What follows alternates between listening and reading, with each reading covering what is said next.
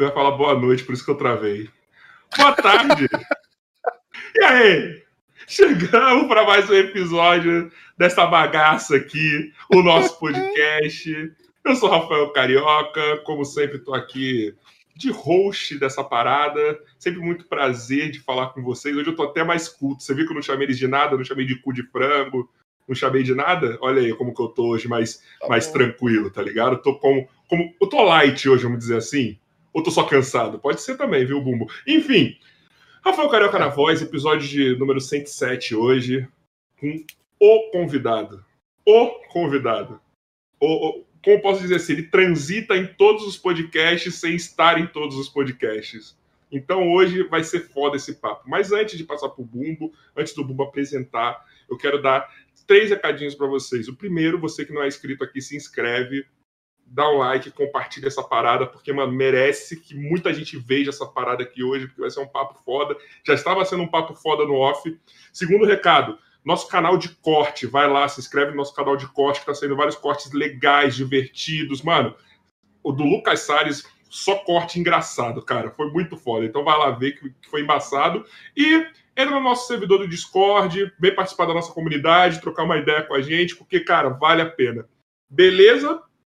Bom, como sempre, estou muito bem acompanhado do meu gordinho maravilhoso, do meu lindo. E bugou.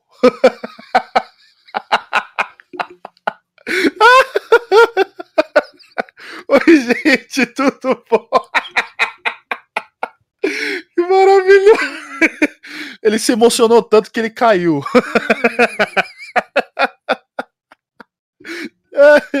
Ai, eu... que maravilhoso isso. Reiniciou cedo hoje. Geralmente é com uma hora. Ele reiniciou cedo hoje. eu tô rindo que eu falei assim, na hora que ele vai adentrar eu na conversa aqui, mano, você caiu, né? Você emocionou. Mas obrigado, Discord. Foi na hora boa. Já tinha passado a bola.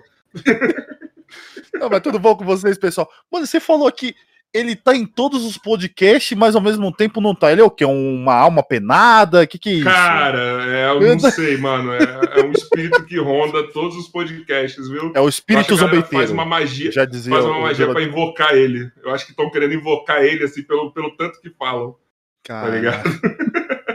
Maravilhoso. É, bom, já, já me apresentei, já. Eu, eu não tenho muito o que falar desse cara, porque, mano, eu conheço ele há tempo. Parece que você conhece ele, seu amigo? Sim, pô, rolê, a gente é parceiro, é, com já certeza. quase tomaram tiro junto. Já não? demos rolê, já, já demos rolê, já, já encontramos gambá no meio da rua, entendeu? Fazendo, fazendo vídeo Nossa, com ele. De casa. Enfim. É sério isso? Não, não sabia. Eu te falei isso, Bom, cara, eu não lembro. Eu sou ruim de memória. Mas eu já vou adentrar já o nosso convidado, porque eu tenho muitas dúvidas. Caralho, você, você vai também. adentrar no convidado? Isso, adentrar com o convidado, desculpa. é muita loucura hoje. Desculpa, é feriado, eu tô, tô afim de descansar, mas o entretenimento mas não é fala mais para o operário do humor. Então, entretenimento sempre vive mais forte aqui e a gente tem que continuar a nossa saga. Então, com vocês, Jacaré Banguela. Senhoras aí, e senhores do planeta Terra, tudo bem? Como é que vocês estão, hein? E aí? Como você está, cara, operário do humor? No dia cara, do trabalho. Tô bem. Pois é, cara, eu achando que ia tirar esse sábado livre aqui, não, cara, vim, vim, vim aqui dar entrevista é, para a galera do, do Brasil, que também é feriado no Brasil, né? É, e, e, todo mundo ralando, né? Porque assim, o operário da comédia rala, mas eu, eu, tô, eu tô trabalhando do jeito que as pessoas trabalham hoje em dia, né? Eu tô aqui no computador, mas eu tô de, eu tô de cueca, dá pra ver que eu tô de cueca aqui, ó. Que maravilha, cara. Que maravilha. É, é como, que é, em homenagem a como as pessoas estão trabalhando hoje em dia, né? É, exatamente. Exato. que maravilha. Você, o, o, o, o, Rafa, o Rafa é. gostou tanto do, do, do, que eu fiz que ele tá assim, ó. Não, maravilhoso, é. maravilhoso. eu, tô, bem, eu tô analisando, falei, que bunda maravilhosa, hein? Mandou bem, Maguela, mandou bem, Maguela. É isso aí mesmo, é isso aí mesmo. Ah, depois do Lucas Salles mostrando a bunda, velho. Olha, o Lucas Salles mostrou a bunda três vezes aqui, cara. É, não, esse negócio, a, a, ator, ator é foda. Essa galera vem do teatro aí com uma, uma loucura, uma vontade de querer mostrar a bunda. É. Não, você não sabe. Eu falei, Lucas, passa para mim as fotos para eu fazer divulgação do podcast. Ele mandou cinco fotos e um vídeo dele mostrando a bunda. artista, mas, artista. Mas, mas eu ia falar que... Não, só, só, só falar isso. Você... Ah, não, não, não, não. Brincadeira, fala aí, Bumbão. Fala aí, Bumbão. Eu, só ia, eu só ia falar que ele, ele estava tão afim de fazer esse podcast que ele chegou uma hora a, a, adiantado. Ele tá. Essa é a piada do Joy, viu? Ele está confuso. É, e eu, eu tô, eu tava mesmo. Eu tava mesmo. Eu, fui, eu fiz o cálculo todo errado aqui. Agora eu vou, vou botar, vou, agora eu vou botar minha bermuda aqui, se você me permite. Por favor, caralho, hein? Que delícia. Ó, gente, você que tá acompanhando aí, ó. Olha é um aí, momento ó. que só aqui você vê, ó. Bagara, deixa eu fazer uma pergunta pra você, irmão. Mas assim, de coração, quero. Eu não planejei minhas perguntas, mas essa eu tava segurando desde o dia que, que a gente confirmou aqui. Sim, eu tô solteiro. É a... Isso é muito importante pro carioca. Isso é muito importante. Isso é muito importante. Tem, porque se tem uma galera que eu chupo, eu não quero chupar a galera, tipo, é, é. comprometida, é. entendeu? Tá certo, tá certo. tá certo. Banguela, a gente tá vivendo a era dos podcasts ou a era do ódio ao Banguela? da ódio ao Banguela. Fala pra mim, porque assim, eu não entendi até agora, porque foi uma coisa foi levando a outra e um bagulho absurdo, cara. Cara, é... eu acho incrível ter, ter tanto podcast como tá tendo. É... Aqui fora eu, eu, eu, percebi que, que isso é uma onda que é uma onda que rola bem mais tempo, né? É, o que faz uma coisa incrível que é existir é, podcasts muito diferentes. É, então, às vezes no rádio eu escuto. Tem um que é. Tem um que eu achei a ideia muito boa.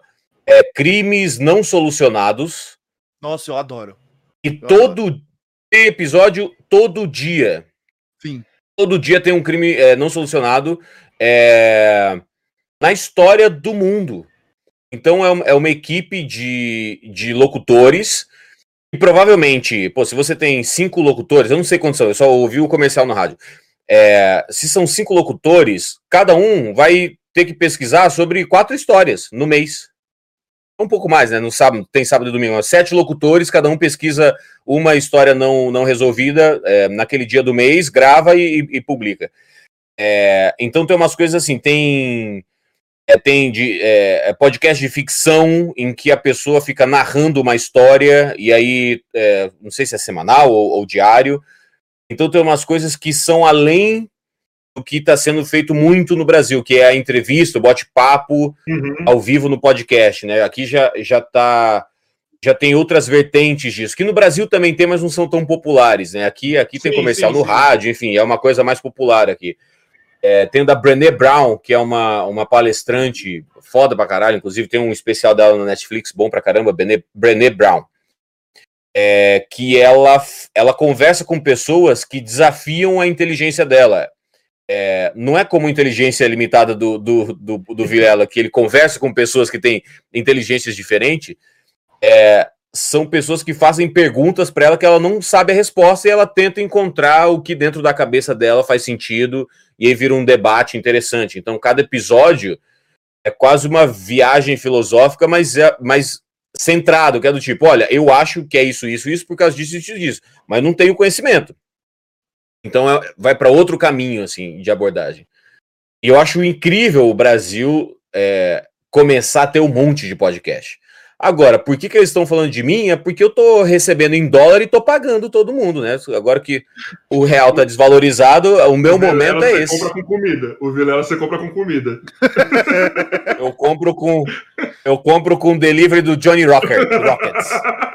Caralho, porque eu acho absurdo assim, porque é assim, é, você foi o primeiro conteúdo que eu aquele conteúdo que eu maratonava na internet foi o seu tá ligado? Eu não falo com, com motorista, eu já banguei ela fora do ar, tá ligado? Tipo, teve uma época da minha vida que eu consumia pra caralho, era você e os barbichas, tá ligado? Tipo, é, então você entende a época que a gente tá falando que aconteceu Sim. isso, né? Uhum. Que era uma época, tipo, que, mano, toda vez que eu tinha tempo, eu tava fazendo isso.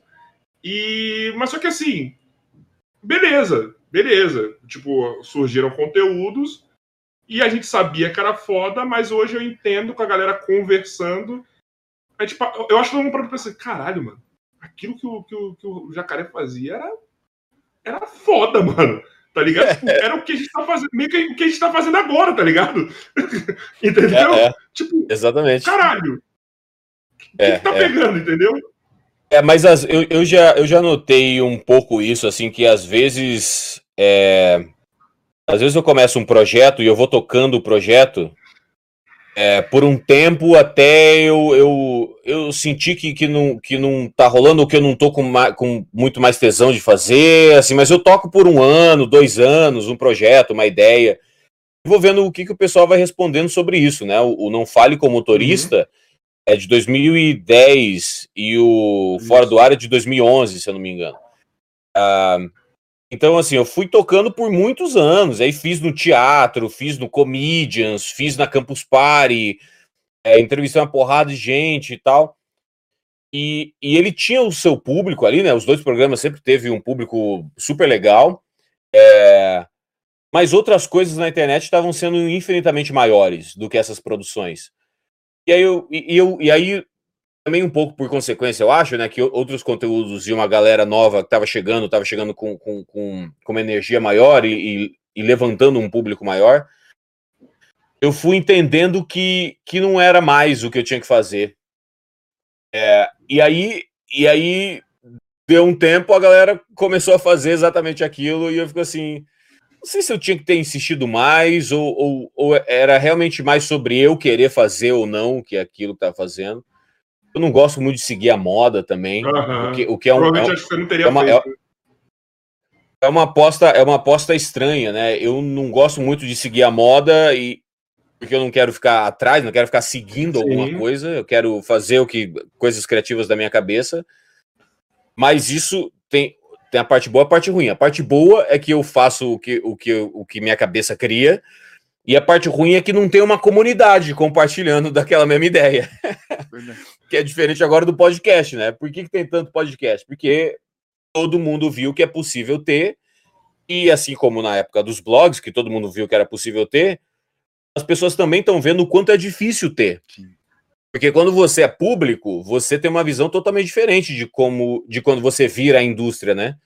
Quando você é público, você fala, porra, o cara grava um podcast ali, faz um ao vivinho de de uma hora, uma hora e meia, depois corta, joga, aí eu vi aqui pelo, pelo tem um site Social Blade, é. Porra, o cara tá ganhando por mês um milhão de dólares, eu vou fazer um desse. Aí o cara faz por um mês e fala assim, não aguento mais. É. Não, não, é, é, isso come muito do meu tempo. É exatamente. Come, come mesmo. Isso é um trabalho. Dá trabalho. Eu acho, eu acho que assim, é, eu concordo com você, porque eu, eu, na minha vida foi sempre assim também. A única, a primeira coisa que eu fiz que todo mundo estava fazendo, mas não foi por, por, por efeito de manada, é o podcast. Mas porque assim, eu sempre quis fazer, eu sou um consumidor de rádio, o Jacaré Bancast, eu rachava o bico, filho. Tipo, eu, eu, adorava, cara. Eu adorava, mano. Quando você fazia a live dele no Instagram, não era? Você botava era, era. no Instagram. Então, existe, também... existe, existe o plano de fazer ao vivo para o YouTube agora também. Olha aí. Olha aí pode em primeira ser, mão. Ser, pode ser que sim, pode ser que sim, pode ser que sim. Mas o quê? De, naquele formato? Naquele formato. Caralho, maravilhoso, mano. Quer ver? Deixa, deixa, deixa eu abrir aqui, ó, só para só pra não ficar boiando. Aqui, né? Vai, vai falando aí que já, já, já, já, já eu trago a informação. Então, Aí que eu ia falar, tipo assim, a única coisa que eu fiz na minha vida que foi, tipo, no efeito manada foi o podcast, porque eu sempre fui consumidor, tá ligado? Tipo, de muitos anos mesmo, tá ligado? Jovem Nerd, Não Ovo, é, o, melhor podcast do mundo do Easy, o seu, tudo bem que você ouviu ainda pouco depois, entendeu? Tipo, mas uhum. eu consumia pra caralho podcast. Eu sempre falei, quero fazer, mas só que só o áudio não era uma parada que me, me pegava para eu fazer, tá ligado? Uhum. Quando começou esse movimento, eu falei, caralho, é isso que eu quero. É, você, você é se viu ali, né? Eu me vi ali e falei, não, é isso que eu quero. Entendeu? Tanto é que a gente tá nessa toada aí, tipo, mano, todo dia e foda-se as dificuldades e vamos fazer, entendeu? É, tipo, é a única ótimo. coisa. Eu não consigo fazer porque o outro tá fazendo. Eu acho isso horrível. Tá ligado? Não é, não é natural. Você não consegue passar a verdade nessa parada. É, agora ab abri aqui, abri aqui só para te falar que eu tô com 144 áudios. É, 144 áudios é, inéditos. E geralmente em cada programa eu uso 12. Então, então tem, tem, tem bastante coisa aqui. Inclusive tem isso aqui, ó. Eu não sei se vai tocar porque eu tô usando fone. Vê se toca aí. Uh... Conseguiu ouvir, não? Não, então peraí. Não. não. Deixa... Agora, agora vai. Mas tem outro, mas tem, tem outro que eu ouvi. Tem, tem um outro, outro, mas peraí. Tem um outro, tem um outro, tem um outro. É que eu tenho que achar o outro. Você, não, aí o outro você eu, pega já ainda. Uma. Você pega o outro, já bota, já põe o outro e já lança uma, uma, uma dele. Exatamente. Caramba, cadê, cadê? Ah, eu perdi, pô. Não sei onde é que tá, cara. Eu vi você colocando na live, mano. Aqui, ó, tá aqui, ó, tá aqui, ó.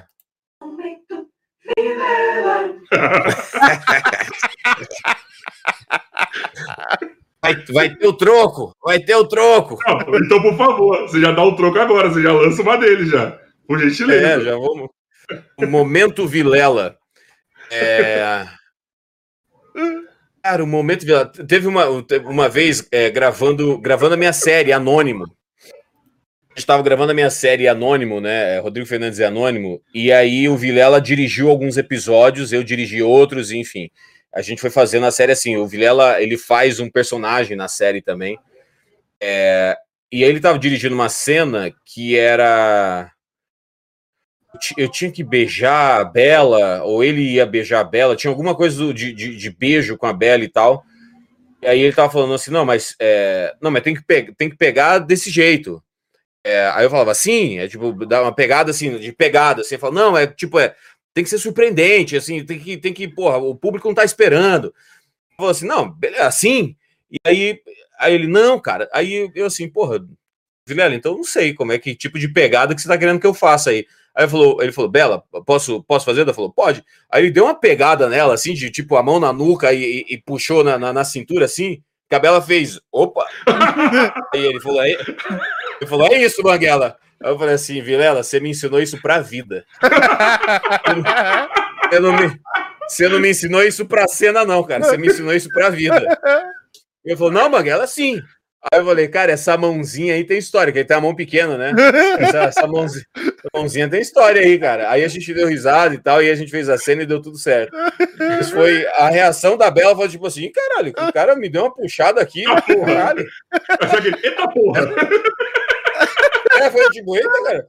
Não, e, e, eu vendo a cena, eu falei, caralho. E ela falou assim: tá bom, ok, tá, legal, legal, maneiro, maneiro, maneiro.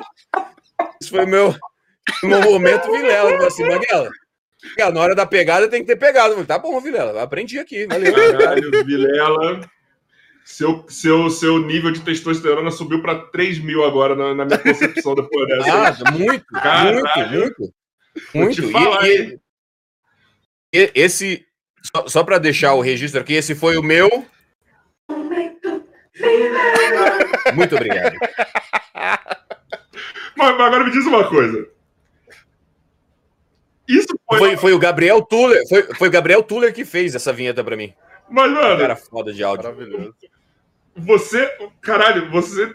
Parece muito que foi combinado de vocês dois isso, cara. Não, vai ter um momento aqui, ó, que eu vou te falar sempre de você Aí quando estourar o seu momento, aí você vai poder usar o meu momento também. Porque, mano, realmente, porque o que eu tô percebendo na, na, na podosfera, vamos dizer assim, que eu odeio essa palavra feia pra caralho. Mas, tipo assim, a galera ou tem história com você ou tem história com o Vilela. Mas é, só existe é- vocês é... na comédia. Não, mas na, na, verdade, cara, é que como eu sempre fui solteiro, é, a, vida, a vida te possibilita muitas liberdades quando você é uma pessoa solteira, né?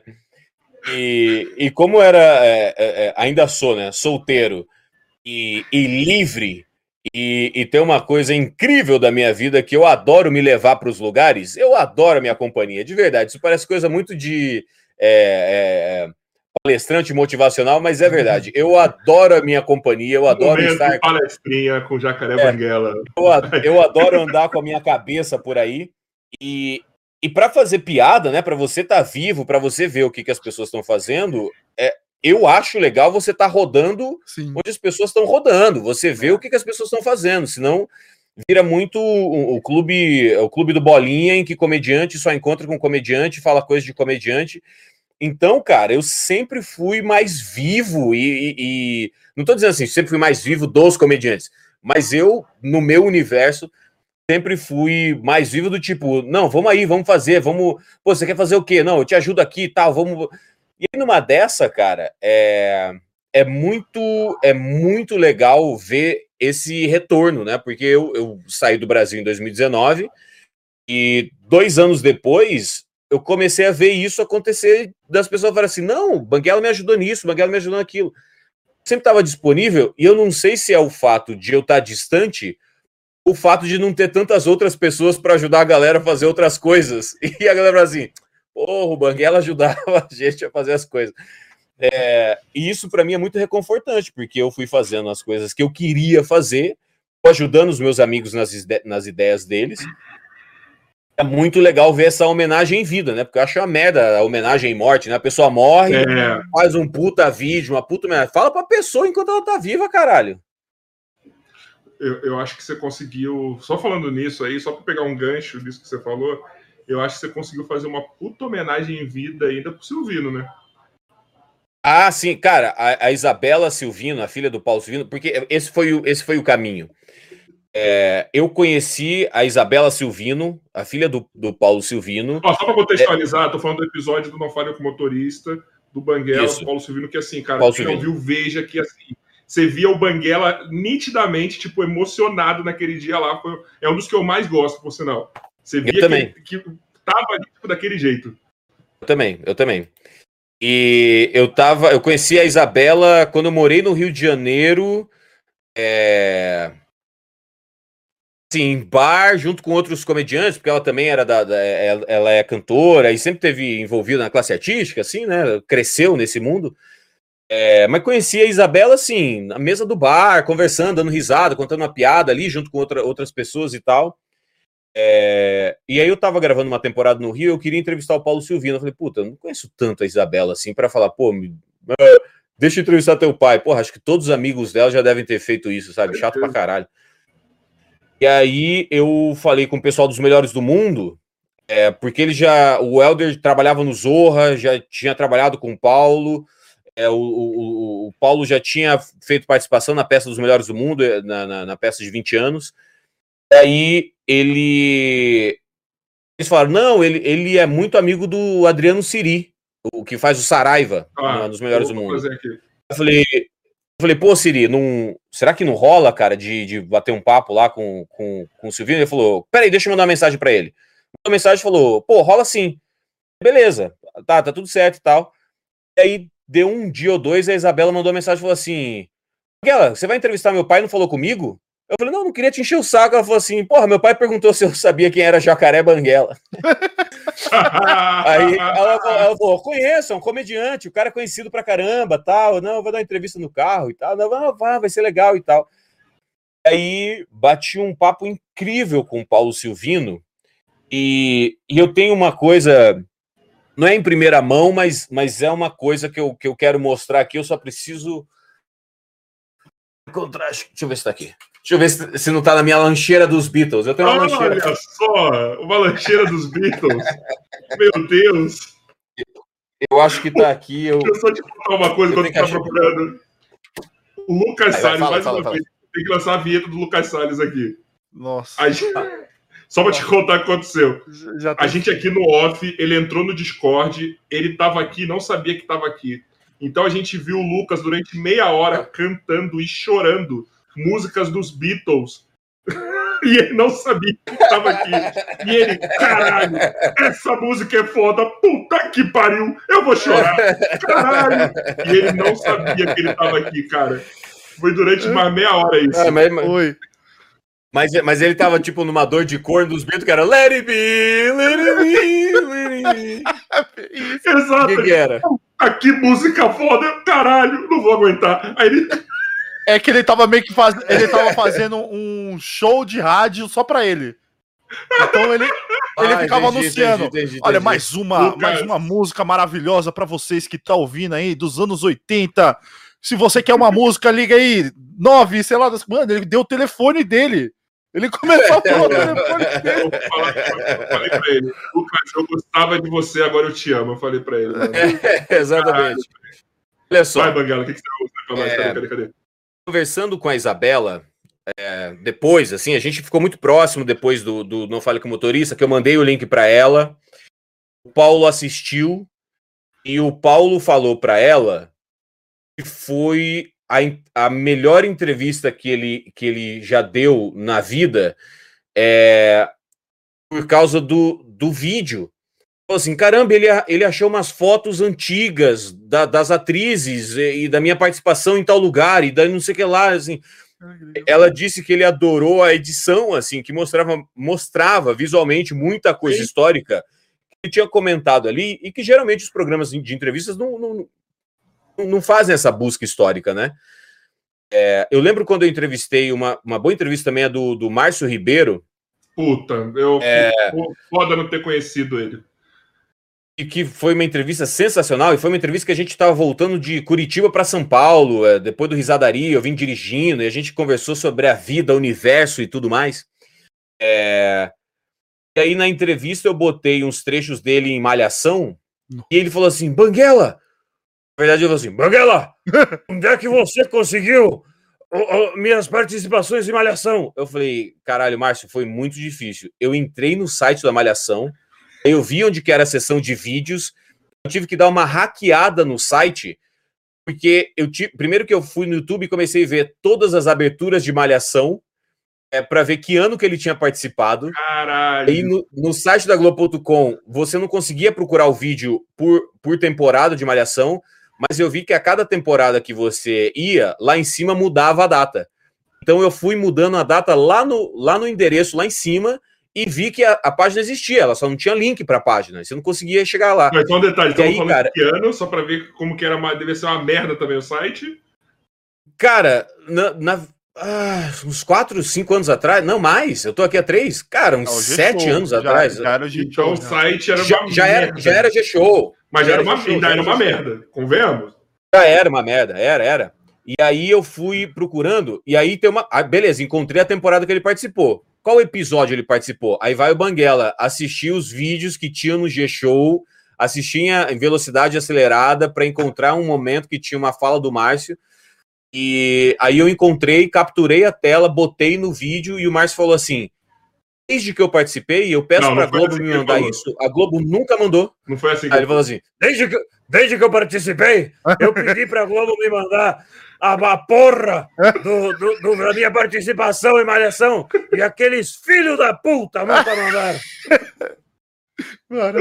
e aí, e aí, cara, enfim, é, isso era uma coisa que eu adorava muito do, do, do Não Fale com Motorista. Pô, na entrevista com o Juca Chaves, o Juca Chaves fala uma coisa assim: eu participei da primeira série brasileira, a primeira minissérie brasileira era sobre era sobre um, um cachorro, era sobre um cachorro policial rodoviário. É, ele fala, aí teve um episódio sobre mim, que era o, o rapto do Juquinha, era alguma coisa assim. E ele falou, ele falou, e era incrível que era filmado com câmera de cinema, foi filmado em filme mesmo, isso nos anos Nossa. 60, 70, sei lá. E aí, cara, quando ele me falou isso durante a entrevista, minha cabeça já foi assim: puta merda, onde eu vou encontrar essa série? Tem que encontrar esse episódio, tem que encontrar. Cara, eu comecei a revirar a internet e, e, e para aqueles sites do tipo assim: é, arquivo raro do meu avô que tinha e eu capturei, botei e tem três acessos o vídeo, sabe? Cacei, cacei, cacei. Consegui baixar o episódio inteiro do Rápido Puta do Juquinha. Que pariu, velho. E aí, quando eu mandei para ele, ele falou assim: Como que você conseguiu? Eu, eu não tenho. Eu, eu participei, mas eu não tenho isso. Caramba, que legal. Aí eu mandei o link para ele, para ele assistir o episódio sobre ele. Caralho, posso... cara, e, e é uma. Cara, Cara, não, era uma coisa de semana, uma semana, demorava uma semana. A pesquisa era. Mas assim, essa pesquisa era meio que um dia era inteiro só para pesquisa. Pesquisar foto, pesquisar vídeo e fazer acontecer. Então, assim, não, não, é, não demorava tanto, não. A pesquisa era um pouco mais rápida. É, mas essa série que o Juca Chaves participou, é, eu, eu, depois eu fui ler sobre ela, mas, cara, era uma série muito boa, assim, que era. Era uma série desse, desse policial rodoviário. Eu acho que era do policial rodoviário, ele tinha um cachorro que. No, o cachorro era mais eu popular do que o próprio ator. Era um policial rodoviário, tinha um cachorro e o cachorro era, ficou mais popular que o ator principal. Era um pastor alemão e tal. É, mas cada episódio era esse policial rodoviário federal resolvendo um crime. Então, assim, nesse episódio era, era o rapto do, do Juca Chaves. Alguém sequestrou o Juca Chaves e a gente tem que encontrar o Juca Chaves. E aí eu fico assim, cara, essa é uma ideia boa até hoje, cara. Até hoje, velho. Ainda mais agora na época de, de streaming, velho. Tá é? louco? É? E entretenimento, meio MacGyver, assim, perseguição de carro e tiro. Cara, olha que série divertida, cara. Mas como ninguém. Um pouco de comédia e tal. Mas como ninguém teve as ideias ainda de pegar essas séries antigas e repaginar, tá ligado? Essas bem antigas mesmo. Não tô falando de década de 80, não. Tô falando de década de 40, 50, tá ah, Cara, o, o, é, o, os Estados Unidos faz muito, né? O Brasil é, vai um pouco na onda de, de tocar o barco pra frente, né? É vai menos nessa onda de. É, de, ah, vamos fazer um remake. O Brasil meio que não faz remake de nada, né? Não. fez, fez, de no, fez de novela, né? Fizeram do da Vale Tudo, eu acho que foi. Sim.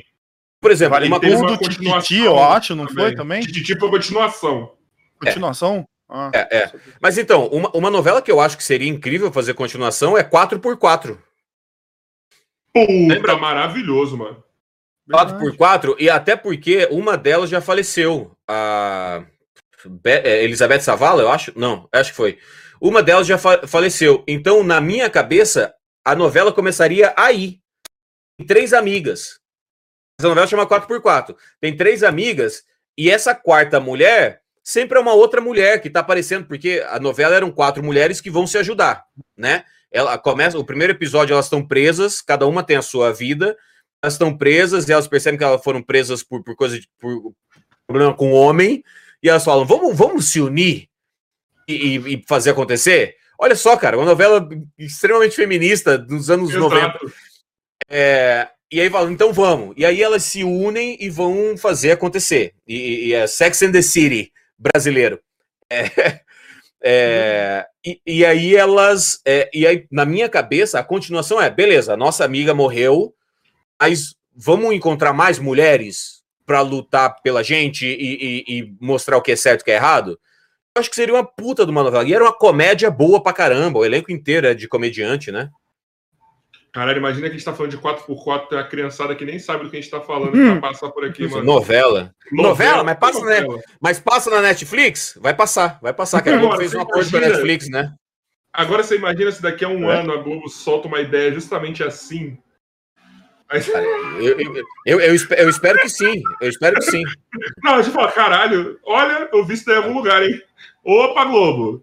Ô, Banguela, mas, mas, mas, você tá tentando levar para aí, tipo. Porque vai, você tá nessa nova, nova carreira, nova. Antes, antes, antes, antes, de, antes de você entrar nessa, só porque eu achei o arquivo que eu tava procurando aqui. Boa. Conversando com a Isabela Silvino, a filha do Paulo Silvino, falei, Isabela, você tem as coisas que teu pai escreveu aí? Que eu, eu, fiz um. Quando o Márcio Ribeiro faleceu, eu fiz um backup do computador dele. Então eu tenho um backup dos, dos, dos textos de stand-up do Márcio Ribeiro, das anotações dos textos que ele não fez. Eu tenho. Caralho! Eu guardei esse registro histórico. É, eu falei para Isabela, você tem, você tem as coisas do teu pai e tal? Daí ela falou, tenho, eu vou te mandar. E ela me mandou três coisas. Anjinho Bossa Nova, que é a peça que ele fala na entrevista comigo. Sim. A primeira peça que ele escreveu na vida, eu, ela me mandou o texto, eu tenho o texto da peça. É, ele escreveu também um filme do Caramuru, que, que enfim, a história de um português que veio para o Brasil uhum. e e lutou pelo, pelo, pelos índios da tribo dos Tapajós, eu acho a, a tribo que. os Tupinambás, é, da tribo que ele, que ele caiu e tudo mais. Tem um, um longa-metragem, um começo, meio e fim, sensacional, com guerra, tiro, índio contra português, contra espanhol, tudo baseado em registro histórico. A Isabela falou assim: ele ia para a biblioteca, porque não tinha Google. Sim. Ia para a Biblioteca Nacional, ele ficava lendo os livros de história sobre o Caramuru e fazendo anotação. Ele chegava em casa e digitava como, como que ele achava que a história devia acontecer, assim, seguindo o registro histórico e tudo mais. Então tem um longa-metragem inteiro do, do Paulo Silvino sobre o Caramuru, e tem um monólogo que ele fez em 2013, que infelizmente eu não tive a chance de assistir, mas tem uma filmagem amadora que eles fizeram, gravaram para registro, e a Isabela me mandou o texto que ele escreveu em 2013, chama As Aventuras do Papaceta. É, não, isso, isso tem cara de Paulo Silvino? Muito. Não, imagina. Mas, cara, tá, mas vem cá. A, eu, eu, aí, aí quero, quero, quero ler o começo das aventuras do Papaceta. Faz isso, Nossa. faz isso que eu vou te contar uma coisa sobre esses negócios aí. Puta, mano, cara, que incrível, começa, Por favor. Começa, começa uma voz em off que diz... Desculpa. No início do século XVII, 100 anos depois da época dos descobrimentos, as longas viagens pelo mar exigiam momentos de lazer para a tripulação a fim de acalmá-la e diverti-la em tempos de calmaria. Muitas vezes, os próprios capitães piratas, os próprios capitães piratas liam para suas tripulações livros malditos, proibidos pela Santa Inquisição. Dessas histórias proibidas, a que mais fazia sucesso entre os piratas portugueses era as Aventuras do Papaceta. Essa locução em off, entra o Paulo Silvino, o monólogo dele, e ele começa. O Marujo entra e toca o sino. Atenção, Marujada, muita atenção. Todos ao convés. Já estamos ancorados atrás dessa ilhota, nessa baía maravilhosa que os selvagens chamam de Paranaguá. Porque muitos galeões e caravelas que chegam ao Novo Mundo por cá irão passar facilitando ao nosso, nosso facilitando o nosso nobre trabalho. Mas para que não fiqueis todos aí ansiosos, há que se borrar de medo do inimigo, eu, vosso muito odiado capitão Fidalgo II, vou ler a historieta, As Aventuras do Papaceta. Som de risos e aplausos. No fundo musical, a flauta do anão caolho. Só para logo isso que vamos começar. Entra fundo musical do capitão, abre o livro, olha a luneta antes de ler, antes de ler e lê. No ano de graça de 1516, nascia em Lisboa, numa casa de tavolagem à beira do Tejo, Dom Manuel Fernando Isairão de Bulhões e Culionese, o papaceta. Oh! exclama a parteira diante do bebê Zairão. Veja, não tem um pintinho, tem um lindo caralhão.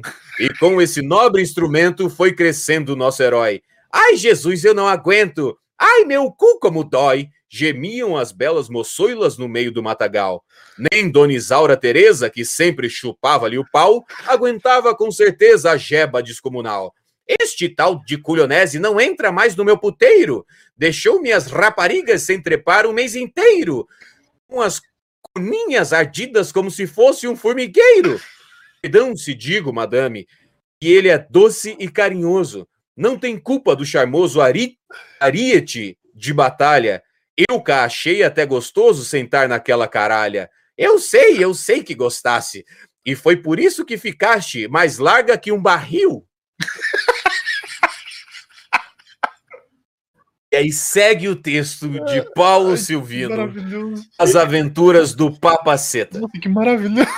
Cara, e, e sabe o que, que eu acho mais incrível dele? Ele leu essa parte também, no, ele falou essa parte do. No, ah, o comecinho ele leu. Também.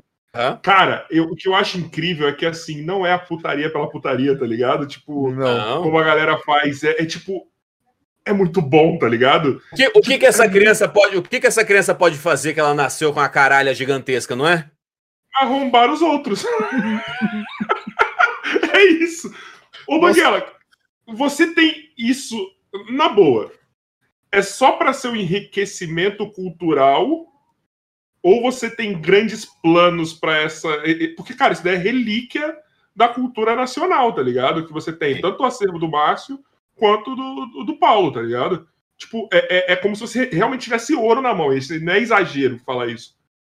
Eu tenho, tenho planos gigantescos. Eu, e, e eu também acredito no tempo. É, ao longo do tempo, eu fui aprendendo a ser menos ansioso com as coisas.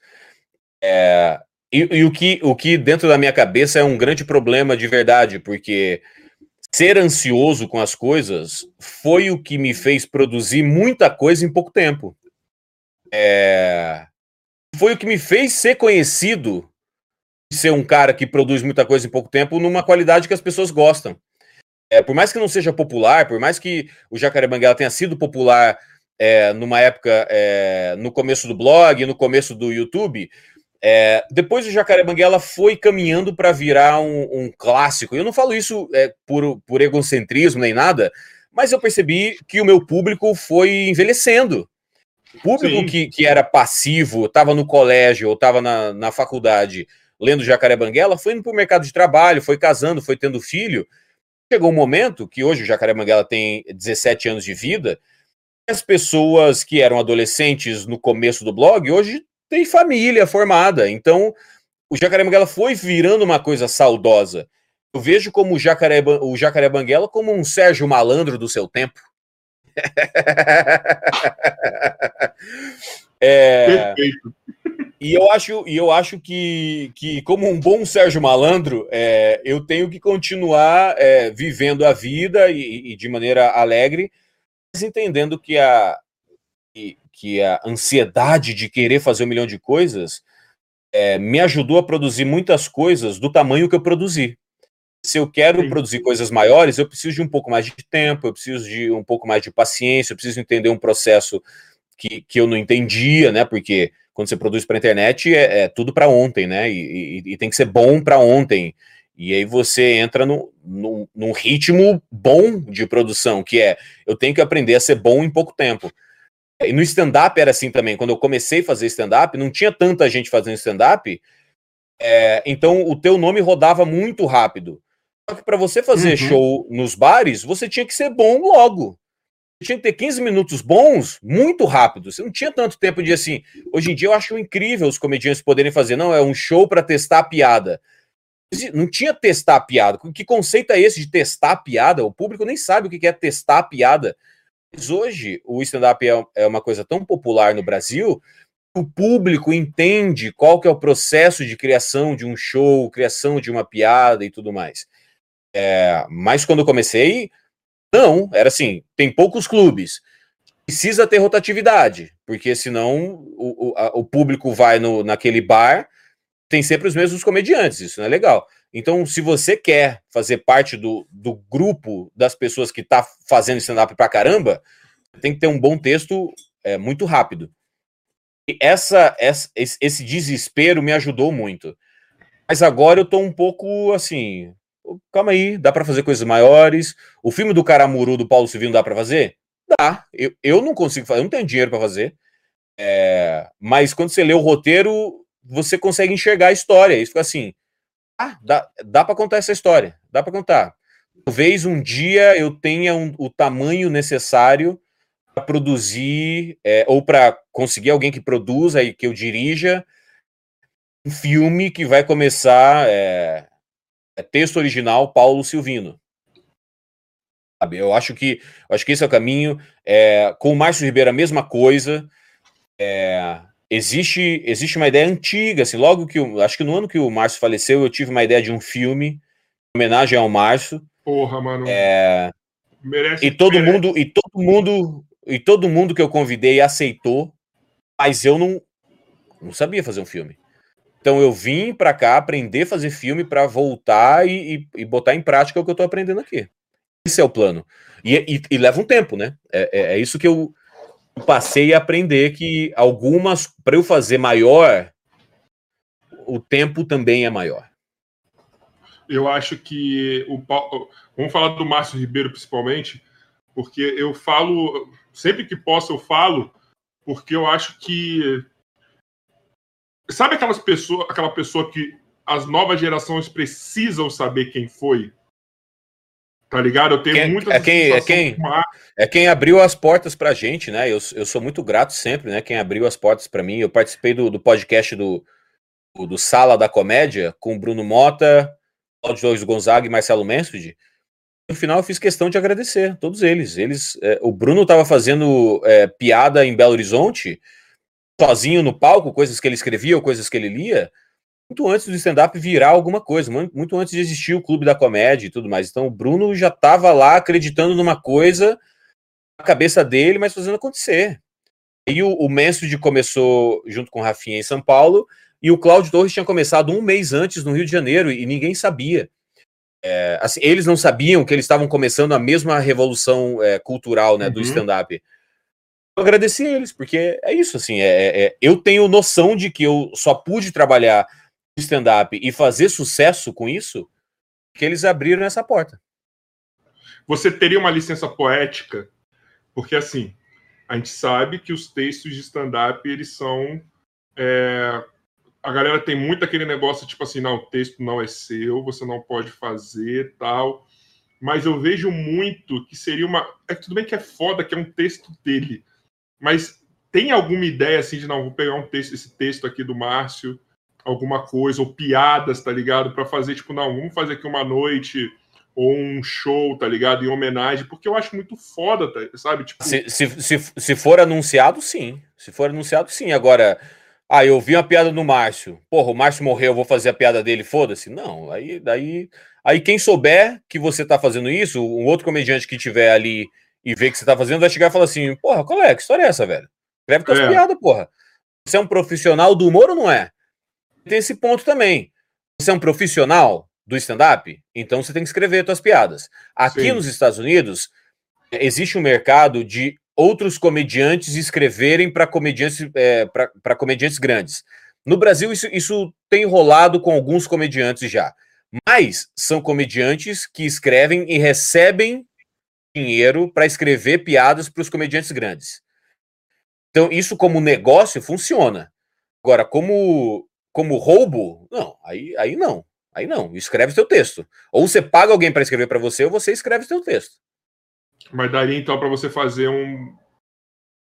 Porque eu acho que seria muito legal, cara. Não, mas aí Porque no caso eu... do Márcio, no caso do Márcio é uma homenagem. Você faz um show em homenagem ao Márcio Ribeiro, em que outros comediantes vão ler os textos do Márcio Ribeiro, ou vão só subir no palco e contar, ou vão interpretar, ou vão fazer uma sketch de um texto dele. Se é uma noite de homenagem ao Márcio Ribeiro, tudo bem, todo mundo tá sabendo o que é isso. Agora, vou eu, Banguela, porra, tô aqui nos Estados Unidos, eu vou traduzir os textos do Márcio e fazer em inglês. Não, não, isso não pode ser feito. Cara, mas eu acho que, que daria muito, porque eu, é o que eu falei, cara. Eu acho que ele é um, é um, é um artista que essas, a nova geração tem que saber que existiu, sabe? Ele não era um cara do mainstream, assim, durante muito tempo. Ele, ele, ele transitou muito no underground, principalmente no final da vida. E, e ele era incrível, assim. Eu, eu fui. Eu não lembro porquê, mano. Eu passei uma época, uns meses atrás aí, querendo pesquisar coisa dele assim. Por nada. Por nada. E você não acha muita coisa dele, sabe? Tipo, é. você acha ele no Não Fale com Motorista, você acha ele nas entrevistas do Jô, você acha uma coisa ou outra dos te, do, do texto que ele fazia no stand-up, mas muito, a qualidade muito baixa. Entendeu? Tem, tem, tem e... um solo dele no Curitiba Comedy. O pessoal do Curitiba Comedy filmou. É como. Filmou assim, para ter registro, assim, com uma qualidade baixa também. E os Madalosso lá do Curitiba Comedy. E um deles, um, um dos filhos, mandou uma mensagem no WhatsApp, é, mas isso há bastante tempo, falou assim: Guela, eu tava fuçando aqui na, nas fitas antigas que a gente gravava dos shows. Eu tenho o solo do Márcio Ribeiro. Você quer? Eu falei, quero. Ele mandou e eu, eu e eu tenho, mas acho que tá no YouTube agora já. Acho que eles botaram no YouTube. Era o Venha Antes Que Eu Acabe, do Márcio Ribeiro. O solo inteiro, em qualidade baixa. Mas existe o registro histórico disso. Caralho, eu não achei isso. Não, não, não me toquei. Depois eu vou dar uma olhada. Porque, Acho caralho. É, é, venha, venha Antes Que Eu Acabe, no Curitiba Comedy. Ele era incrível também, assim. Era. Ele era incrível. Eu até brinquei esses dias aí que a galera começou a falar muito do Márcio Ribeiro numa época, ele falou lá e pereceu. Eu falei, cara, será que vai acontecer mesmo com o Banguela, tá ligado? Tipo, tô falando dele pra caralho, será que ele já tá, tipo, no, se encaminhando pro final? Pode ser, pode, pode ser que sim, e aí já tô muito feliz de saber que as pessoas gostaram muito de trabalhar comigo. Porque ali antes dele morrer, mano, a galera é. tava, tipo, levando ele pra tudo que era tudo, a galera tava pressentindo porque ele não tava legal já, é. né, mano? Então a galera Exatamente. fez várias foi, ele participou de um circuito é. meio intenso, assim, da galera cultuando ele, falando. Tá, tá, lá, tá lá no YouTube ainda, é, no, no, no canal do Curitiba Comedy Club. É, Márcio Ribeiro, venha antes que eu acabe. Show completo, março de 2010. Isso é maravilhoso, cara. Venha Isso é maravilhoso. E, puta nome. Tinha uma piada dele que eu gostava pra caramba, que ele falava assim: É... Aí eu me apaixonei pela Ritinha. Aí eu falei, Ritinha, vamos namorar? Aí ela falou assim: ah, me dá um tempo. Aí eu fui dar um tempo para ela pensar, né? Um ano depois, encontrei com a Ritinha e falei: Ritinha, pensou? Ela olhou para mim e falou: pensei. E qual que é a resposta? Ela falou: não! ele não te deu uma piada? Não foi para, não sei se foi para você. Aí, e, aí, e, aí, ele fala assim, eu falei, e, e, ele fala assim, aí eu fiquei, porra, porra, acho que eu fui um pouco precipitado na pergunta. Mas aí, foi para você que ele deu uma piada, que ele falou, nossa, piada que eu queria que fosse para você ou para mais um comediante, não sei, que ele queria que fizesse. Eu, eu, eu pedi uma piada é, dele no Twitter logo que ele faleceu. Eu falei assim: agora que o Márcio faleceu, é, eu posso fazer as piadas dele. Eu quero duas piadas dele. Será que eu posso fazer ou eu tenho que comprar? E aí a filha dele respondeu falou assim: você pode pedir para mim.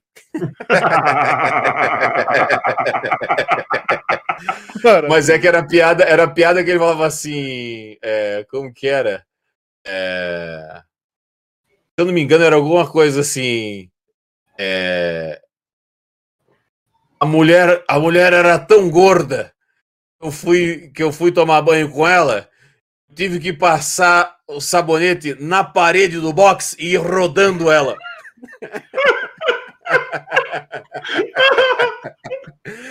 e a outra, e a outra, e a outra era, é, e a outra era é, o ruim de o ruim de transar dentro do Fusca é que o freio de mão fica entrando no cu. Imagina Márcio Ribeiro em 2021, velho. Imagina o, em quanto tempo ele ia ser cancelado em 2021, cara. Ah, mas aí, cara, ele não ia se importar nem um segundo com isso, cara. O Márcio era incrível, cara. Não ia não importar. Tem uma história que eu não sei se é, eu não sei se é lenda, se é real, se é piada de livrinho que, que, que, que o Márcio contava que tinha acontecido com ele, ou se alguém atribuiu ao Márcio, que ele fala que ele foi numa pizzaria, de uma pizza estava demorando demais para entregar, ele ligou na pizzaria e falou assim: ah. "Opa, tudo bom? Vocês fazem entrega?" Não, a gente faz. Então entrega aqui na mesa 11. Eu acho que o Cáceres contou isso aqui, não foi? Não, ele é. contou do. O garçom tava demorando ele. Meu filho, é. você já trabalhava aqui quando eu pedi?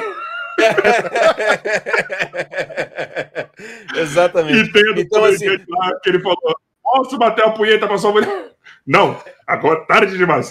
É, foi o Murilo Gun. Murilo Gun falou assim: Murilo, Murilo, tua mulher é muito gostosa, posso bater uma punheta pra ela? O que é isso, Márcio? Tarde demais. E aí, aí, quando, e aí, quando o Márcio morreu, o Murilo mandou uma coroa de flores dizendo: Sim, Márcio, você pode bater uma punheta pra minha mulher. Puta, era, era, uma, era, uma, era uma coroa de flores, cara. Que maravilhoso. Que é maravilhoso. Tem uma, tem uma, coroa de flores escrito sim, você pode bater uma punheta para minha mulher. Punheta. Caralho, mas que autorização, cara. Aí, é. imagina ele no céu batendo uma punheta. Obrigado. É. Peraí, peraí, São Pedro. Peraí, eu tô segurando a fila aqui, mas é que o cara me, me liberou só agora. Desculpa segurar a fila aqui, mas é que o cara me liberou só agora, pô. Vou fazer um remember aqui, só um minutinho. Caralho, por favor, Banguela, no dia que você tiver um cineasta de passei, passei a vida Passei a vida inteira querendo fazer isso aí. Agora que o cara me liberou, pô, eu vou aproveitar agora. Pera aí. Eu quero fazer isso antes de entrar no céu. Deixa eu dar uma última pecada mas Tem, mas, mas tem, tem uma história bonita do Márcio que eu acabei de arrepiar agora. Conversando com a, com a viúva do Márcio, logo, logo depois do falecimento dele, um tempo depois, o Márcio, ele, ele tava para fazer transplante de coração, cara. Era uma coisa assim, que ele tinha uma doença há muitos anos e tal. Ele tava para fazer um transplante de coração e o médico achava que ele não ia aguentar. E aí ele falou para a esposa dele na época, é, conversando com ela, me disse isso. Ela falou assim: Márcio, o médico falou que talvez você não tenha chance de sobreviver. E ele fazia hemodiálise toda segunda-feira, cara. Toda segunda-feira ele tinha que ir lá se plugar na máquina e, e lavar o sangue. Porra. Falou: eu quero tentar falou, mas Márcio, se você morrer? Ele falou assim: se depois da cirurgia eu acordar e ver você, eu vou ficar muito feliz. E se eu acordar e ver minha mãe, eu vou ficar muito feliz também. E aí, aí ela falou: então, então tá bom, Márcio. Então vamos nessa, vamos seguir com o processo. E aí ele faleceu antes disso, mas ele é, né, não é foda isso? E aí ele. E, esse era o processo, assim, ele, ele tava no processo de fazer essa cirurgia, ele faleceu antes. Mas quando ela me falou isso, eu falei, caramba, ele tinha, ele tinha noção e, e ele já tinha vivido a vida, né, cara? Ele já tinha é, feito tanto sucesso, já, já era reconhecido por tanta gente, assim, um cara respeitado na área dele, a filha dele já estava casada. É... Então eu acho que na cabeça dele ele estava assim, eu acho, é, é, é só a, a, a, o meu achismo sobre o, o, que, que, o que, que eu penso que o, que o Márcio é, poderia estar achando da vida para uhum. decidir arriscar fazer um transplante de coração. Caramba, eu acho que eu já fiz tudo que dava para se fazer. Se eu fizer a cirurgia de coração e voltar bem, pô, eu vou poder fazer mais coisas. Mas se não, eu fiz. Não é que tipo, ai, caramba, não fiz nada e, e, vou morrer. Não é um acidente, é uma, é uma, é uma, uma tranquilidade que eu acho que o Márcio tinha por ser um ele cara tão inteligente como ele era. Só, entendeu? Ele assim, é o fim da vida. Eu já, já fiz. Assim, pode ser que seja o fim da vida, mas eu acho que ele é um cara tão inteligente. É... Eu tenho certeza que ele era um cara tão inteligente que ele é, valia fazer aposta, sabe? É... Aparentemente ele não tinha remorso da consequência. Que a frase é essa: se eu acordar e ver você, eu vou ficar muito feliz, mas se eu acordar e ver minha mãe, eu, vou também, eu também vou ficar muito feliz. Então, assim, cara, que frase poderosa, cara. Caralho, que frase foda, né? Não, que frase muito. Isso era o Márcio foda. Ribeiro. Caralho, ele deve ter sido uma pessoa incrível. E é daquelas pessoas que agora que eu comecei a fazer podcast, eu falei, caralho, mano, que pena que eu nunca vou conseguir falar com esse cara, mas a gente se sente bem porque tem essas representações dele, né? Entendeu? É, você, é você, pode, dele. Você, pode, você pode tentar ir num centro espírita e, ter, tentar conseguir fazer um podcast com ele. Às vezes. Eu às já vezes ah, meu tamborzinho aqui, só, só bater no tamborzinho aqui que já tá ali, já, já vai, já, entendeu? Aí já assim, hoje, hoje, hoje o nosso podcast vai ser com o Márcio. Ô, oh, porra! Ah, até aqui, meu. Não, eu imagino ele descendo e incorporando aqui assim, né? Vai vir o negócio, já para aqui assim, já, ó. Eu tava dormindo, porra. Tem que começar fazendo agora. Porra, o fuso, o fuso horário aqui é diferente, caralho. O bom, Alô, o, bom que você tem, o, bom, o bom que você termina de fazer o podcast com o Márcio Ribeiro e ele já, já tá na nuvem, né? Nossa! O que você achou dessa, hein? O que você achou dessa? Aqui foi uma sacada, rapaz. É tecnológica e é espiritual. Ó, ó, você botou, você botou espiritismo e tecnologia na minha frente. Ó, é demais aí. Que isso aí? Puta que eu pariu aí. Mas então, mas tá falando vocês aí, vocês aí meio que parece que tem muitos comediantes que são filhos do, do Márcio, assim, na comédia. Vocês representam muito porque vocês não deixam morrer, cara. Eu acho impressionante. Sempre que vocês podem, vocês estão falando do cara, velho. É, Entendeu? É. Sempre eu vejo alguém. É, parece que ele, tipo, ele, ele, transitou muito entre as histórias boas e ruins. Não, não ele, assim, mas, por exemplo, pô, quando fala do, do nascimento da treta do Rafinha com o Danilo, ele tava lá, entendeu? É. Quando fala do, do, do, do, do stand-up, do início, ele tava lá. Quando você fala do, do, dos primeiros momentos no jogo, ele tava lá. Quando você fala de uma inspiração para uma piada que estourou de não sei quem, o Márcio estava na, na, concepção da ideia. Tipo, ele transitou muito, cara, entre uhum. todos vocês, assim, sabe? Tipo, parece que era. Porra, mano.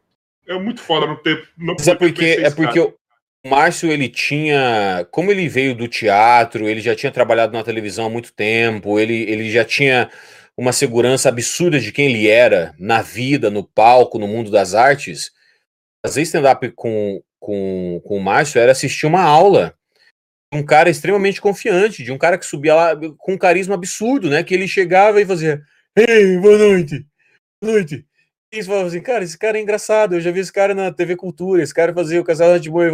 E ele falou assim: pau no cu do padre Ancheta. e eles falam assim, cara, esse cara tem muita segurança, porque o, stand-up é uma coisa que te dá uma autoestima muito boa, mas ao mesmo tempo te dá uma rasteira incrível. Se você sobe num palco, você faz um show, todo mundo ri de tudo, caramba, você sai com uma autoestima muito boa, cara. Porque você não sabe se as pessoas vão rir, você não conhece aquelas pessoas, elas pagaram, elas querem fazer esse dinheiro valer. Você é, é o responsável pela alegria delas naquele momento. É, existe uma responsabilidadezinha no, no, no, fundo da nossa cabeça sobre o que a gente está fazendo. Eu não digo responsabilidade do que a gente está falando, mas responsabilidade desse comprometimento, comprometimento com humor, comprometimento de fazer rir. É, e, o, e o Márcio tirava isso de letra, sabe? O Márcio não tinha dúvida, aparentemente ele não tinha dúvida de fazer o que ele estava fazendo, ele sabia o que ele estava fazendo. É, então era uma aula assistir o Márcio, né? Quando você sobe no palco, faz o teu show e as pessoas não, não riram porque ou não se conectaram com você, ou porque tuas piadas estão fracas, ou porque naquele dia você não estava bem, ou porque teu ritmo não tá bom, por um milhão de coisas, você sai do palco tendo certeza que você é uma fraude, que você está enganando as pessoas, que você tem que fazer um cursinho no Senai, chegou o momento. você sai do palco pensando, porra, o Senai não, não é uma má ideia, né? Porra, engenheiro elétrico do Senai pode ser uma boa. É... Então você, o, o Márcio era esse cara que tanto no camarim é, quanto, no, quanto no palco, era uma companhia incrível sempre. E, e outros caras como Marcelo Marrom, como Paulinho Serra. É, tem uma história do Marcelo Marrom Serra que é incrível, cara. Muito. Paulo Serra já sofri muito vendo o jogo com ele aqui em São Paulo do Flamengo. Já via muito. Eu também que eu ia ah, do Flamengo sim. aqui. Cara, o Paulinho é incrível, Ele tava lá sofrendo. Ele sofrendo. O Paulinho é incrível, incrível. Tem uma história do Marrom incrível. A gente tava no camarim do Comedians. É, e aí geralmente quando você vai fazer um show, se você tá testando piada nova, você faz o seguinte, você começa o teu show fazendo as piadas que você já, já faz, que você sabe que as pessoas vão rir, ou tem grande chance das pessoas rirem. Aí no meio você solta a piada nova para ver se as pessoas vão rir, porque elas já estão vindo dar risada e tal. Se funciona, beleza. Se não funciona, tudo bem, porque você tem umas outras piadas uhum. para encerrar o show. Então, geralmente, quando tem um show com quatro comediantes, cada comediante faz 15 minutos de, de, de stand-up. Então você faz cinco minutos garantidos, cinco minutos testando, cinco minutos garantidos. É, é, é, esse é o sanduíche que você faz quando você vai testar um texto novo num show, num show comum. A gente estava no camarim do, do Comedians, o Marrom estava por lá também, e aí tinha vários comediantes, e um outro comediante falou assim: Eu tô querendo testar uma piada, mas eu não sei se ela é boa. Não, fala a piada pra gente, às vezes, ouvindo, outros comediantes ajudam a melhorar a piada. Eu falei, uma piada é assim, assim, assado, eu não lembro qual é a piada assim, sensado e tal. Eu falei, não, e se mudar isso aqui, se mudar, eu falei, é, pode ser, não, eu vou, vou fazer aí e tal, e, e eu vejo, eu vejo se, se, o pessoal gosta ou não. E o Marrom falou, eu também tô testando piada, mas eu não queria falar para vocês porque eu tava com vergonha de falar que eu tô querendo testar piada. Aí, ah, você quer falar pra gente? Ele falou, não, vão lá na frente, eu vou fazer a piada nova, vocês veem se, se funciona. Aí, beleza. A gente foi assistir, o Marcelo Marrom começou a fazer o show dele e tudo mais, Aí fez cinco minutos do garantido, aí ele fez cinco minutos da piada nova que o cara ia testar. Ele fez, fez a piada Nossa. inteira do outro cara, e aí ele terminou, e aí a plateia riu pra caralho, e a gente ficou gargalhando, porque o Marrom foi super cara dura de fazer isso. E aí ele virou pro cara e falou assim: Ó, oh, piada funciona, pode fazer. Não, é que ele vai vir depois aqui, ele vai fazer essa piada. Ele queria saber se funciona, mas ele tava com medo. Ó, oh, funciona tá tranquilo, pode fazer a piada. E a gente gargalhou e o cara, e o cara falou assim, porra, Marrom, caralho, cara, vou ter que testar essa piada no outro show. Aí o Marrom, mas funciona. Eu tô aqui, ó, pode fazer, tá, tá seguro que a piada funciona, a piada é boa. E aí, cara, a gente gargalhou, que era comediante zoando comediante, sabe? Então, uma, o Marrom tem, tem isso também, de, é, de um, um, carisma absurdo, um talento sensacional e, e, e essa segurança, assim, do tipo ele comprometeu o show dele para fazer uma zoeira entre comediantes, cara. Uma zoeira para três pessoas, cara. Era ele mais três pessoas e ele falou: Não, eu vou fazer, vou fazer aqui, vai ser, vai ser legal. Olha só. Ele fez e, foi incrível, cara. Foi sensacional. Mano, mas, mas, me diz uma coisa. Porque, cara, eu tenho muita dificuldade de, de classificar quem é o Rodrigo Fernandes se ele é humorista, se ele é ator, se ele é diretor, se ele é blogueiro, se ele é. O pessoal, o pessoal, o pessoal que, que, que avalia visto americano também tá tendo esse mesmo problema. Eu assim, é mandei, mandei, mandei, documento pra caralho. E os caras falam assim: tá, mas o que, que você é? Eu falo, comediante. Pô, mas aqui você tá na revista meio mensagem falando sobre marketing. Falo, então, mas é porque eu sou formado em publicidade, eu tinha um blog de humor. Mas então você escreve? Eu escrevo também, mas é que é, tudo que eu faço é comédia. Entende? Ah, tá, mas aí essa outra participação? Mas aqui, ser ator, nos melhores do mundo. Então, é porque é comédia. Aí eu também sou ator. É que não, não, não existe um registro de comediante, né? Eu sou, eu, sou, eu me vejo como comediante. Tudo que eu faço é comédia. Mas assim, mas aí você é youtuber, você é blogueiro, você é o cara do marketing, você. Então, é que é um, é um pouco de tudo. E aí os caras, tá, mas aí como que a gente. Esses caras não devem entender que isso como é ser que a gente aprova tipo ou assim, não. É. Você pode assim, eu sou brasileiro, ponto. Aí já engloba tudo, tá ligado? eu tava assim, sobrevivendo, cara. Eu tava sobrevivendo, pô. Mas, cara, então, tem essa dificuldade. Porque, assim, cara, você transitou em muita coisa. Você era o cara. Cara, porque assim. Eu sabia do blog, lógico, como todo brasileiro que, que começou a usar a internet no, no final dos anos 90 e anos 2000. É, e aí depois eu te vi no YouTube, aí depois eu te vi num palco, velho. Tipo, cara, que esse maluco, tipo, do nada, tá ligado? Tipo, eu não sei se veio antes ou não, mas a minha ordem, a minha ordem foi essa, tá? A minha ordem foi essa. Eu vi primeiro blog, YouTube e palco. Sim. Entendeu? Tipo, sim, sim. Foi isso, foi isso. Como esse, que esse você abraçou a comédia? Porque você não. Como que você abraçou a comédia assim? Lógico, você já tinha o tom de humor nas paradas que você fazia. Mas, tipo, caralho, mas não tô à toa, vou fazer mais uma coisa da minha vida. Vou me fuder no palco. Não, na, cara, na verdade, e, e, e, eu, eu me dei mal mesmo fazendo stand-up no começo, porque eu já vinha fazendo blog há muito tempo e eu sabia, na teoria, a diferença entre você fazer um, uma piada escrita e uma piada falada. Porque também é, depende de quem tá falando aquela piada. Então, eu pegar uma notícia, como fazendo blog, pegar uma notícia e comentar essa notícia com uma piada no blog, é, era uma coisa que eu já estava num ritmo absurdo. Eu, o Fred Fagundes, que fazia o blog comigo, a gente já estava numa velocidade de saber fazer isso bem. E quando a gente, quando eu fui fazer stand-up, é, eu não sabia esse ritmo. E eu, eu fui aprendendo algumas coisas também, como fazer piada com notícia é uma piada que dura muito pouco tempo notícia uhum. passa, é uma, uma, piada. Se a notícia é uma notícia de tamanho nacional, ela vai durar uma semana. Mas aí, e aí? Você que está começando a fazer stand-up, toda semana você vai criar um texto novo ou é melhor você criar um texto que, que dure para sempre e você vai modelando esse texto, né? Começa a ser um pouco mais filosófico do que imediatista. Então eu demorei muito tempo para entender o que, que era é, o texto de stand-up e o texto do blog. É, uns dois anos, para ser mais exato, assim, uns dois anos. É para ser mais exato, uns dois anos. É... e, mas eu comecei a entender o que, que é. É, é, exatidão, é seis e ônibus. São exatamente seis Porra, ônibus. Exatamente seis e ônibus, bicho. Eita! É, e aí eu, e aí eu comecei a entender, por causa do stand-up, o que, que poderia ser engraçado, porque as pessoas estavam dando risada. É, então eu falava, tinha uma piada que eu falava do Ronaldo, que era o Ronaldo, o fenômeno estava parando de jogar bola. Eu falava assim: o Ronaldo falou que vai parar de jogar bola. Bom, na verdade ele vai se aposentar, porque ele parou de jogar bola um ano atrás. As pessoas riam disso. Falou assim: não, ele vai, ele vai é, parar de jogar bola por causa do joelho, o joelho de porco que ele come todo dia, né, Ronaldo? É, e a outra que era. Não, ele falou que ele está com um problema é, de saúde chamado hipotiroidismo, que é, que é um problema que faz a pessoa engordar. Eu também tenho o mesmo problema, chama lasanha. E essa eram as minhas primeiras piadas, cara. Você lembra dessa? Essa eu lembro da lasanha. Eu também tem um problema que me, me faz engordar, chama lasanha. É, e essas eram as minhas primeiras piadas. É, é, é engraçado que. eu lembro que tinha assim. É, parece que a Ariadna do Big Brother ligou para ele e falou assim: Ô Ronaldo, você precisar de um ombro amigo, eu tô aqui. É, ela tinha acabado de rolar o Big Brother. A Ariadna é aquela, aquela transexual que participou do, do Big Brother. Ele tinha tido. Tá caso, no limite com... agora.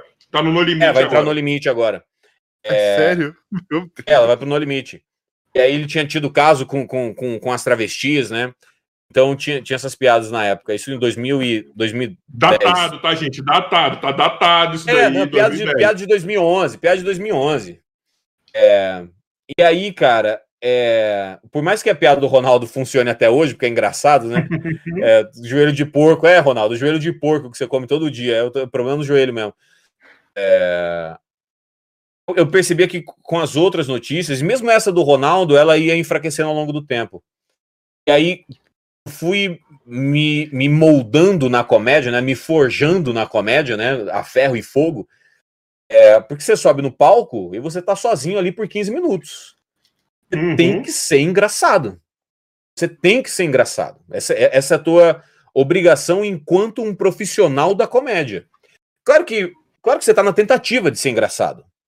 É, quando a galera julga o comediante, ah, o comediante fez uma piada que eu não gostei e tal. Sim, não tem como a gente saber o quanto é engraçado ou não, ou ofensivo ou não, até que a gente faça. A mesma, o Rafinha fala isso pra caramba. Da mesma cabeça que saiu a piada que você gostou, saiu a piada que te ofendeu. Você entende que, que é uma cabeça que tá é. criando coisas? É, e, e, às Sim. vezes você tá se ofendendo por uma coisa que o comediante não tem nem a ver com a tua vida. É, então eu fui, eu fui entendendo todo esse processo de o que é engraçado é, escrever, é, fazendo stand-up, o que me ajudou a escrever no blog. Assim, ó, a chance disso aqui ser engraçado, a chance de isso aqui ser engraçado é maior porque no palco, quando eu faço alguma coisa parecida com isso, as pessoas dão risada. É, quando você só escreve e publica, não sabe exatamente se é engraçado sabe. Eu, eu percebia que o que eu estava fazendo era engraçado porque o número de acessos no Jacaré Banguela aumentava. Falou assim, ok, eu estou no caminho certo, mas uhum. para eu otimizar isso, eu preciso realmente saber o que é engraçado. É? Porque assim, no geral, eu estou acertando. Mas, nesse geral, eu também estou perdendo tempo, porque eu estou fazendo coisas aqui que não são engraçadas. Como que eu otimizo isso? Eu acho que foi o stand-up que, que me levou para esse caminho, de otimizar o meu tempo é, ou otimizar as publicações. De 10 publicações por dia, se eu estava acertando 3 e errando 7, eu preciso inverter essa sequência. Eu preciso acertar Sim. em 7 e errar em 3. E, e você, você, tipo, tá. Mas você fazia. Caralho, é que eu, eu, eu tô tentando achar uma, uma correlação tá ligado? Que, tipo, que deve ser muito foda. Você tinha um lugar para testar, querendo ou não, algumas coisas. Mesmo que não fosse no palco. É, mas, mas, entendo, aí é, né? mas aí é como um cartunista de jornal, né, cara? O cartunista de jornal, ele vai lá e ele faz a historinha dele em, em quatro atos, né? Em três atos ou em quatro atos. O cara não sabe... A única, a única pessoa que esse cara sabe que adora o que ele faz é o editor-chefe do jornal, que é quem continua publicando ah. lá. Esse cara não sabe exatamente se as pessoas estão adorando. Agora com redes sociais, né, que os caras colocam no, no, Instagram, no Instagram deles, eles têm a reação ali, tem uns comentários e tal. Uhum. Mas antes de redes sociais, o cartunista precisava que, que o editor-chefe gostasse. No final das contas, é isso. É, ah, eu quero fazer um especial de cenário para Netflix, eu quero fazer um filme para Netflix. Eu preciso que uma pessoa da Netflix goste do que eu faço e, e, e, me contrate ou aceite a minha proposta para fazer alguma coisa para Netflix. É, isso como produtor. Você, né? Mas você aprendeu você tá, a leitura fria? Você aprendeu a ter a leitura fria por conta que você tinha que se basear pelo número e não pela reação das pessoas, assim, tipo, leitura fria nesse caso que eu falo, não a leitura fria em si, tipo, quando você faz a leitura de, de pessoa, tá ligado? Mas, tipo assim, você aprender métrica, tá ligado? Tipo, peraí, se eu fizer isso aqui, e quando eu faço isso aqui, eu tenho um pico aqui, então talvez o, o público. Tipo assim, vira uma parada mais matemática, vamos dizer assim, pronto, é isso. Vira uma parada sim. mais matemática. Sim, sim, sim. Mas isso também. Isso não pode te aprisionar. É, você não pode ser refém disso. Porque senão. Porque tem uma coisa que é o seguinte: o público não sabe o que quer. O público é. não sabe o que quer. Isso, isso não é uma coisa ruim. O público, tanto, tanto o público não sabe o que quer, que a Netflix criou um negócio assim: escolha por mim. Né? Tem a função é, Netflix. 95%, 90%, que é, é. é a sua cara, as coisas e tal. É, é, escolha por mim, porque a gente, e eu também sou público, eu falo isso como, como criador e como comediante, mas eu também sou público. Ah, cara, às vezes você tá num dia cansado de trabalho, você deita pra assistir alguma coisa na TV, o que que você quer? A gente sabe o que a gente quer assistir. Então o público não sabe o que quer ver. É, então, se a gente fica refém do, do público, do pico, do algoritmo, a gente começa a produzir mais do mesmo por uma galera que não sabe o que quer ver. É. Então, às vezes, é melhor você apostar no inusitado, você apostar na ideia maluca, é, porque a sua chance de atingir um público novo, um público grande, é maior. Porque o público não sabe o que quer ver. E você tá trazendo uma coisa maluca, o cara fala: Porra, tá aí, essa coisa maluca. Tá todo mundo fazendo igual? Esse cara aqui tá fazendo diferente. É esse cara aqui que eu quero ver. É... Então, assim que, que, eu, que eu sempre fui tocando o meu barco. Mas é uma loteria foda também, isso daí, vai. Cara, mas, mas tudo é uma loteria, né? Quando, quando o Whindersson assim, começou a fazer. Hã? Mas assim é mais ainda. Porque assim, não, você é quer apostar sempre no novo. Não, não, não, não, não. Você joga o jogo, você tem que jogar o jogo, mas você tem que jogar. Por exemplo, eu vi uma. Eu vi uma análise boa pra caramba, que era do Wesley Safadão. Olha só como a minha cabeça funciona, hein? Maravilhoso. Segura essa. Wesley Safadão é, era um cara que faz, cantava, no, can, cantava no ritmo dele lá, que eu não sei exatamente, não é forró. Ou é forró? Enfim, eu não sei exatamente qual é o ritmo cara, do Wesley Safadão. Sei. Deixa, ele é deixa é eu botar mistura, aqui. Ele, ele, é uma mistura, para ser exato, não? Como, como a, a internet estragou o bar, a internet estragou o bar, eu boto aqui Wikipédia Wesley Safadão. É conhecido aqui como. É, é, aqui nos Estados Unidos é Wesley Horny. fica feio, Wesley Horny. Wesley Horny. Ó, ô, é... ô, tem alguns artistas aí, assim, tipo, nessas pegadas que nem no Brasil, assim, uns caras mais. Tem, mas eles são geralmente latinos, né? São é. mexicanos é. ou são é, porto-riquenhos, mas tem. Olha, aqui diz que o gênero dele é forró eletrônico. Aí, viu? Forró eletrônico. O forró eletrônico ou forró estilizado é um subgênero do forró, originado no início da década de 90, que procura mesclar elementos tradicionais do forró com outros gêneros musicais, adotando fortes influências da pop, do rock, do sertanejo, do axé music e da lambada. Esse é o Wesley lambada. Safadão. E aí o cara... É da lambada, esse é o Wesley Safadão. Wesley Big Horny. Big... Ah, tá, tem aqui, ó, tem aqui, ó. A Wikipedia do Wesley Safadão tem em inglês. Deixa eu ver aqui. Ah, Uh, ah, mas não tem tradução. Tem assim: Wesley Oliveira da Silva, also known as Wesley Safadão. Ah, por que não tem uma tra... não, não, tem uma tradição. Não, tem uma tradução. Não, tem, transforma como um nome. Ah, eu acho que você pode fazer uma edição nesse. Pessoal, é. você que estão aí vendo ou vão ver, Verdade. faça uma edição na Wikipedia. É, assim, ó, botar aqui, ó, Wesley Horny. Por Wesley favor, Horny. Tira a print e manda pra gente quando fizerem. Por favor. A gente precisa disso. E o Wesley Safadão, o, seguinte, o Wesley Safadão, ele, ele tinha um público absurdo em Fortaleza, né? Um público absurdo, assim, ele já era o maior cantor daquela região, assim, disparado, fazia show para 20 mil pessoas, 470 mil pessoas. Ele era o maior cara da região. Sim. O que estava bombando era o sertanejo universitário. Uma dupla com um sucesso só, é, um, uma galera que estava vindo, ou mesmo um cantor é, sozinho, com um sucesso só, fazendo sertanejo, e uma galera começando a fazer sertanejo, porque sertanejo era que estava bombando. Wesley Safadão, assim, faço meu sucesso aqui no Nordeste, para mim tá tranquilão, vou, vou tocar meu barco aqui. Até o momento, as pessoas cansaram do que estava sendo feito. Cansaram do, do, que, do que era mais do mesmo a cada semana surgia uma nova dupla desconhecida com um sucesso só de uma música só. É...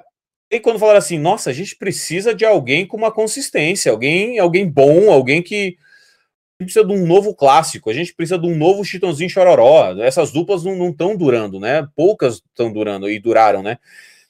É... E aí, quando foram procurar uma opção, tava lá o Wesley Safadão tranquilo, uma carreira longa, segurança Big no palco, letra boa, o Big Horn bombando no, no Nordeste, no Northeast do Brasil. Northeast. É...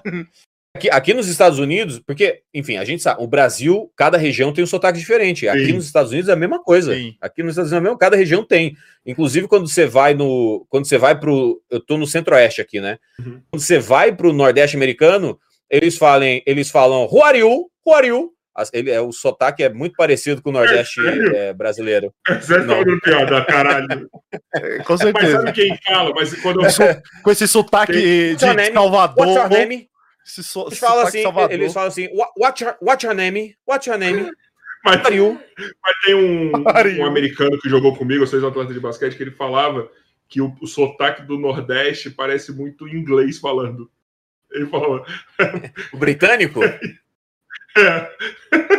Acredito mesmo, acredito mesmo. Ele falava muito. Ele falava, ó, para vocês entenderem a diferença do inglês nosso pro da Inglaterra, olha, olha aquele cara ali falando. Aquele ali parece o inglês falando. O Murilo Gun, o Murilo Gun, comediante, palestrante incrível. Maravilhoso. Puta, teve um ano do Comedy Central, é, dos especiais do Comedy Central, que o Murilo Gun apresentou. Depois eles tiraram o apresentador, mas tinha um apresentador antes. E teve um ano que, que foi o Murilo Gun. E sempre vinha alguém do Comedy Central americano é, para ver as gravações e tal, ver se estava seguindo os padrões do, do, do, Comedy Central internacional.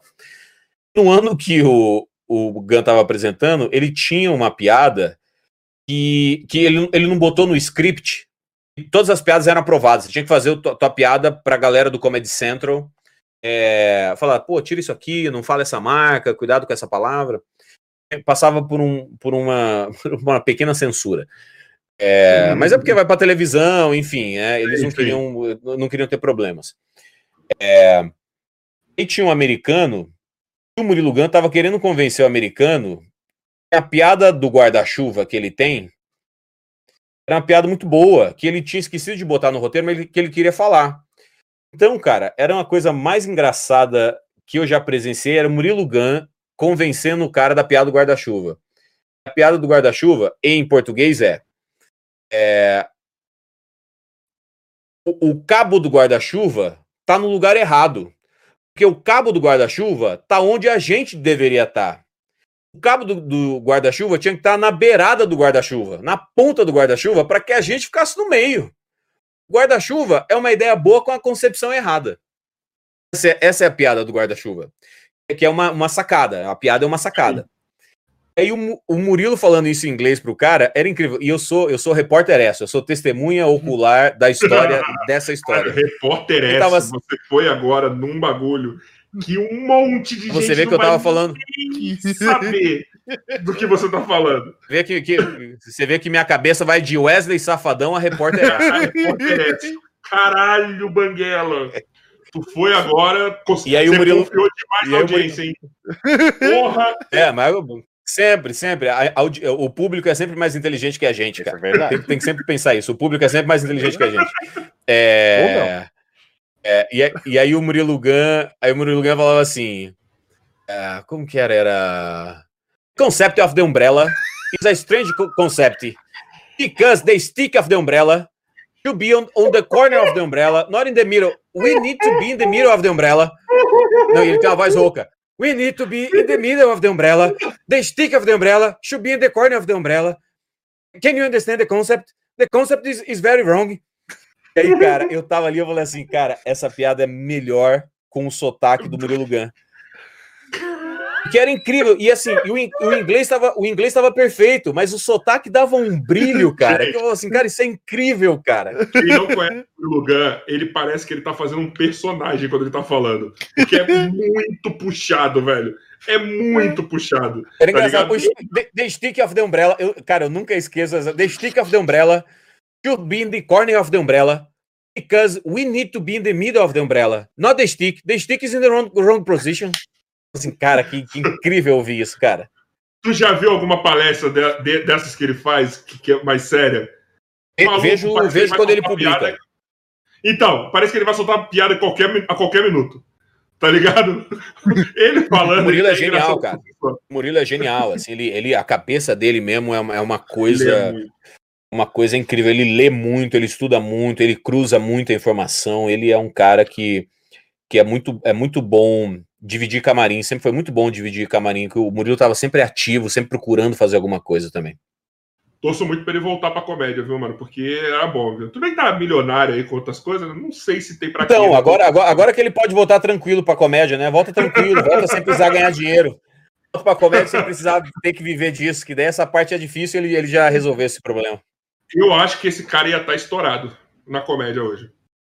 Se ele Cara, é, paradas Cara, aí. Cara, é, é, é, é, difícil, é difícil saber, né? O público, o público vai, vai, é. vai mudando, moldando, né? O, o, o Thiago Ventura é um cara que levou muita gente para o teatro pela primeira vez, Sim. assim, é, é existe um boom muito grande do stand-up pelo Thiago Ventura, pelo Afonso Padilha, pelo Whindersson, uma galera que nunca tinha ido para o teatro, que, que também é um boom que os melhores do mundo fizeram uh, anos atrás as peças, né? Sim. Pessoas que nunca tinham ido no teatro foram no teatro pela primeira vez para ver os melhores do mundo.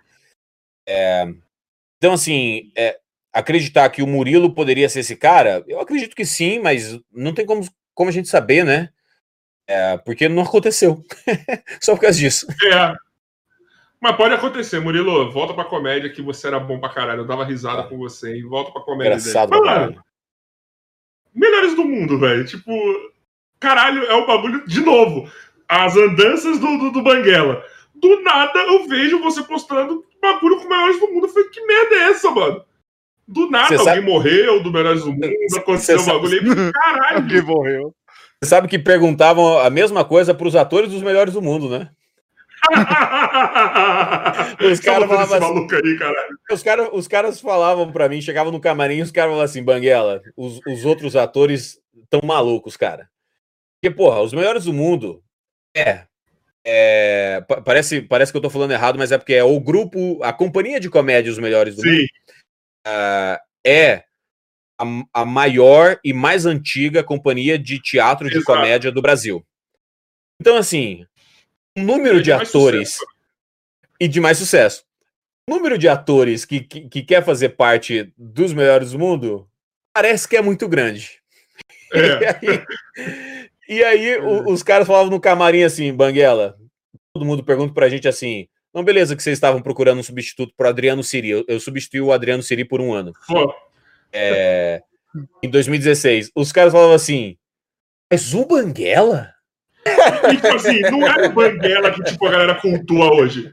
Era ainda o Banguela, humorista, youtuber, tá ligado? O cara tipo, do blog, o cara do stand-up, né?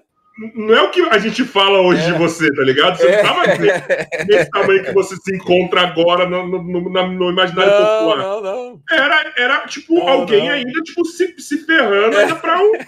E caiu. Eu lembro que você começou a fazer uma série disso, não foi? Aí eu falei, caralho! É. Caralho! É. Tipo, Exatamente. Foda, e, aí, tipo, aí, e, aí, e aí, o que aconteceu foi o seguinte é, em, no final de 2015, é, o Adriano Siri pediu pediu se ele podia se ele podia ficar um ano é, sem fazer a peça que ele, ele queria passar mais tempo com a família dele. O grupo falou, pô, claro, a gente tá fazendo isso, já tava fazendo isso há 21 anos, cara. 22 anos que eles estavam fazendo, eles fizeram 25 agora, acho que é 21 ou 22 anos. Claro, claro que sim, velho, claro. Ele queria um sabático para ele. E aí ele falou, puta, quem que a gente chama, quem que a gente chama e tal, e aí me chamaram. É, um, pouco pelo, um pouco pelo físico que se, que se parecia, assim, uhum. Pra, pra, porque de, a, na peça o palco tá longe e tal, né? Então, assim, o físico se parecia um pouco. É, e beleza, me chamaram porque eles falaram, cara, é muito legal dividir o camarim com você, assim, é, eu já tinha publicado as coisas do grupo no, do grupo no blog, é, e, e, e existia uma troca de gratidão, assim, eu sempre fui muito fã deles e eles agradeciam tudo que tinha acontecido é, por conta da publicação no blog. E aí eles me chamaram, eu falei, pô, com o maior prazer e tal.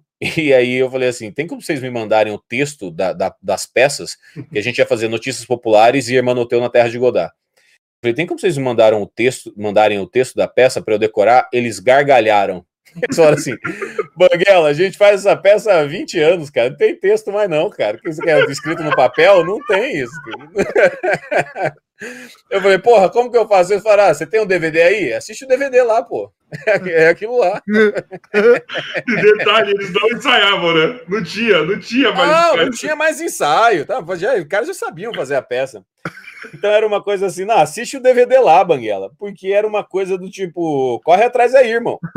É, mas assim, mas numa boa também, não é? é? é? tipo, a gente precisa de alguém, você aceita? É assim que a gente. A gente, a gente e eu lembro procede. que você fez todo um processo, você anotou o bagulho, você estava estudando, você, caralho, e você, eu lembro você, seu desespero de você falando isso lá no, na série que você fez. Exatamente. Cara, não tem texto, não tem nada, então tem que me virar. Aí tava você no computador, vendo as falas, anotando os bagulhos. Exatamente. Não tem, e, e, e, aí, quando. E aí, aí eu fui. Tem fui... que um pipo aqui sentado. Que ensaio o quê, Maguela? Tipo, tem, é, tem um bagulho assim, não tem? Vamos beber, vamos beber. Não, não é, é tem eu, tem eu chego. Tem, tem um vídeo que é assim, eu saindo do hotel, eu entro no Fusca do Pipo e falo assim, tamo indo pro ensaio. Aí o Pipo dá uma risada. Aí corta, tô eu de noite voltando pro hotel e falo assim, a gente só ficou bebendo, o pessoal não ensaiou, não.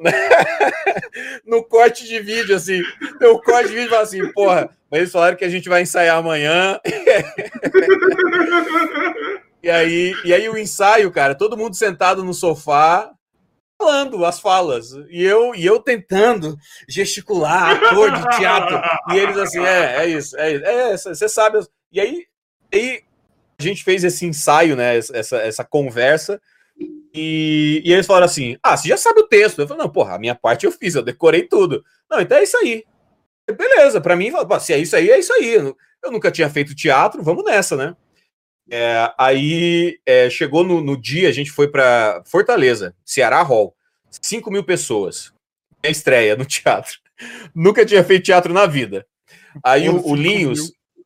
5 mil pessoas. Aí o Linhos, que é o técnico, é o técnico, é o diretor técnico do grupo, é, tem umas marcações que eles fazem no, no chão. É, aqui é o centro do palco, aqui é a esquerda do palco, aqui é a direita do palco. Então você sempre se tem um ator no centro e o outro daquele lado, você tem que ficar aqui porque visualmente fica balanceado, né? Uhum. É, ele, aí ele falou: essa aqui são as marcações do palco, e como o lugar é um pouco grande, às vezes dá um pouco de eco. Eu falei: não, beleza, era é, Notícias Populares, edição. É, Notícias Populares era a peça. Eu, tá bom. A primeira cena do Notícias Populares é, é, é comigo. Eu sou o tenente. Aquele, é aquela cena do pleonasmo Tá. Ricardo Pipo é o, é, o bandido, é o bandido que tá armado, aí tem os dois policiais, eu sou o tenente. Ou seja, as falas Mas que tudo... fazem a cena andar são minhas. Sim. Então, assim, não é que eu tava estreando no teatro, eu tava estreando no teatro com a primeira cena guiada por mim, pelo meu personagem. E aí, beleza, vamos nessa, né? Ah, os caras, os caras sabem que eu sei, que eu sei as falas, eu sei as falas. É, o, o, Linhos me mostrou a posição no palco, é isso aí. Aí fui lá, botei a roupa de policial, eu tava ali no palco, tá, o Elder comigo ali é, é, na, na posição pra gente entrar. E aí, quando começou a vinheta, cara, eu arrepiei aqui de novo. Quando começou a vinheta, e agora, com vocês, a companhia de comédia Os Melhores do Mundo. Tenham todos um bom espetáculo. Caiu minha ficha.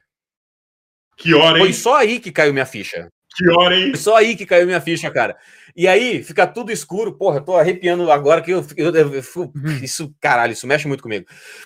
E aí começou, ficou tudo escuro, começou a piscar, porque é um som de helicóptero, as luzes ficam passando, Sim. fumaça pra caramba.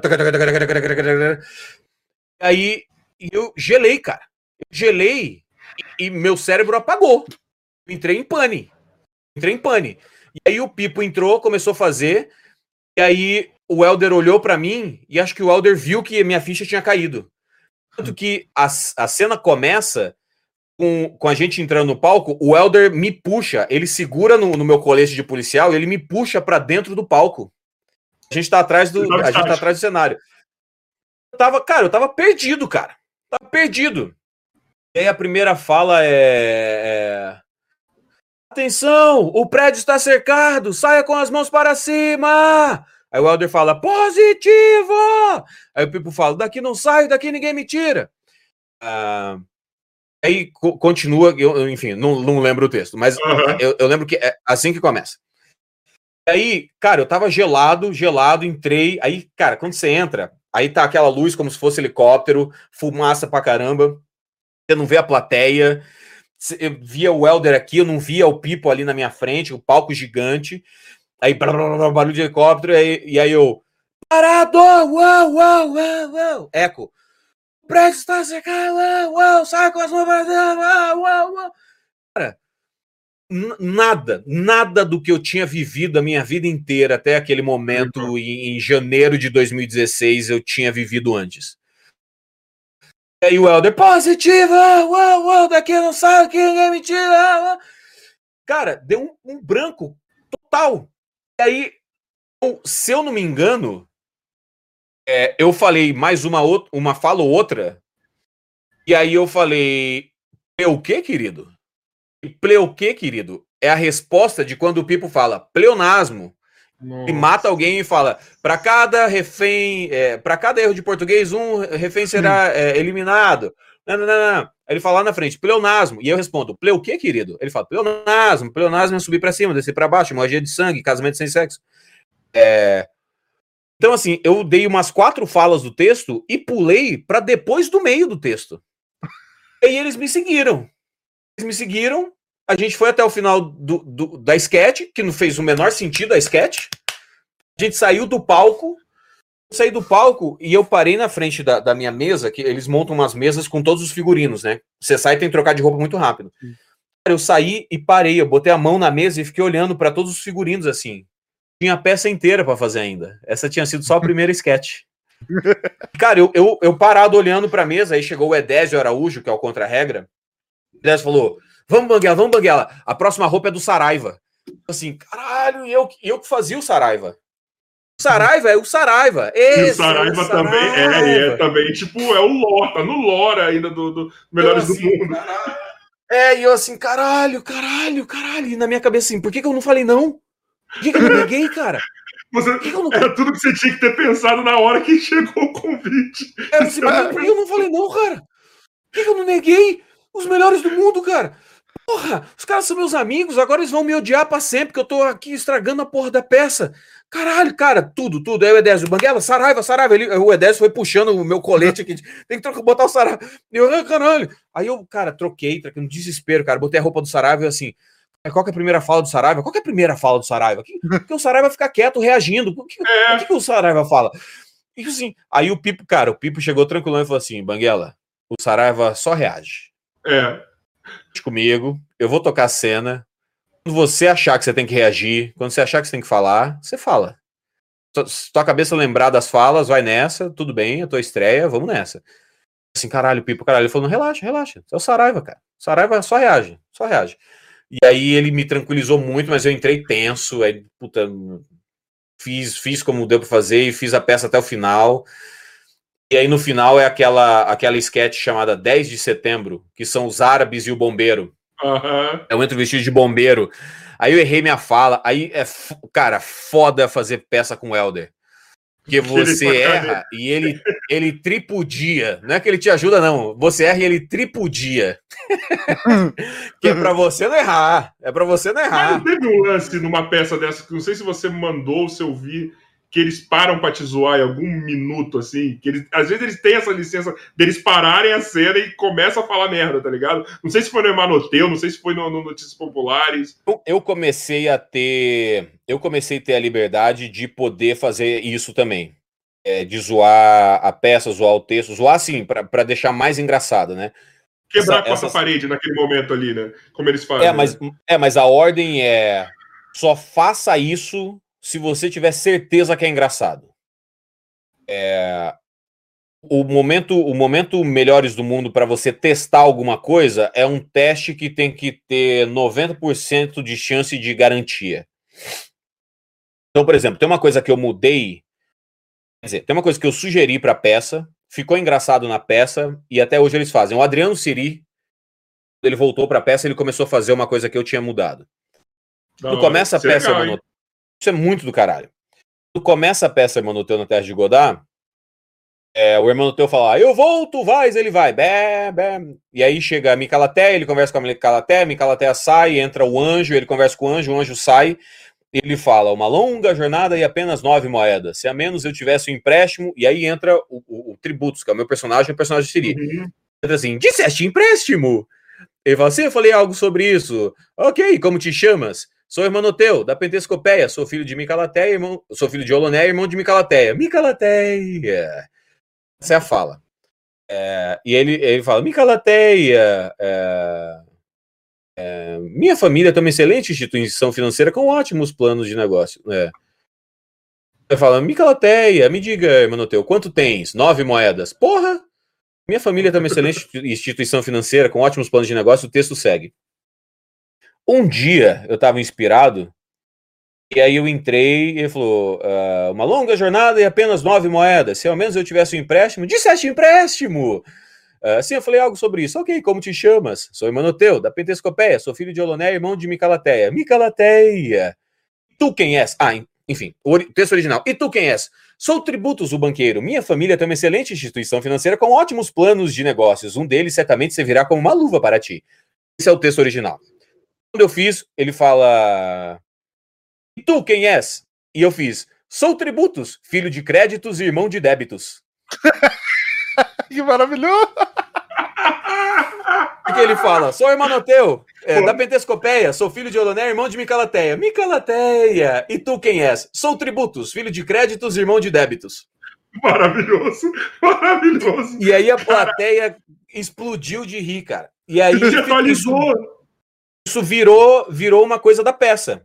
Virou tanto uma coisa da peça que isso tá no filme do Hermanoteu que vai ser lançado esse ano. Esse, esse diálogo tá no filme. É, mas assim, foi, uma, foi uma, uma coisa que eu botei na peça porque eu achava que poderia ser engraçado. Mas você assim. escreveu ou você foi no improviso? Não, eu fui no improviso. Porque quando, tem, quando, você, quando você fala pro grupo, olha só, eu tava pensando nessa piada aqui, eles falam assim: não, não. Não. Pra quê? A peça já é engraçada.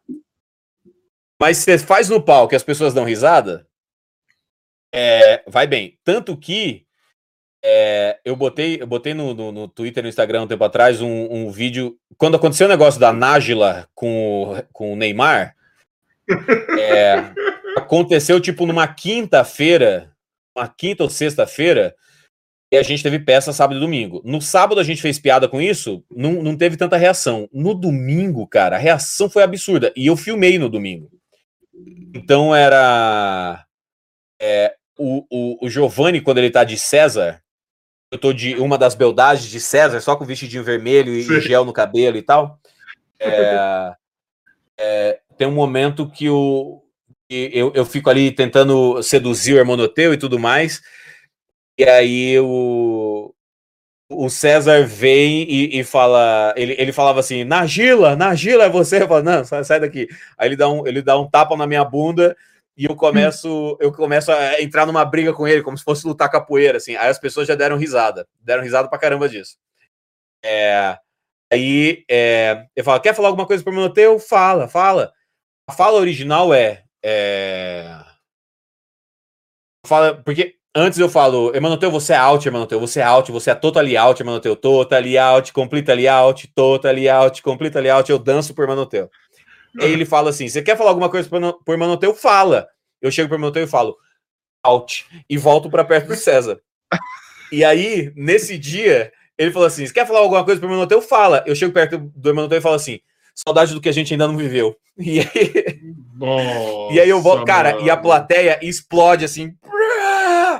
É, cara, a plateia fica aplaudindo tanto. Aí você vê na gravação o Helder falando assim: Olha aí, olha aí, ó, colaboração da juventude. Olha aí, a colaboração. Porque é isso. Você tem que você tem que testar no valendo. Se é engraçado, fica na peça. Se não é engraçado, é da peça. E, e o Helder, o Helder tá pronto ah, para tripudiar. Tá. Não, e a tá Emanoteu, atrás de Godard, é a que mais se quebra, que eu, que eu vi até hoje, é a que mais se quebra a quarta parede assim. Sim pra caralho! Tem uma interação com plateia nessa, na, na Manotota, principalmente do Helder. Né? O Helder é um doente é mental, desculpa, Helder. Yeah. Caralho, é um gênio, a cabeça é um gênio, dele deve ser um negócio de louco, assim. Uhum. É, é, um bagulho absurdo. E ele quebra toda hora. E... Para nossa sorte, para nossa alegria. para nossa alegria. Eu acho ele um gênio, porque o cara pra ser engraçado, fazendo personagem de Zorra Total, ele tem que ser um gênio. Ele tem que ser um gênio, assim. Ele é, ele é. E, cara Puta, ele quebrava a quarta parede, eu vi, mano. Eu acho que. Cara, eu tô tentando lembrar se eu vi a, a, peça no teatro, eu não lembro. Mas, cara, eu acho que eu vi tantas vezes que eu, minha cabeça botou um falso cognato que eu já gente, fui lá no. a, gente, a gente foi fazer a peça em Cuiabá, né? Na minha cidade, minha família toda mora lá, né? Aí chamei minha família e minha família foi assistir a peça, meu pai foi lá também. E quando chegou nessa cena que eu tô vestido de beldade de César, né? Que eu tô com um gelzinho no cabelo, só um vestidinho curto, vermelho e tal. E tô lá, fazendo a cena e tal. Aí o, o Giovanni ele falou assim: para, para, para, para. E eu fiquei assim, pô, não, não tem piada, não tem improviso aqui. Ele vai, ele vai improvisar alguma coisa aqui, mas beleza, eu sei como voltar pra peça se ele jogar pro meu colo. Ele uhum. fala, para, para, para, para. Aí ele pega, ele olha para mim, ele aponta para mim assim, ele fala: Olha só isso aqui. Filho da terra. Cuiabano nascido em Cuiabá. Foi, foi, foi para São Paulo é, virar artista. O pai dele tá aqui na plateia. Olha só o que ele se tornou. E eu de vestidinho vermelho com o cabelinho com gel assim, fazendo pose assim. Assim, assim, cadê, cadê o pai? Cadê o pai? Cadê o pai? Aí meu pai levantou a mão e falou assim: tá orgulhoso do filhão? Tá orgulhoso do filhão? A plateia, Aí meu pai fez assim: tô, tô orgulhoso do filhão. Aí falou: é isso, ó. Aqui, ó, filho de Cuiabá, ó, filho de Cuiabá aqui, ó. E eu assim. e aí eu tinha duas opções. Eu tinha duas opções. Ou, ou falar assim, muito obrigado, Cuiabá, muito obrigado, falar assim, ou continuar no personagem. Eu ficava assim: para, César. Para, César. Para, César. Para, bobo. É, para, bobo. Para, bobo. Então eu fiquei no personagem respondendo: para, bobo. Ei, para, bobo. Dava tap... Eu ia até ele dava tapinha no ombro dele assim: para, bobo. Para. É, e foi engraçado pra caramba, porque é isso. É, o grupo faz isso há tanto tempo que tem total segurança de sair da peça, voltar pra peça, zoar e voltar. E com o tempo eu fui tomando essa, essa, essa, essa segurança também. E a gente fez a peça em 2016 inteiro, o ano inteiro. Em dezembro de 2016, a gente fez uma apresentação em Nova York e Boston. É, que a comunidade é, brasileira em Boston é gigantesca. Verdade. E aí a gente fez a peça é, em Boston e é, é, eu estava em Nova York, eu fui, fui almoçar com a Adriana Nunes, que faz a Micalateia, Tá. E, aí, e, e, sempre que eu publicava alguma coisa, eu falava assim: pessoal, eu vou estar com os melhores do mundo nesse final de semana, em tal lugar. Olha só, eu vou fazer peça com os melhores do mundo e tal. E eu dava entrevista e falava assim: é, pô, tá sendo uma oportunidade incrível atuar com os melhores do mundo, né? Porque é, quando é, acho que é um caminho ótimo para virar um bom ator e tal, quando eu virar ator e tal. Eu tava almoçando com a Adriana e a Adriana falou assim: Banguela, duas coisas para de falar quando você vira ator. Você já é ator. Você entrou para os melhores do mundo porque a gente já via você como ator. A gente está em dezembro e você fez uma temporada inteira. Cara, a gente viajou absolutamente todos os finais de semana de 2016, de janeiro a dezembro. É... Falou, você já é ator e você é um bom ator. Então para de falar quando eu virar ator. Não fala mais isso. Eu falei, tá bom. Falei, a segunda coisa, para de falar eu e os melhores do mundo. Você é dos melhores do mundo. Caralho! Você é um dos atores dos melhores do mundo. É, então, assim, não é que vai ter uma apresentação eu e os melhores do mundo, não. Vai ter uma apresentação dos melhores do mundo e eu vou estar tá lá, vai lá assistir a gente tal. É, você é a gente. Eu falei, porra, tá bom, beleza. Aí, a partir de então eu comecei a, a, a, a entender que eu faço parte dessa família Melhores do Mundo. E aí ela falou: eu falei, eu acho, eu acho muito maneiro vocês terem me chamado para fazer parte disso, tal. É com certeza minha carreira um upgrade que, que eu jamais poderia imaginar ter esse upgrade, né? De aprender a atuar comédia com os melhores do mundo. Né? Ela falou, sabe por que, que a gente chamou você? Eu tenho muita curiosidade para saber disso. saber isso. Você e vários atores falou, aí, quero saber. É, ela falou, a gente chamou você porque você não sabia porra nenhuma de teatro. Eu falei, como assim? Ela falou, um ator de teatro é, viria com muitos vícios de teatro. Verdade. Você era alguém que poderia aprender o que a gente precisava que você soubesse. A gente precisava de alguém que fosse fazer como o Siri faz. Não um ator que ia trazer a, impressão dele, daquele, daquele personagem, a, a, a repaginação dele. A gente precisava de um ator que se adaptasse. Como você não tinha não tinha é, é, é, conhecimento é, disso, e muito menos do processo, imagina, você chega para um ator profissional e fala, assiste o DVD lá. Fala isso para um ator profissional. Você fala isso para um brother, fala isso para um amigo. E ela falou, e sempre foi muito legal ter você no camarim. A gente começou a pensar quem que a gente quer. É claro que a gente conhecia atores que poderia fazer o papel é, de maneira profissional desde o começo a gente ficava assim, puta, com quem que a gente quer viajar? Porque eles já sabiam como era o batidão de viajar, né? Que avião, van, hotel, restaurante, restaurante legal, restaurante ruim, é, van legal, van ruim. Cara, a gente fez uma temporada no sul, que foram acho que três cidades. A gente chegou em Porto Alegre, aí a gente fez Porto Alegre, Santa Maria, mais uma outra cidade. É... A gente viajava de van, uma cidade para outra, assim. Você faz o show à noite, aí você vai pro, pro restaurante do patrocinador jantar. E aí, geralmente, tem os amigos do patrocinador que querem tirar foto e postar tá cansado da peça, você tá jantando, mas você, você tá ali, você é o artista, você tira foto e tudo mais. É. Você vai pro hotel, aí você dorme, aí você tem que acordar sete, seis horas da manhã, porque sete horas sai o, a van que vai para outra cidade para fazer o check-in, aí você dorme de tarde para de noite fazer a peça, aí chega uma hora e meia antes para fazer a passagem de som, para ver. É muito cansativo. Então eles estavam assim: é, quem a gente quer fazer esse batidão? E, e eles gostavam de mim já. Então ela falou: isso, essas duas coisas foram muito decisivas para a gente chamar você para o grupo. Era você não ter noção do tamanho que era esse problema e você ser um cara legal de ter de trocar ideia no camarim. Então, essas duas coisas basicamente me fizeram entrar para a companhia de comédias melhores do mundo. Mas como que você ficou próximo deles? É, eu publiquei o vídeo deles do Joseph Na verdade, o Fred trabalhava na, na filiada Globo lá. Eu trabalhei um tempo na filiada Globo de Cuiabá e depois o Fred começou a trabalhar. E aí o Fred pegou o vídeo e botou no Jacaré Banguela. Uhum. É do Joseph Klimber no Jô. E o vídeo viralizou de uma maneira como nunca antes. Isso foi em 2007. 2006. Isso foi em 2006, porque eu entrei para o grupo 10 anos depois uhum. dessa, desse, desse acontecimento. É, a história do grupo mudou por causa disso, porque eles faziam em teatros menores, eles começaram a fazer em teatros maiores por causa da viralização do, do vídeo do Joseph Klimber. Então a gente já, já, a gente já se conhecia pela internet de, de trocar, trocar e-mail e mensagem.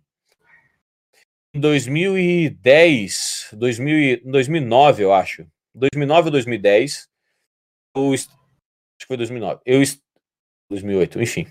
Eu estava estagiando no Projac. Eu fui estagiar no Projac. Eu me mudei para o Rio para estagiar por três meses no Projac. Um dia lá estagiando no Projac, é, estava estagiando com, com edição. Eu fui ver como que os caras editavam novela, série, enfim, correção de cor e tudo mais. Tava lá estagiando no Projac e me, me caiu a ficha. Porra, os caras gravam um Zorro aqui. Aí eu mandei, eu tava no Projac, eu mandei um e-mail para eles. Eles falaram, não, a gente grava toda quarta-feira. Eu fui na quarta-feira, encontrei com o Helder e com a Adriana no camarim do Zorra. Estavam fazendo maquiagem. É, falei que eu era o Jacaré Banguela, eles acharam do caralho, tiraram foto, eu vi uma gravação, tanto que eu tenho essa foto até hoje, cara. É a Jajá, Juju e o Maurício Matar fazendo o sinal do Jacaré Banguela. Caralho! Foi, foi do dia que, cara, uma quali... cara, é uma quali... a qualidade da foto é um lixo. Porque, quer ver, ó? Eu tenho Ô, Banguela, manda aqui para mim, manda aqui para mim que o Joy coloca na tela. Não, ele manda tem a foto mandar... É, tem a foto física, né? É... Eu, vou, eu vou te mandar no Instagram, que eu acho que eu não tenho o teu WhatsApp. É, manda aqui no Insta. Que aí eu te. que eu posso pro Joy aqui. E aí, cara, eu, eu publiquei, ó, vou botar a foto aqui do vídeo dos melhores do mundo que eu publiquei no, no blog. E o vídeo do, do Maurício Matar. Caralho. Tata Show. Mandei os dois aí, estão lá no Instagram.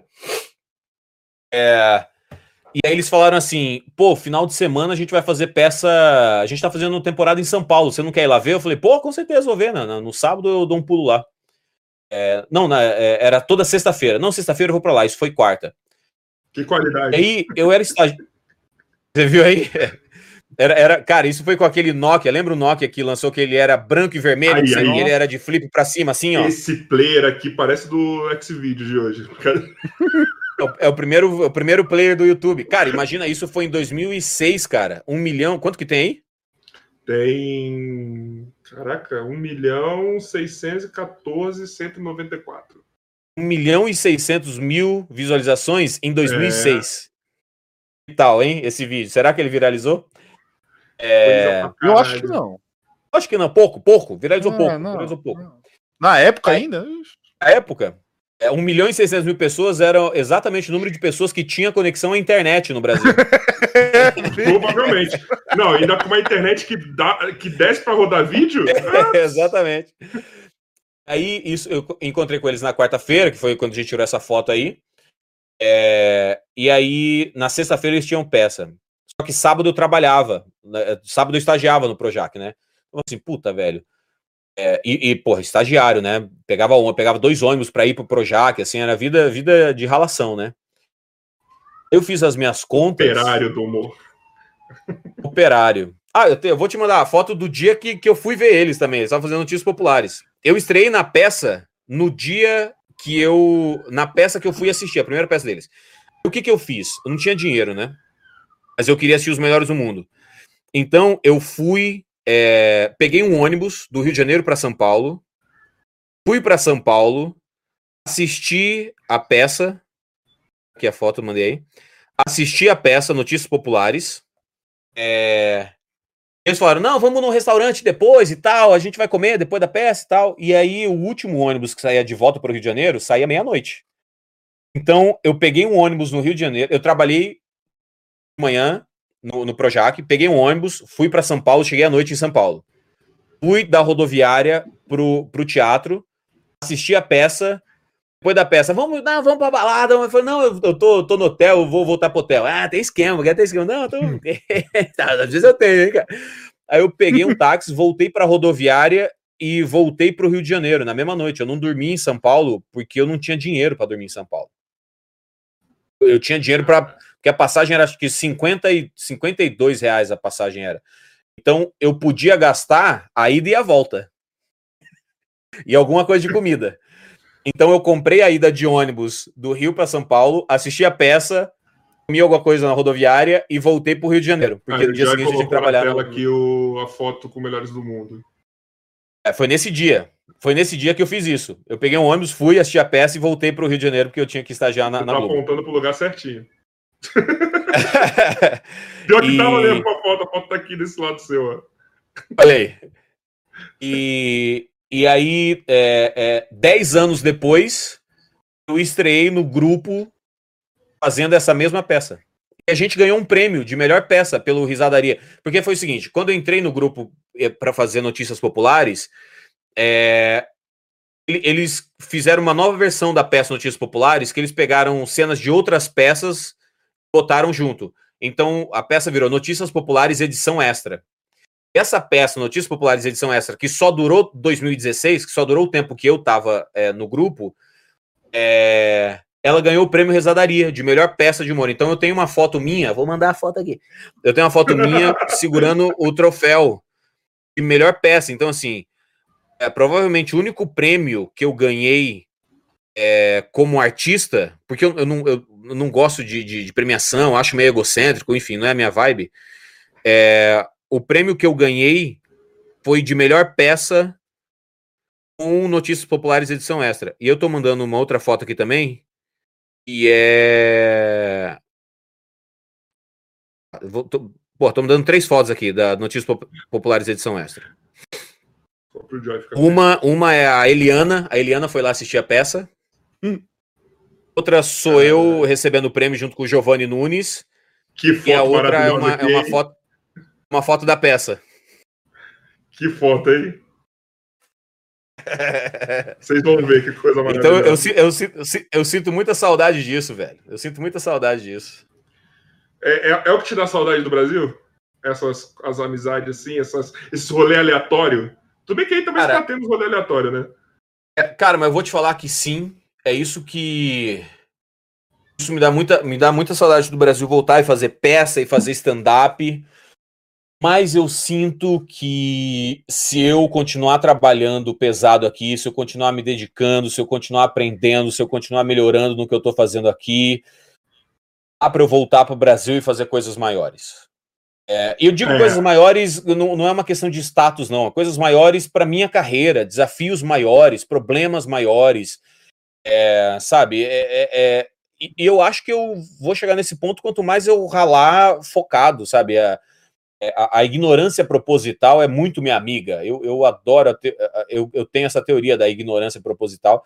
Eu sigo ela é, é, de verdade, todo dia. Assim, é, junto com a predisposição ao desconhecido, são duas coisas: predisposição ao desconhecido e ignorância proposital. Adoro as duas coisas. Eu tenho. Deixa eu te falar uma coisa aqui que mandaram no meu WhatsApp. Na hora que eu tava mandando a foto, eu vi. tem uns amigos nossos do canal Maneirando que eles eles têm um canal de, de quase 7 milhões. Eles, oh. cara, eu, eu vejo muito no Guizão.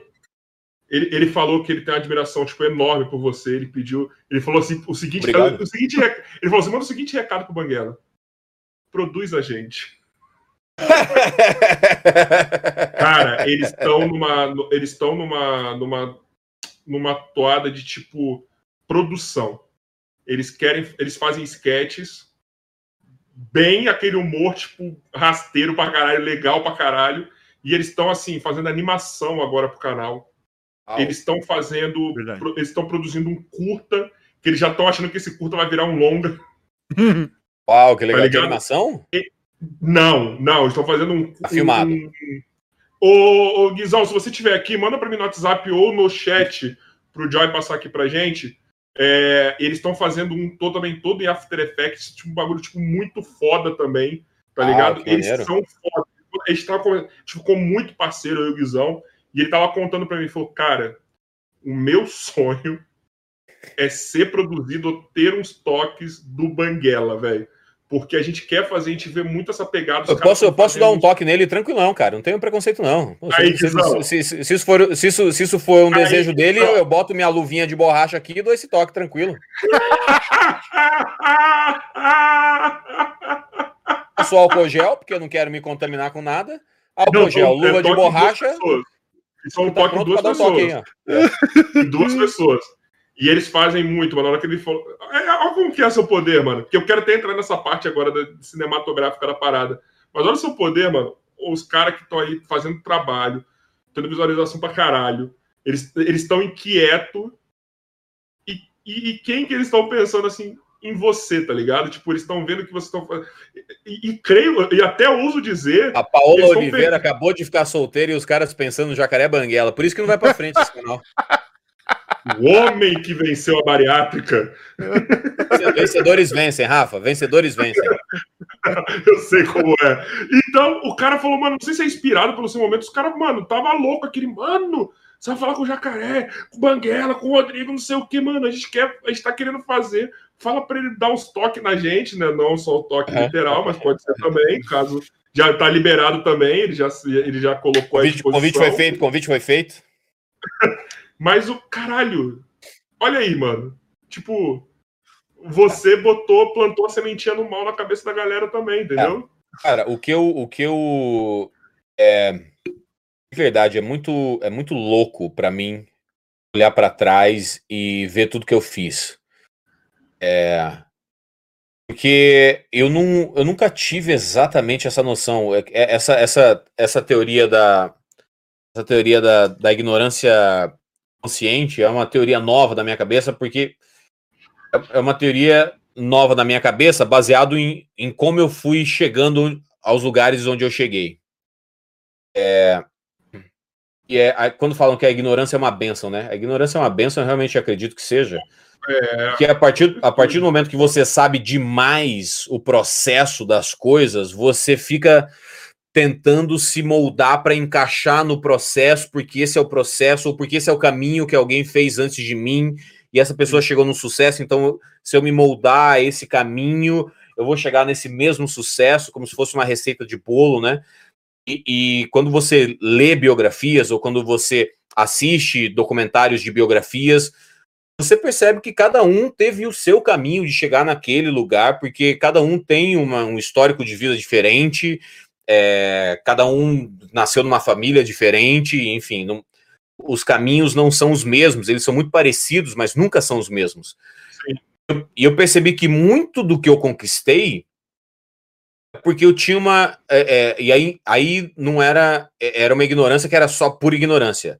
Era, não era consciente, era uma ignorância no, no sentido literal da palavra ignorância, que é você ter menos conhecimento, né? Uma pessoa ignorante é uma pessoa com menos conhecimento. Ignorância é uma falta de conhecimento.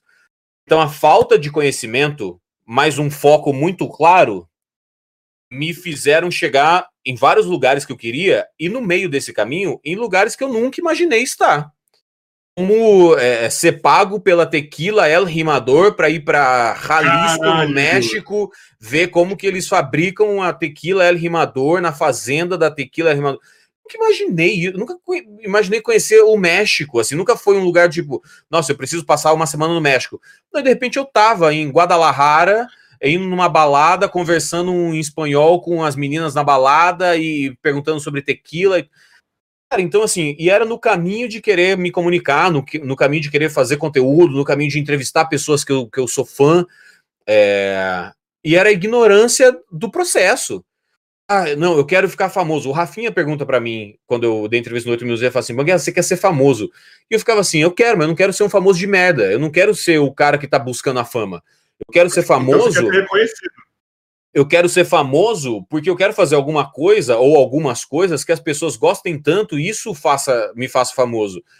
E aí ele fala: Mas você quer famoso, você quer ser famoso, mas você quer fazer o que você quer fazer. É um caminho mais longo. Eu falo, é mais longo, mas na hora que der certo vai ser do caralho.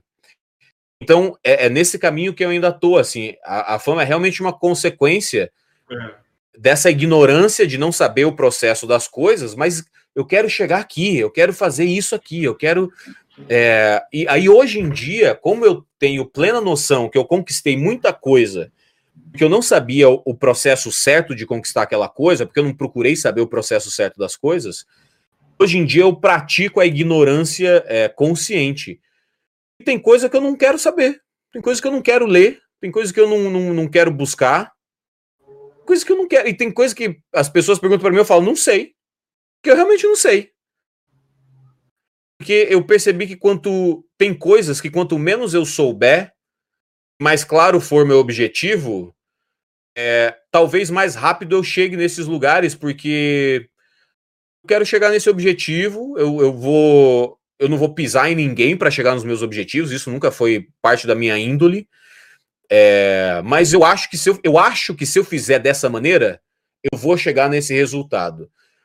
Então esse achismo é o que para mim é a ignorância consciente que hoje em dia eu pratico conscientemente. Mas antes era do tipo, pô, eu quero fazer tal coisa, eu não sei como fazer. Não, eu acho que se eu fizer assim, assim, assado, eu consigo fazer. Aí eu fazia. E aí as pessoas falavam, caralho, isso é muito legal, porra, isso é criativo, caramba, porra, que bem feito, caramba.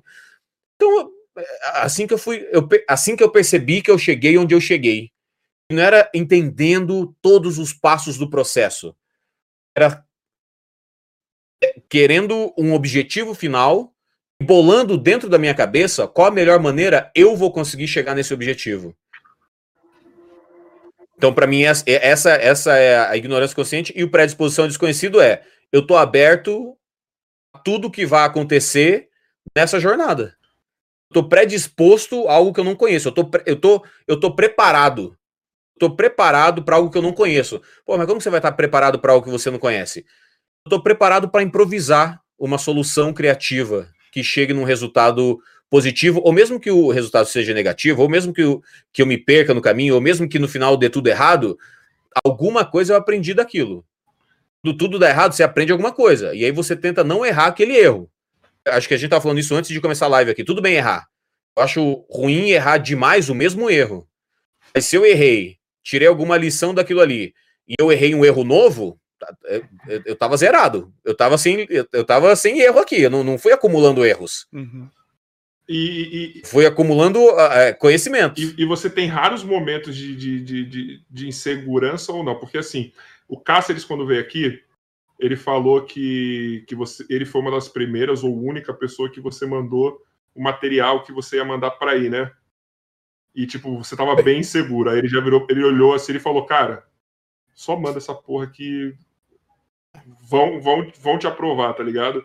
Tipo, é só nessas horas que você tem esse momento de segurança que você tipo não consegue se despir assim, porque eu não te vejo inseguro, mano. Não consigo ver você um cara inseguro das coisas.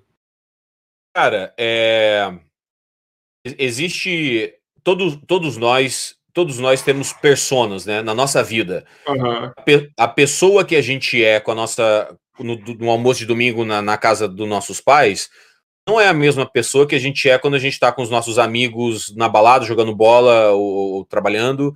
Não é a mesma pessoa que a gente é quando a gente está com a nossa namorada. É, não é a mesma pessoa que a gente é no ambiente de trabalho. A gente tem personas e, e, e são fatias do mesmo bolo. O mesmo bolo, a gente é a mesma pessoa, tem fatias. Então, você não, você não vai falar com, com o teu chefe. É, Ô, patrão, nini, olha, vamos fazer aqui. Você vai falar assim com o teu namorado, com o teu cachorro, com, com, é, com a tua mãe, com o teu pai, você não vai falar assim, com a tua mãe, você não vai falar assim. Então a gente, a gente é fatias do mesmo bolo, somos personas. Uma das personas que eu sei que eu sou é o Rodrigo Fernandes do Jacaré Banguela. Hoje em dia eu tenho mais consciência de quem que é esse cara. Eu tenho consciência de quem que é o Rodrigo Fernandes do Jacaré Banguela. É, e o Rodrigo Fernandes do Jacaré Banguela, geralmente, é, é papo de maluco agora. O, o Rodrigo Fernandes do Jacaré Banguela, geralmente, é o cara que tira o Rodrigo Camilo Rabelo Fernandes da fossa.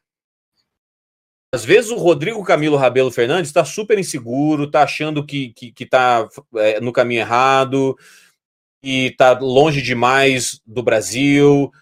O Rodrigo Camilo Rabelo Fernandes acha que, que jogou isso já no passado, assim, que jogou tudo pro alto é, por, por, porque estava com medo, porque estava em segurança, porque ficou, ficou machucado de uma porrada forte que tomou. É... E o Rodrigo do Jacaré Banguela é o cara que fala assim, velho, você fez uma turnê com os melhores do mundo, hein? Uma galera querendo. Pô, velho, você fez um filme americano e tá editando o segundo. Caralho, velho. Pô, você deu umas entrevistas maneiras aí, cara. Pô, passou por esse corpo aí por conta disso tudo. É, é, exatamente. Então, assim, então o Rodrigo Fernandes do Jacaré Banguela realmente é um cara que tem, tem quase zero insegurança. Por muito tempo eu, eu era 100% esse cara muito tempo eu era 100% esse cara. Teve uma menina que eu ficava, por muito tempo eu fiquei com essa menina, é, ela que me falou isso. Ela falou: você é duas pessoas. Eu falei: como assim? Ela falou: tem horas que você é o Rodrigo e tem horas que você é o cara do Jacaré Banguela. Assim, não, é a mesma pessoa. Ela falou: não é. Eu falei: como assim? Ela falou: tem hora que a gente tá conversando e, e, e aí a gente tá conversando e aí você solta uma piada. Eu falei, não, mas porque eu acho engraçado. Ou se a, se a conversa tá indo pra um, pra um lado seríssimo, eu acho divertido soltar uma piada. Ela é, mas parece que você ativa o, o modo defesa, sabe? O modo, o modo é, nada de ruim vai acontecer comigo. Porque olha eu aqui seguro pra caralho, olha eu aqui preparado ao desconhecido. Ela falou, de vez em quando parece que você liga isso, que não é não é uma coisa agressiva, mas é, é, é uma coisa do tipo. Beleza, fala, fala tudo que você quer. Fala. Tá bom, tá bom, ok. Vamos lá. Agora é o momento em que você vai falar tudo que eu tenho de errado e que por acaso eu não sabia. Vai lá, fala. Ela falava, é, é aí você, você ligou o jacaré banguela aí.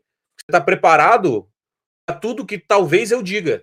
Eu falo, mas isso aí não é bom, não? Eu, eu, eu percebi que isso é uma coisa super boa para minha sobrevivência.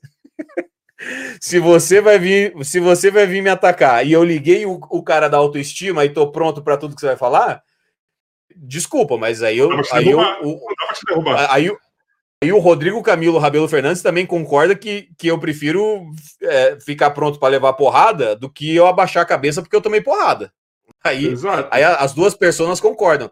Mas ela que me deu esse toque, ela que falou assim: é, é, eu sinto que de vez em quando você liga uma chave. E, e aí aqui, né, cara, tô longe da minha família, Covid correndo solta, tô numa outra língua, vivendo uma outra cultura, acreditando no processo, isso é a coisa mais importante, cara, isso é, é, é a coisa mais importante para todas as profissões, assim, eu me inspiro muito com os atletas. O atleta olímpico, acredita no processo, velho ele é um atleta de elite que ele dá o melhor dele no treino. Né? Ele não, o atleta olímpico ele não treina de, com preguiça, ele não treina para cumprir tabela, ele treina para superar ele mesmo, cara. E aí ele treina por quatro anos para tentar uma medalha de ouro. Às vezes ele não é nem classificado. E aí, sabe qual é a outra chance que ele tem? Daqui quatro anos. Velho, se, se, se isso não é uma inspiração para qualquer pessoa no planeta, velho, eu não sei o que, que é. Olha o foco e dedicação, porque ele não é um atleta comum. Não é que o cara vai jogar bola na quarta-feira. O, o, atleta de elite, ele tá se superando um segundo, uma grama, um, um milésimo a cada vez que ele vai treinar, cara. Exato. De quatro em quatro anos, tentar conseguir a medalha. E ele consegue a de bronze. Ele fala assim: caralho, não é isso. Ele vai treinar por mais quatro anos até tentar de prata. Ele tem bronze e prata. Ele fala: porra, agora só falta ouro, né? Mais quatro anos. Vamos dizer que o cara conseguiu ir para a Olimpíada no primeiro ano que ele estava treinando, que já é impossível, né? Imagina um atleta de elite, o cara decide hoje. Vou ser atleta de elite. Monstro. Sou gênio. É.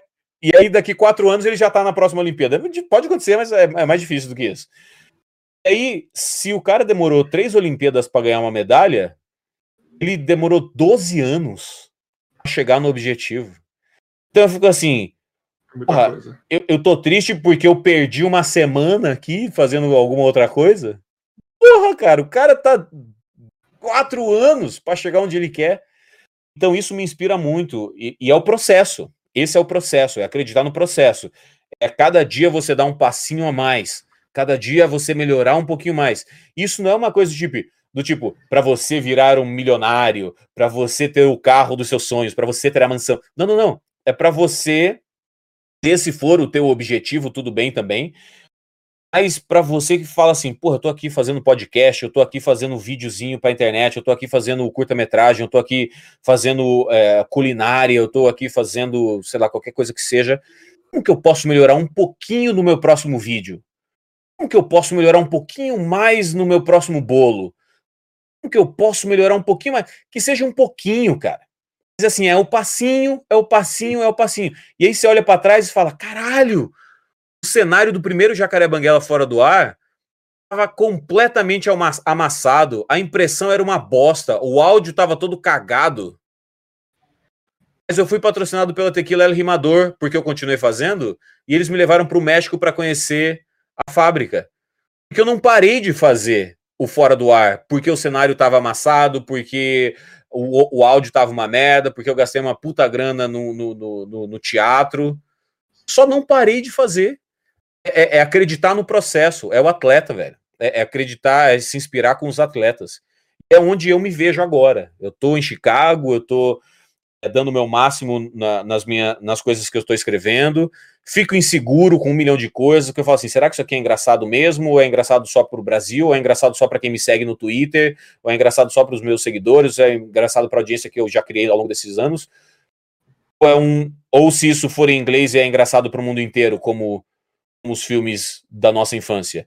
Esquecendo de mim é engraçado no mudo inteiro. É, é um filme americano, os caras estão cagando pro Brasil. Sabe, um é, filme de comédia, é, é, férias, férias né? frustradas. Férias frustradas. É, o Jim Carrey é engraçado no mundo inteiro. O Smith é engraçado Sim. no mundo inteiro. Será que quando o Smith está fazendo um filme, ele pensa, puta, o que, que, será que a galera do Brasil vai achar dessa uhum. piada? Não, não pensa. Ele só faz. Então eu, eu, fico assim, como chegar nesse ponto? E acho que é, é, esse é o meu exercício a virar um atleta de elite, sabe? O que, que é engraçado? Ponto. É isso que eu quero fazer. Mas, ah, e na moral, deixa eu só falar uma coisa aqui, porque você tem, vocês têm noção. Pode falar, cara, o podcast tá... é seu.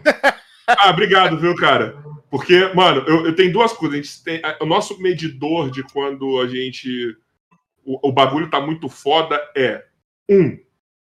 Um de nós dois fica calado. O Bumbo hoje, tipo, tá ali, tipo, curtindo.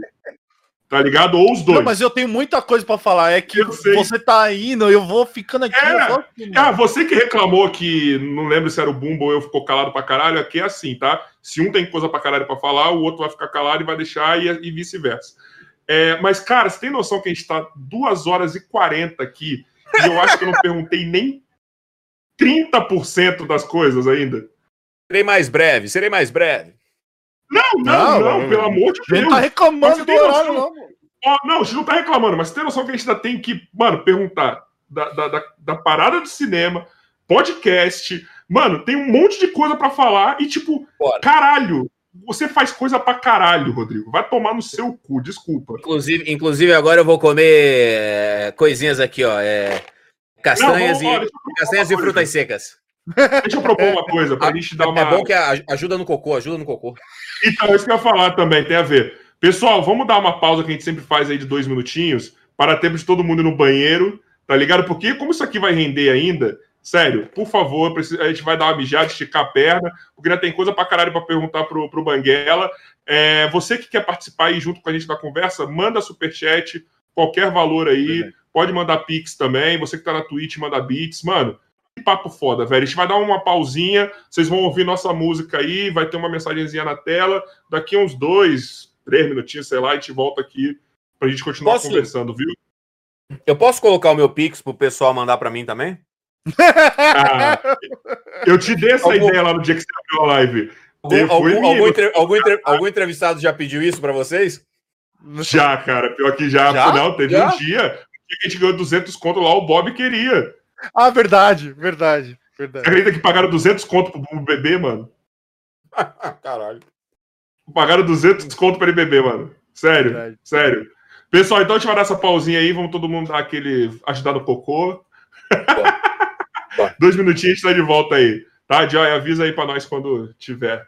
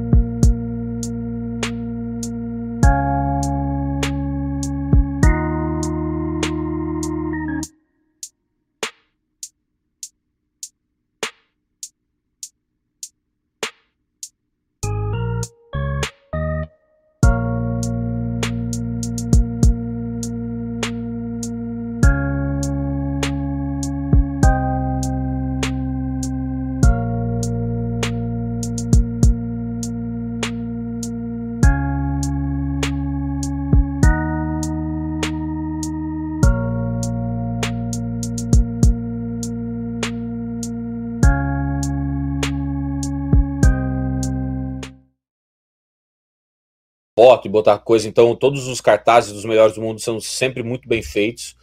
Marcelo Linhos, que é o diretor técnico, um excelente compositor. As músicas todas das peças ele que compôs.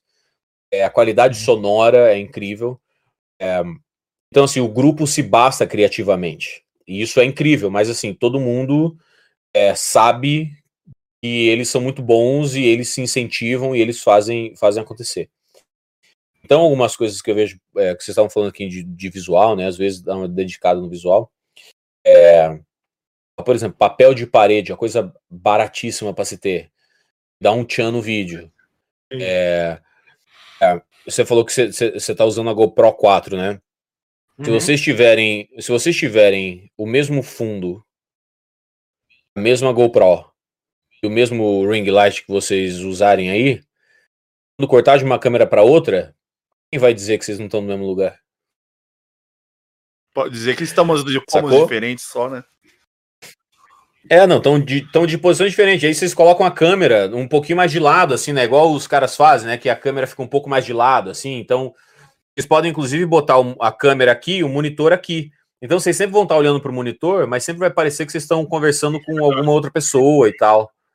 É... Então, assim, é, o que dá para ser feito, muita coisa dá para ser feita. É, se vocês quiserem partir um pouco mais para esse lado, pode ser um, um caminho também. É, não sei, mas é, é tentativa, né? Tentando dar um passinho, arrisca aqui e tal, e, e, e, e, vai indo. A gente tem essa necessidade. E pior que assim, somos três pessoas que a gente. Ó, vou dar um exemplo que eu sempre dou aqui. No dia que a gente foi no Flow lá fazer o presencial. Uhum. A gente já queria mudar tudo. Só que não tinha como. Como assim? Por exemplo, eu não queria a mesa. Vou dar um exemplo. Do Flow? Não, eu não queria usar mesa ali daquele jeito. Tipo assim, eu não queria usar o mesmo enquadramento que os outros estão usando, entendeu? Foi até uma coisa que eu conversei com o Petri. Eu queria tentar um outro layout ali, só que a gente não tinha tempo e nem, e nem nada, entendeu? Ah. Tipo, a gente, o que a gente fez lá o básico foi mudar a cortina, colocar na, na cor da gente e boa, entendeu? Mas eu já tava ali pensando como que eu podia fazer diferente e os moleques também. Só é, agora, agora, agora eles vão não... fazer diferente, né? Que eles vão fazer com uma mesinha de centro baixa. Quem vai fazer assim? Ou você tá falando? Flow. Fazendo o Flow agora, o Flow agora, eles vão ter vários estúdios. O Vênus ah, vai não, ter um sim, estúdio sim. próprio. E aí o, o jeito que eles estão fazendo como se fosse uma mesa redonda, só que a mesa ela é ah. baixa. Aí o cabo, o cabo do microfone, o suporte do microfone, ele vem um pouco mais de baixo para tua boca. Ele não, vem, ele não vem alto aqui, entendeu? Era minha ideia. Ele vai vir mais de baixo, direcionado na, na boca. Era minha ideia. É... Você falou essa ideia para eles? Não, não, não. Não, é só a ideia que eu tinha. É. As, ideias, as ideias estão flutuando, não é? é? As ideias estão é aí lógico, flutuando. É lógico. Por exemplo, eu acho a ideia do Petri foda. Já viu a deriva? Não. É aqueles sofazinhos, dois sofazinhos, tá ligado? Daqueles confortável que deita, o caralho é quatro. O logo dele, tá, tá, então tem uma mesa aqui, uma, uma poltroninha aqui, outra aqui. O logo dele no meio, o microfone, uma mesinha aqui no canto, e é isso, um, um de frente pro outro, trocando ideia. Maneiro. E a cortina mais escura, assim, mano. Foda. Foda. Eu, eu sou o cara que eu, que eu tô louco pra mudar, assim. Lógico, se eu tivesse no lugar de alguém lá, tipo, no, no estúdio, sei lá, é, emprestado, alugado, ok, a gente faz desse jeito, tentamos variar outras coisas. Mas no meu, eu tentaria uma outra parada, entendeu? Por exemplo, que nem o de Lopes fez, que eu acho muito legal. Entendeu? É, o estúdio dele é bem bonitinho mesmo. É muito legal. É, eu, eu, eu, tentaria buscar novas formas. A gente tem um. Caralho, que não pode falar. Deixa eu vou te mandar no, no Insta essa. Que a gente tá louco um pra fazer. Um, um modelo? Um, é. modelo. Ó, vou te, tô te mandando no Insta essa. Com a iluminação, aquele climinha assim e tal. Entendeu? É, é brasileira, nacional? Sim, o, sim. O, o, modelo? É, não chegou pra mim aqui, não. Eu mandei no. Ah, peraí, peraí, peraí, peraí. Ah, peraí, peraí. Ah, eu achei que você ia mandar uma foto, cara. Você mandou uma. uma não, não, não. Eu te mandei. Não, eu te mandei, tipo, pra você. Você tá ligado no que eu tô falando, entendeu? Ah, sim, tipo... sim. Não, mas o inteligência limitada já é conhecido, cara.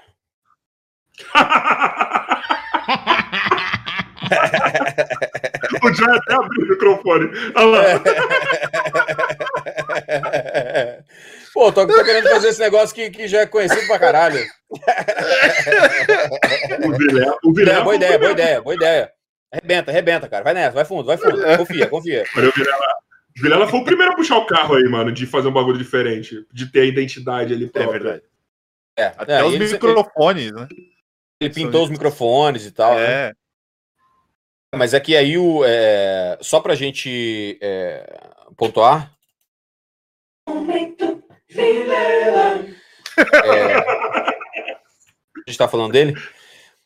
É, mas o, o, o, o, os microfones do, Vie, do Vilela foram comprados aqui nos Estados Unidos. É, quem ajudou foi o, o, Bernardo Carneiro, que é dos os Cria Podcast, lá de Boston. Foda. Foi um desespero, porque assim, eu dei entrevista lá nos Cria, aí os Cria é, chamaram o Vilela e ele deu entrevista também. E aí o, o, os caras estavam montando o estúdio lá, os Cria estavam montando o estúdio, tinham uns contatos legais assim de microfone e tal. É, o Vilela queria já ter os próprios dele, né? comprou e aí não tinha como mandar para o Brasil. Tinha que, porque era para mandar para o Brasil era muito mais caro. Se alguém levasse era mais barato. E tinha um amigo do Bernardo que estava indo, levou os microfones e suportes e tudo, e aí o cara chegou no Brasil e o Vilela assim, cara, ele não responde o WhatsApp. E o Bernardo falou assim: é, mas o cara ele é difícil mesmo, ele é mais analógico do que digital, ele não responde muito WhatsApp, não. Puta, velho, será que o cara roubou meus microfones? Falei, não, acho que não roubou, não. Mas você conhece o cara? E o Bernardo assim, ah, conheço, assim, né? O cara. Já vi ele algumas vezes, dá assim, puta merda tal. Aí, aí, ele, aí o, o, o Vilela assim. Mas aí, Banguela, você conhece o Bernardo? Eu falei, não, eu dei entrevista pro cara, o cara é gente boa pro caralho. Tá, tá ajudando na, no outro podcast que a gente tá fazendo, o Brazilian Times, lá no jornal super gente boa. Daí, cara, o Vilela tava muito desesperado, assim, se, se ele tinha. se o cara tinha roubado ou não. E aí o cara demorou um tempão, respondeu o WhatsApp assim: ah, velho, não, tá, tá tudo aqui comigo. É que eu não, eu não olho muito o WhatsApp, cara. Eu não gosto muito de celular, não. o Vilela ficou desesperado, achando que tinha sido roubado.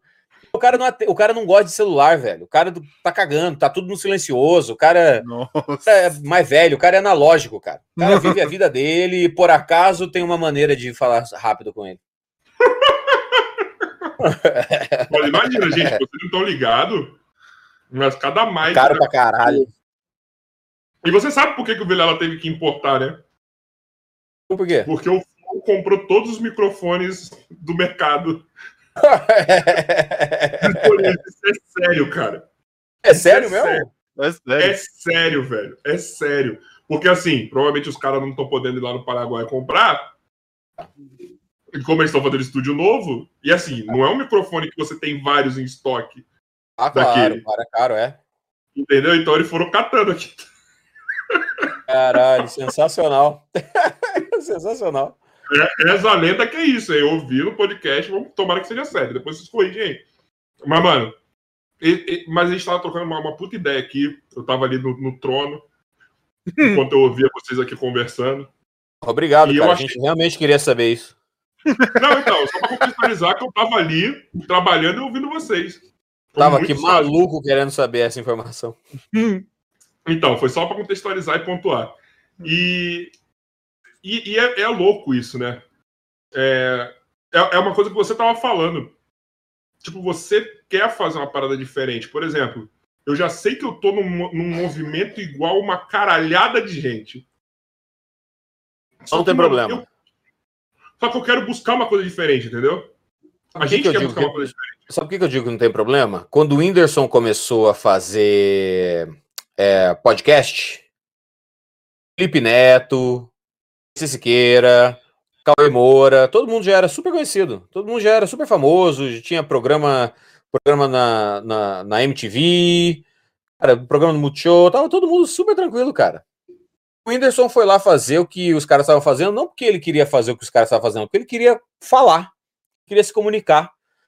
A maneira que ele encontrou de fazer isso foi através do vlog, que ele precisava só de uma GoPro para gravar. É, aí ele gravava de frente para a janela do quarto dele, porque era onde vinha uma luz boa, ele não tinha luz. E o Whindersson virou o maior é, comunicador do, do, Brasil na internet, né? Na, no, no, no, meio da internet. Ele é foda. Porque ele falou é, o que, que as pessoas não sabiam que queriam ouvir, mas, mas gostaram.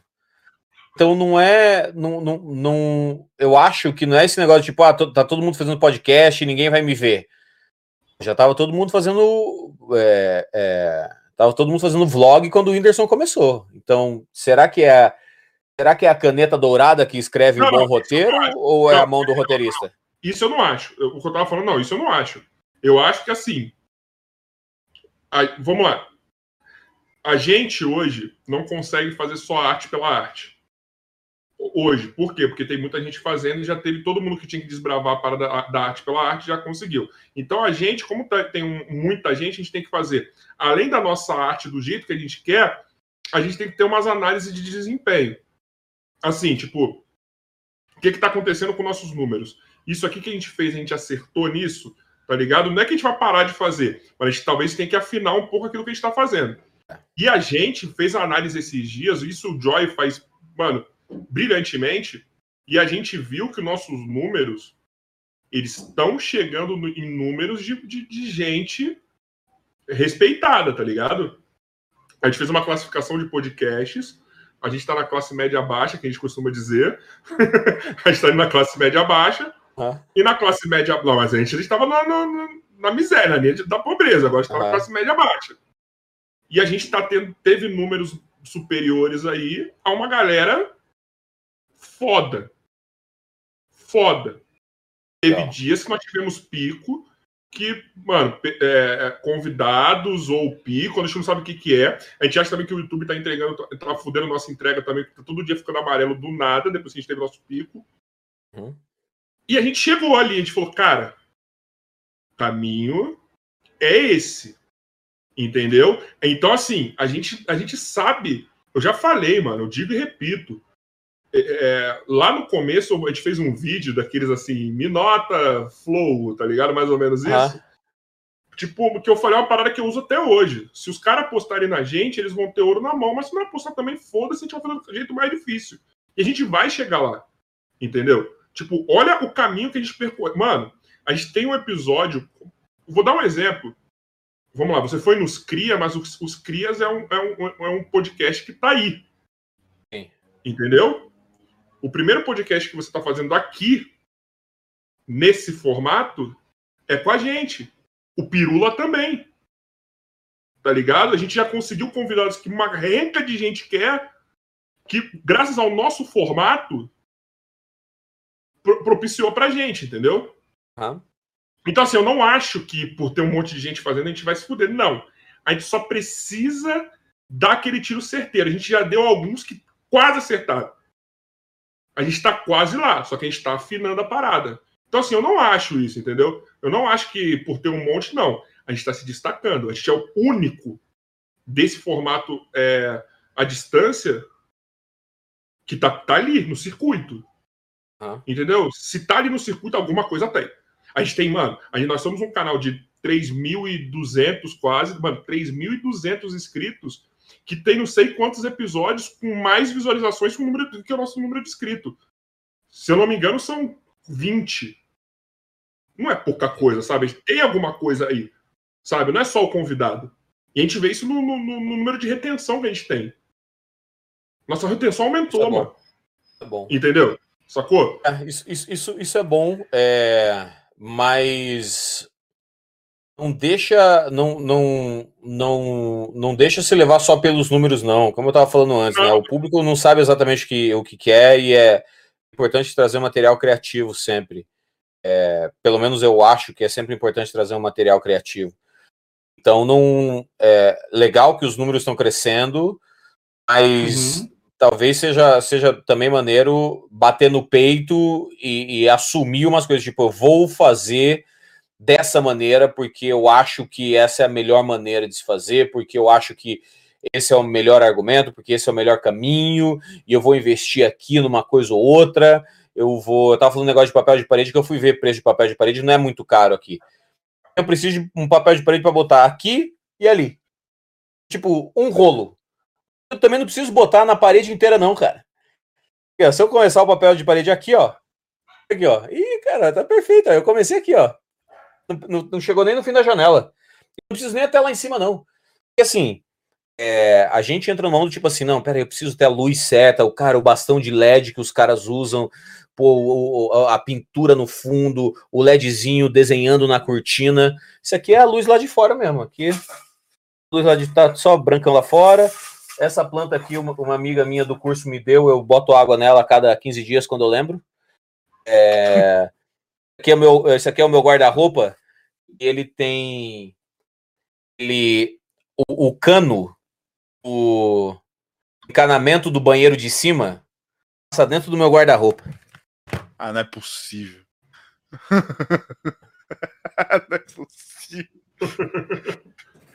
Depois fala dos brasileiros. Aí tá vendo? Só esse formato. Não dá pra ver, não, não dá, pra ver. Não dá. dá pra ver, é lá em cima. Não dá pra ver. Dá pra ver. Não, não dá não, dá não, dá não, dá não. Isso aqui, isso aqui era o meu, era o meu, meu... Ah, eu achei que era o canto. Isso aqui era onde eu botava minha roupa antes, era tipo uma arara de, de, de estúdio. Aí aqui já tinha guarda-roupa. Olha só, eu sou a Mônica, eu só visto roupas muito coloridas. Você tá, você tá naquela parada do, do Steve Jobs, só tem roupa preta para poder não ficar pensando em qual cor eu vou usar. A, a porta não tá fechando. Caralho, você quebrou minha porta, cara. Quebrou meu guarda-roupa, cara. Tá vendo? Você quebrou meu guarda-roupa, cara. Fudeu. Aonde mais? Em que formato você ia ver a casa do convidado?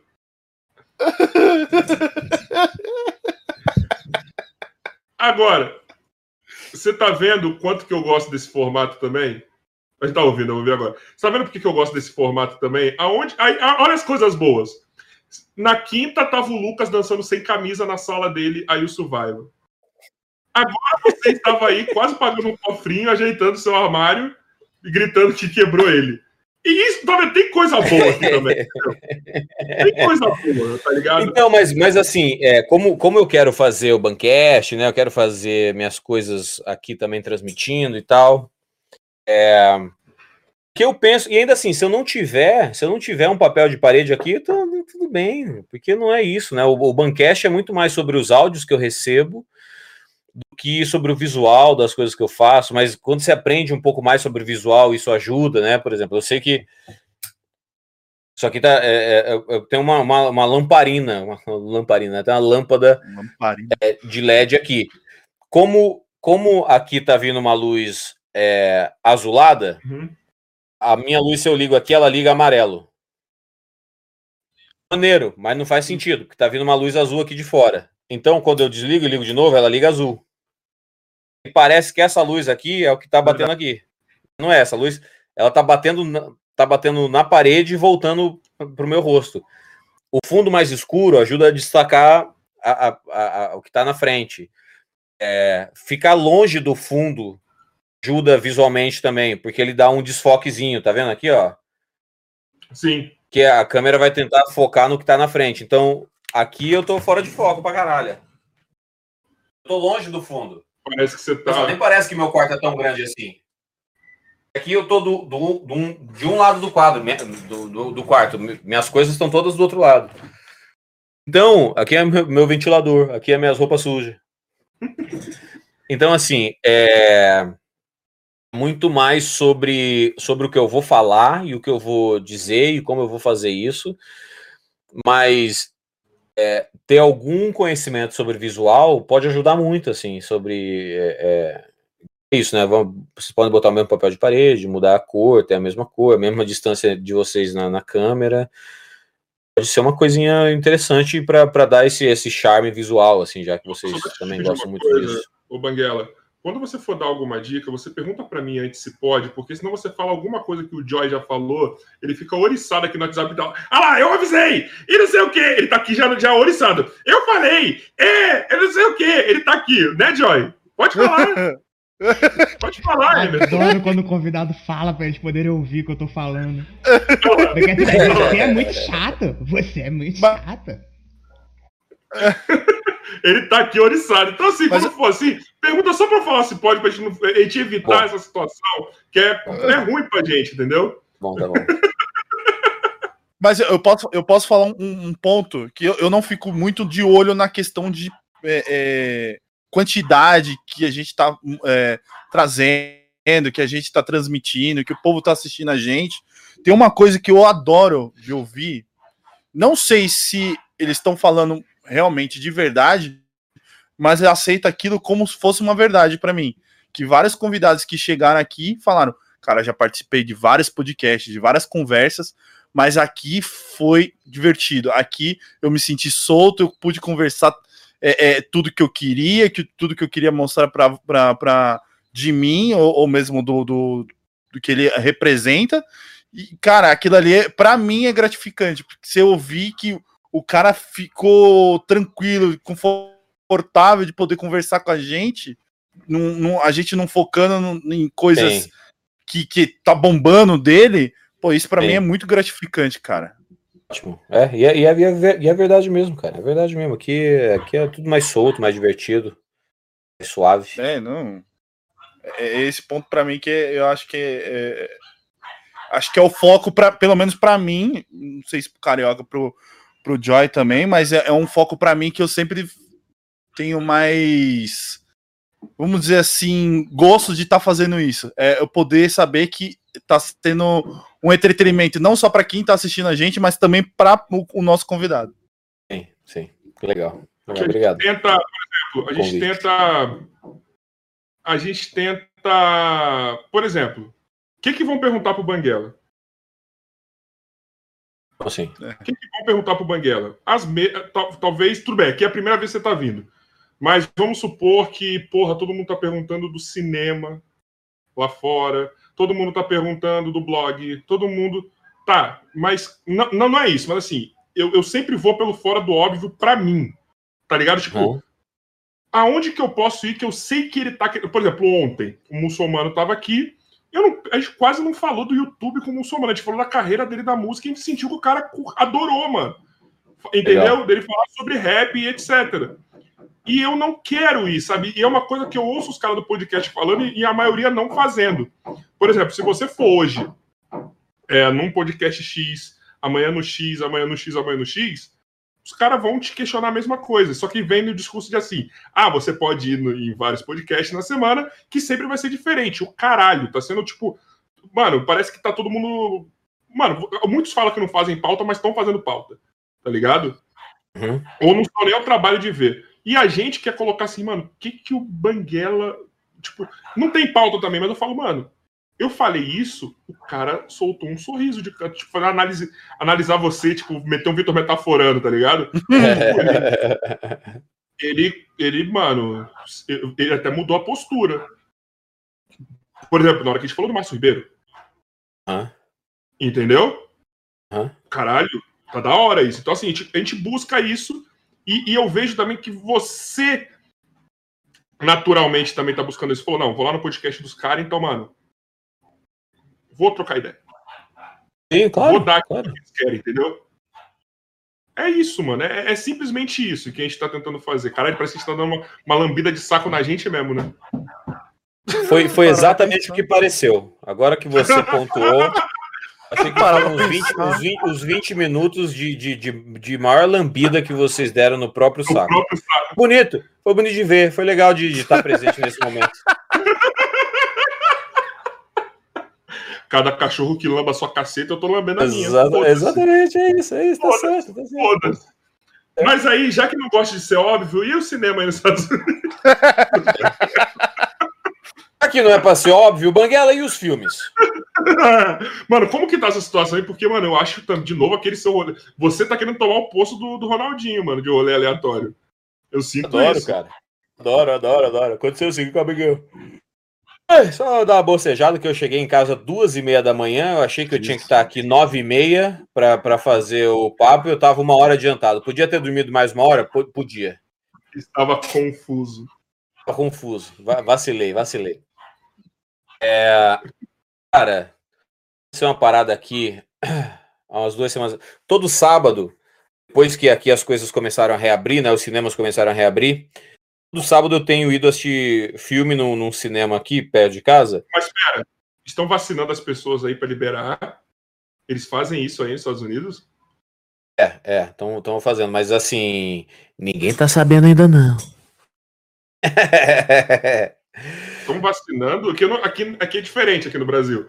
A gente vai pra rua sem, sem esses bagulho aí mesmo, sabe? Tipo, não, mas, cara, mas é porque é diferente. No Brasil, a, a, a teoria também é válida, que é, se, é, é, morto não pega Covid. E aí ele, eles estão indo por esse caminho. Você morrer, você não vai pegar o vírus. E Só aí, não avisaram aí, que dá para passar, né? A, depois de morto. por isso é, que não exato, pode nem ir no velório. Exato, exato. Mas aí vai, vai morrendo e tá, tá tudo bem. Esse é o, é o plano do Brasil do, contra o Covid. É... Mas aqui, aí eu vou nesse, nesse, nesse cinema. Ele tem uma programação de sábado e eles chamam de é, filme, é, filme é, é, Secret Session, sessão secreta. Então você vai, você compra o ingresso, tem que comprar antecipado, porque esgota. Você compra o ingresso, você vai assistir o filme, você não sabe qual é o filme. Não sabe Caralho. nada não tem o cartaz do filme, não tem nada. Você entra, vai começar a sessão. Você entra na sala, você senta e você assiste o filme. Caralho. É muito maneiro, cara. São filmes muito hum. diferenciados. Não é blockbuster, não. São filmes mas é, diferentes. É, mas é, é, filmes recentes ou filmes antigos também? Varia, varia, varia, varia. varia. Eu assisti um filme um mexicano chamado A Nova Ordem, é, que é desse ano, mas eu também assisti um filme de 74, uma coisa assim. É, varia. Varia. Sessão secreta. Legal pra caralho. Você vai descobrir o filme, e não é filme popular, então com certeza é um filme que você nunca viu na vida. É... Aí eu tenho ido e tal, e aí tem, tem essa menina que, que ela sempre tá por lá e tal, ela, ela é amiga de, de, de, umas, de umas outras meninas que eu conheci no meu curso e tal, mas ela não é do, do, do meu curso. Eu sempre tento puxar um papo e tal, menina bonita assim, mas nunca, nunca rolou nada. Aí, há umas duas semanas, ela levou uma amiga dela para assistir a sessão lá e tal. Eu puxei um papo com essa amiga dela e a amiga veio no papo comigo, conversando comigo, tranquilo e tal, batendo um papo. E aí é, eu acabei ficando com essa amiga da, dessa menina que nunca falou comigo. Eu não beijava na boca desde 2019, então assim, foi como eu fiquei com a menina como se não houvesse o amanhã, porque a gente nunca sabe se vai ter, né? Hoje em dia a gente não sabe se vai ter amanhã ou não fiquei com a menina como se não houvesse amanhã e tal, e foi legal pra caramba, a gente seguiu conversando e tal. E chegou no sábado passado agora, eu fui lá ver o, ver o filme e aí essa menina, a que não fala comigo, foi. Acabou o filme, a gente tem, tem um barzinho ali dentro do cinema, tem um bar também, fica, a, a, gente fica ali conversando e tal. E aí ela falou. Falei, pô, cadê tua amiga? Tua amiga não veio? Pô, gostei tanto de conhecer tua amiga tal, não veio? Ela falou, não, não veio e tal, não é. Eu falei, mas vocês, vocês falaram? Eu falei, não, a gente conversou, a gente conversou e tal. A gente falou sobre você. Eu falei, mas que assim que vocês falaram sobre mim? Uhum. Ela falou, não, ela falou como é que foi e tal. É... Peço que eu fiquei com uma certa inveja. Falei, ah, como, como assim? Como assim? Ela falou, não, é que eu te acho bonito e tal. Então, e ela falou. Né? Eu falei assim, aí é, aquele segundo, aquele segundo que você pensa assim, né? Ah, sigo esse papo ou não sigo esse papo? Né? Dou mais um gole nesse uísque ou já tô bêbado demais? Porque assim, quando a pessoa fala que a gente é bonito, a gente sabe que não é. No meu caso, por exemplo. É, exatamente. Eu falo que exatamente. É exatamente, exatamente. Não é o meu dinheiro que ela tá querendo, porque meu dinheiro é reais, o dela é dólar. Então, algum outro interesse ela, ela tá, quer, tem em mim. Falou, não, porque acho você bonito também. Aí eu fiquei assim, é. Te acho bonita também. Te acho bonita também. Caio ficou iludido. Aí, porra, fiquei com a menina como se não houvesse amanhã também. Só que daí a cagada é, eu, eu tô gostando da primeira. E... Daí, depois que eu fiquei com essa segunda, ela falou assim: não, é que a gente é amiga, a gente estudou no, na faculdade junto, a gente é amiga há mais de 10 anos, a gente é melhores amigas. Eu falei assim: ah, não. Não piora. Porra, eu não fico com ninguém desde 2019. Quando eu fico, são duas amigas que são melhores amigas, que agora nenhuma quer ficar, porque a amiga já ficou. Ah, oh, então a vida, tudo isso para falar que a vida aqui nos Estados Unidos é muito difícil. As pessoas não têm noção. Eu tô aqui pensando aonde que vai levar isso. Não, tá sabe o que eu tava pensando? Sabe o que eu tava pensando? Você está trazendo para os Estados Unidos uma moda que é muito famosa aqui no Brasil. Se conhecer, ficar com a mina no, no cinema e depois, brasileiro. mano. É. o jeitinho brasileiro de fazer. É só para falar, o pessoal, o pessoal acha que, que aqui nos Estados Unidos é tudo, tudo de boa, não é não, cara. Olha só como é difícil essa porra. de vida agora. Mas o Banguela, na moral, eu já tava rindo aqui, eu já falei, meu Deus, o eu, cara eu já tá te... fazendo um rolê do cinema, mano, tá transformando uma balada. Eu ia perguntar dos, dos do cinema, tudo bonitinho, mas tipo, da questão do filme, mas deixa eu mudar uma coisa. Porque, assim, o grande lore em cima de Rodrigo Fernandes é. O, o, eu tinha show e o senhor Rodrigo, todo show, estava com uma donzela diferente. Ah, não sei quem. Ela mandou essa. Não, não, só ele. Mas uma pá de gente já falou sobre isso. Sobre a sua vida de galanteador. Tá ligado? Tipo, o que, que acontece com você, cara? Tipo, porque caralho, porque caralho, assim, é, é muita gente que, que fala dessa, desse, desse seu lado, tipo. Tem um sorriso bonito. Desse lado, como posso dizer, conquistador. Tá ligado? Tipo. Na verdade, assim, não é, não, é, não é, exatamente, não é, não, é, não é exatamente conquistador, não. É, é, eu sou um brasileiro, eu não desisto nunca. É muito mais por esse caminho, não se engane. é, muito, é muito mais pelo caminho de, de eu não vou desistir. É, eu sempre fui muito tímido, cara. sempre fui muito tímido, assim, no, no, começo da minha vida e tal. Os meus amigos jogavam bola e eu nunca fui exatamente bom no futebol, então não, eu não sabia chegar nas, nas meninas, conversar com as meninas, assim, porque elas não se interessavam por mim e eu me interessava por todas. Esse problema também, coração grande, né? Uhum. É, e aí. É, aí eu fui crescendo assim, tímido. E aí o blog era um lugar onde eu podia me expressar e continuar sendo tímido, né? Porque eu não mostrava cara. Aí quando começou a mostrar cara, eu já estava com a autoestima um pouco melhor, porque o blog já estava fazendo sucesso, né? É, mas os vídeos não eram bons. Cara, recebia muito comentário falando que não era bom, cara. É, é surpreendente. É, uma galera que para de fazer porque eu, as pessoas no comentário falam que não eram boas. E muita gente que me viu no começo do stand-up, que me viu depois, falou assim: Caralho, velho, você ficou muito bom no stand-up, cara. No começo não era bom, não. Eu falei, porra, claro, porra, nunca. Vou falar pra uma é criança assim. Tu fala pra uma criança assim, porra, aí a criança começou a andar e caiu. Por que, que você tá tentando, imbecil? Engatinha aí, caralho. Porra, engatinha direitinho aí. Tá tentando ficar de pé, porra. Burro pra caralho, insistindo aí, né, dando muito ponto de faca, caralho. Engatinha aí, porra. Tá, tá dando certo engatinhar? Por que, que tá querendo andar? Porra, tá maluco? Caramba, criança, criança é muito burra mesmo. É, então eu, eu, eu, eu, fui, fui virando essa pessoa que se comunica e que faz piada e que tudo mais. Não era exatamente essa pessoa.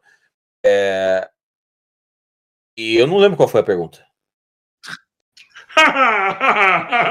eu amo isso em podcast do seu lado galanteador, da onde que surgiu ah, esse. E aí, aí no palco. Aí, aí quando, quando, você tá no palco, eu sempre fui tímido. E aí, quando você tá fazendo stand-up, você também tá sozinho no palco. Então, assim, o meu trabalho ele é, ele é muito solitário. Assim, ele depende do quão bom eu sou sozinho fazendo o que eu tô fazendo, né? No stand-up, ou, no, ou fazendo bancast, ou, ou tocando a minha vida, né? Ou como entrevistador, assim, o quão bom eu sou fazendo o que eu tô fazendo sozinho. Mas quando você tá no palco fazendo stand-up e, e, o público tá dando risada, você tá acertando as piadas, no fim do show, quando o pessoal vem tirar foto, uma menina ou outra se interessa e, e, e dá uma jogada de charme e tal. E, como, e como no stand-up é muito importante você você perceber o que está acontecendo, porque a gente tira muita piada das coisas comuns do dia a dia, né? Então o nosso senso fica um pouco mais apurado, assim, olha, isso aqui é super comum, peraí, ninguém fez piada com isso ainda, tal, então eu, eu, eu, vou um pouco por esse caminho também, muitos comediantes vão. Então você percebe quando a menina tá te jogando um charme, quando, que, que é essa menina, que, que falou assim, não, eu fiquei até com ciúme, você ficando com a minha amiga. Na hora você fica assim, ah, é, hum. é, oh, oh, é, de, tô sabendo aí, tô vendo o que você tá fazendo aí.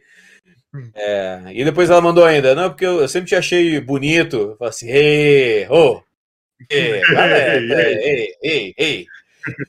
É, e aí, cara, numa dessas, assim, porque no fim do show é muito difícil você ficar com a menina, porque a amiga tá, a menina tá com as amigas e elas estavam ali no show e estão indo pra balada depois, aí. Às vezes já aconteceu o dia eu ir pra balada, ah, vamos pra balada, a gente tá indo pra balada, aí vai pra balada, aí chega lá, a menina assim, não, não, não, não, não tava dando mole, não, é que eu só tinha gostado muito do show mesmo. É, então, você não vai para cima com tudo. Tem gente que vai, mas assim, eu percebi que comigo não funciona exatamente para cima no mesmo é. dia. Então, pô, posso, pô, posso pegar teu número? Pô, pode, tá. Você passou o número, o que, que quer conversar, né? Você conversa durante a semana, fala, pô, vamos. Quer ir num show? Pô, vamos. Quer ir no Comedians? Tal comediante vai se apresentar tal dia lá, vamos, vamos assistir, eu vou só assistir. Ah, vamos, quero aí, você busca a menina e tal e vai assistir. Já aconteceu e é uma história que tá, vai estar tá no meu próximo livro. Menina que eu chamei para ver o show no Comedians, ela falou: Não, tudo certo, eu vou. E aí eu fui pro Comedians. Ela falou assim: Puta, não vou, não vou conseguir, tô na casa da, da tia de uma amiga da minha mãe, uma coisa assim. Eu falei, putz, eu vim pra cá só porque você falou que viria, assim, eu não, não, não tenho show. Ela falou, mas você disse que ia fazer, não ia ver show? Eu falei, ah, mas um dos comediantes que já são meus amigos, eu não preciso ver o show deles. Eu, tava, eu, eu chamei você para vir ver o show porque eu achei que que você tava afim de ver o show e a gente sair, dar uma, uma, uma risada e tal. Puta, não, tudo bem, eu vou chegar atrasada, mas eu vou. Eu falei, então vem. Ela chegou atrasada, mas chegou lá e tal, já tava sentado na mesa, tomando, tomando um Red Bull para ter energia pra noite toda, que é, o plano era esse. E aí ela chegou, é, logo que ela chegou, a gente começou a conversar, já tava terminando meu Red Bull, e aquela, né, pega o gelo, morde o gelo, bota de volta no copo, fazendo essas coisas que a gente faz em casa, fazendo na vida. Numa dessa eu entalei com o gelo. Eu comecei a tossir igual um velho, porque eu não queria que ela visse que eu entalei com o gelo. Então, ela estava sentada do meu lado e eu virei um pouco meu corpo para ela não ver que como que eu tava, porque eu comecei a ficar vermelho, e eu tava assim.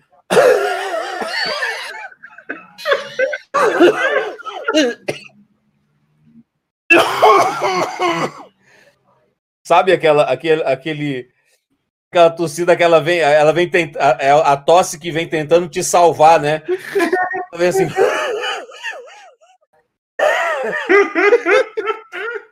e aí eu vim nessa tossindo. E, cara, igual agora que eu dei essa forçada, cachorro com... o olho dá que dá uma de, de... o olho dá uma lacrimejada, né? Igual cachorro mesmo, cachorro com tosse, cachorro com covid. Aí, cara, eu assim, chorando, cara, escorrendo lágrimas, assim, e eu, eu queria dar um, um, um soquinho no peito, assim, para ver se. Mas, assim, tentando fugir dela, né?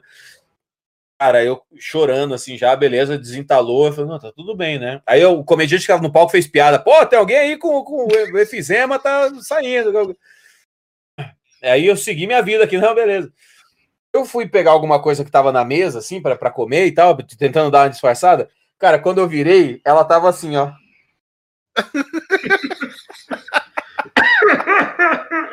Ela tava balançando o ombrinho com a mão na cara, segurando a gargalhada. Aí ela falou assim: Eu acho que eu vou estar no teu próximo livro, hein? Eu falei: Com certeza você vai. Mas aí, com já que, você falou em livro, já que você falou em livro, Joy, solta aí. Pode soltar agora. Eu sei que você não estava preparado. Mas tem um áudio falando disso Ai, aqui. Deus. Tem um áudio falando disso aqui. De alguma das meninas do livro? Você encontrou uma delas? Pode ser uma menina para você, não sei. Dependendo da hora. prazer de participar e hoje o nosso podcast, podcast que eu tive o prazer de participar e hoje está o cara aí que é responsável por eu ter criado a minha conta no YouTube para eu poder me inscrever no canal Jacaré Banguela. Cara, o Rodrigo Fernandes tem uma importância muito grande na minha vida, na minha trajetória, até profissional, porque uma dica que ele deu lá na Campus Party que eu invadi a sala VIP para poder conhecer o Banguela e ele ali deu umas dicas que mudaram minha vida, mudou o rumo profissional, mudou o rumo do F4L e eu sou muito grato. Então é, eu quero mais uma vez agradecer a Rodrigo Fernandes por tudo que ele fez por mim e também por uma galera da internet do YouTube. Eu estou aqui com um livro Tinha tudo para dar certo se não fosse eu, livro de Jacaré Manguela que eu tenho que eu guardo aqui com o maior prazer, mas não é sobre o livro que eu quero perguntar. Eu quero saber se essa passagem dele nos Estados Unidos de produção, ele está escrevendo um livro sobre tudo que ele está fazendo, tudo que ele passou, e se isso aí vai chegar nas nossas mãos através de vídeo ou através de livro para a gente consumir e entender e aprender mais uma vez com ele. Beleza? Valeu nosso podcast. Rodrigão, muito obrigado por tudo. Jacaré Banguela, você faz parte da história desse Brasil na internet. Valeu! Só para contextualizar, eu falei Léo que o Zui. top 3 do, dos diretores de podcast e Léo Zui, eu acho que tem que ser o primeiro, né? Ele é foda, tá ligado? Ele é foda. E ele tá treinando a filha dele já. Eu vi, vi no Instagram dele. Tá treinando a filha já para entrar nessa. Vai, já, já vai virar empresa familiar esse negócio de dirigir podcast. tá certo, caralho. Ele que mexe em todos. Todo mundo que precisa de alguma coisa liga para ele. Nunca vi isso, cara. É, tá ligado? É ele não é nem contratado de uma galera aí. Não, Léo, eu tenho um diretor aqui, mas, porra, prefiro trocar ideia é. com você. Ajuda nós ele, aqui. Ele, ele, ele é o sobrinho novo que sabe consertar a impressora, que a tia vive chamando, vai assim, parou de imprimir a impressora. Ele chama o Léo, ele, ele é o sobrinho novo. Ó, tem uma galera aqui, o cara é bom pra caramba, mas, mano, você é o melhor. Então, ajuda nós aqui rapidinho, dá um suporte, depois você pode seguir sua vida e deixa nós aqui. Excelente, excelente. É foda, cara. Foi um prazerzaço conhecer esse cara. Muito uma, uma, vez, uma, vez, uma vez eu lembro que eu tuitei, eu falei assim. Caramba, é louco, né? Eu nunca conheci um japonês negro na vida. O Léo Zu, o, o Zui falou assim: já sim. Ó, só vi dois na minha vida, que é o Léo e o Rui Hashimura do Washington Wizards, da NBA. Só os únicos que eu vi na vida. Os é. únicos. Foi muito engraçado, porque foi uma coisa que, eu, que, enfim, o Brasil é muito miscigenado, né? O Brasil tem muitas misturas super interessantes de, de, de culturas e, e, peles e físicos, né? Formas físicas. É... E aí eu, eu, eu, lembro que eu tuitei isso e o Léo só mandou isso. Já conheceu sim. assim,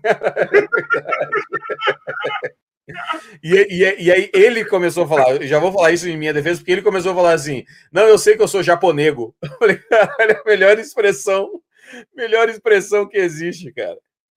Ou senão, como, como o Ale Oliveira fala, o Pokémon de Gana. evoluído. Evoluído, evoluído, já evoluído. Evoluído é. pra caralho. Evoluído pra caralho. E aí? Responda, Léo Uzui, que é um cara foda.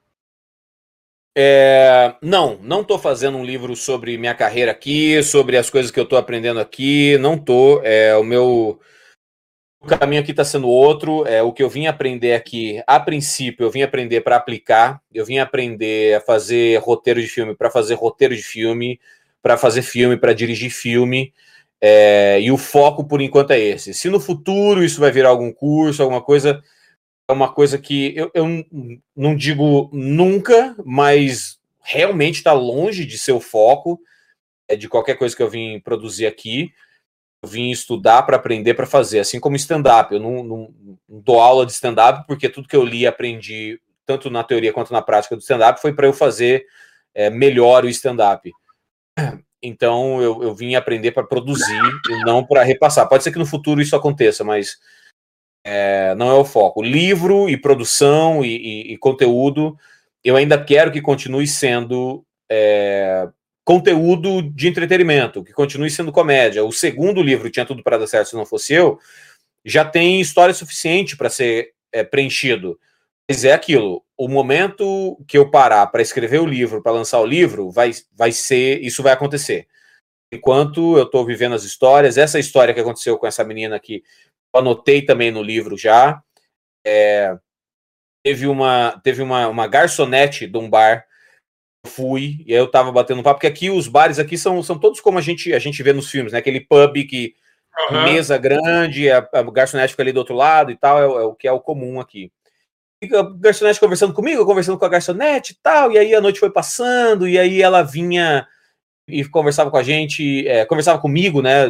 Meus, meus amigos já tinham ido embora, dava uns abraços assim, e o povo aqui não é muito de abraço, né? É, é o pessoal aqui é mais frio e tal. Eu falei, pô, essa garçonete tá me dando, tá me dando bola, né? Mas é aquilo, eu ainda continuo sendo um cara tímido para chegar na, na, nas meninas e tal. E aí eu falei, porra. Hã? É só se for 100% para você dar o bote, né? É, é, na, na, ver, assim. na, verdade, na, verdade, eu, eu tento ver se a, se a mulher já tem tá demonstrando interesse. É, uhum. se, eu, se eu vou no seco, assim, tipo, não, pera aí, eu vou falar umas coisas incríveis aqui, vou fazer ela se interessar. Eu, eu, eu faço stand-up. Eu subo, eu subo no palco e faço stand-up. Eu não, não falo diretamente. Eu falo para 300. Eu sou como eu sou como anunciar na Globo no Jornal Nacional. Você não sabe para quem você está falando, mas o teu cliente está ali no meio.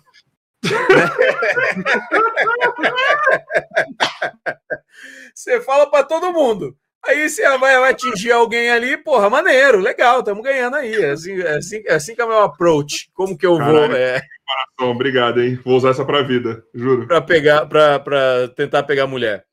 E aí, conversando, tal, ela me abraçando tal, e assim, puta, será que ela tá me abraçando porque ela é legal ou, ou porque ela tá afim de mim? E, e é difícil saber, porque se ela tá só sendo legal e você acha que, pô, ela tá dando mole, a chance de ela começar a deixar de ser legal com as outras pessoas porque as pessoas começam a interpretar errado é muito grande. Então eu fico, puta, não quero, não, não quero dar esse vacilo, né? Quero, quero, se ela tiver afim, vai ser maneiro. Aí eu percebi que ela tava afim, tava falando umas coisas e tal. E aí eu peguei e falei para ela assim, é, é, ela me perguntou alguma coisa, ela falou assim: Ah, quanto tempo você veio do Brasil para cá? Eu falei, não, mudei em 2019 e tal, né? Brasileiro e tal. Você conhece muitos brasileiros? Não, não conheço muitos brasileiros e tal. Então, nessa lenga-lenga de conhece brasileiro, não conhece brasileiro. Aí eu falei para ela: é, Vem cá, me fala uma coisa. Que assim, era o momento do checkmate, né? Checkmate era esse momento. Eu falei assim: Vem cá, me fala uma coisa. Você já beijou um brasileiro antes? Eu falei, porra, aqui agora, agora, agora é meu momento. Eu falei, já beijou um brasileiro antes? Aí ela fez assim, já. Eu, tá, tá bom, legal. que é legal, legal, é legal mesmo. eu não tinha mais papo, que na minha cabeça eu ia falar assim, já beijou um brasileiro? Não, porra, então vamos ver aí é. Já beijou um brasileiro? Já? É legal, legal. Acabou, morreu. Eu não tinha plano além disso. Eu não tinha, eu não sabia. Você tava no maior caralho. Eu sou um artigo exótico aqui.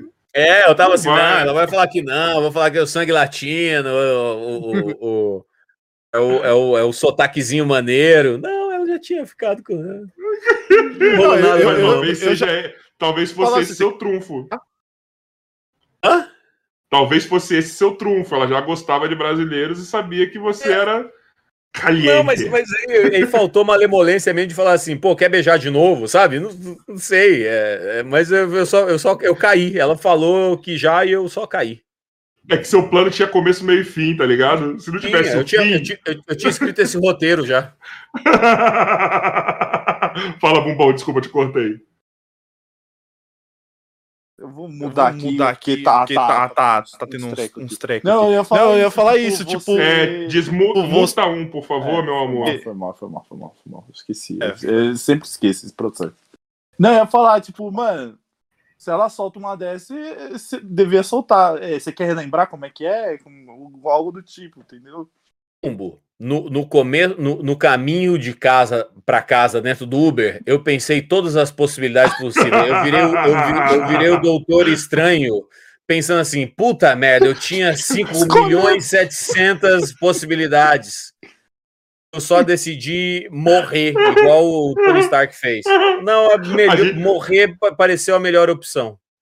A gente fez igual quando a gente é assaltado, tá ligado? Quando você é assaltado, você fala, cara, podia ter tomado a arma dele assim, ó. É. Podia ter feito isso. Na hora que ele virou, podia ter dado uma porrada nele. É a mesma coisa. Foi a mesma coisa. Ou foi quando, assaltado emocionalmente. Vai, ou quando você vai para Ou quando você tá numa discussão, né? Eu sou horrível para guardar é, é, é. argumentos contra outra pessoa. Eu sou horrível para isso porque não me interessa guardar argumentos contra outras pessoas. Fatos que, aconteceram entre a gente. Eu preciso lembrar para jogar isso na, na, cara em um momento de briga. Em algum não, momento. Não é minha.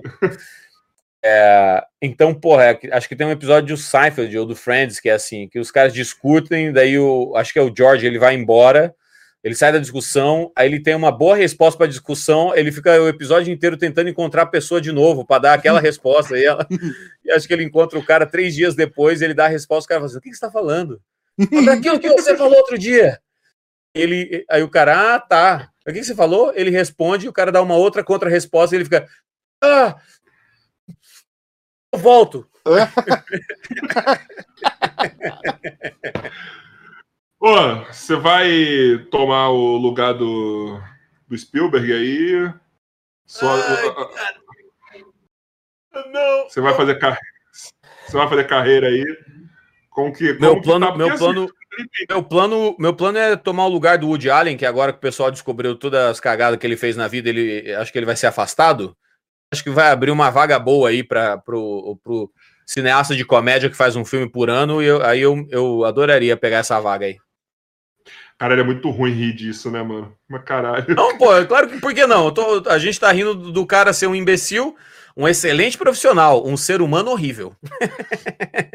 Mas põe horrível isso. Põe horrível nisso. Você que não sabe do que ele tá falando, por favor, vá lá no é, Google. É, é, é, é do tipo assim: é, carne de boi é boa? É, se for assada. Crua, eu não recomendo tanto.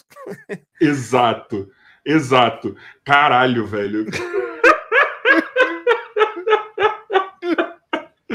quando você começou, eu falei, pra onde que o Banguela vai nessa piada aí? Tá ligado? Confia em mim, confia em mim, eu sou um profissional dessa arte aqui, cara. Eu sou um profissional caralho, dessa arte aqui. Pra onde ele vai, mano? Pra onde ele vai, mano? Sério, eu fiquei muito. Eu fiquei temendo agora por isso, sério, juro por Deus, mano. Eu falei, caralho, ou ele vai pra um lado ficou, pesado, você ficou, vai você ficou mais pincelar. Ficou, ficou mais preocupado com o pessoal que tinha reserva com a lamia, não é?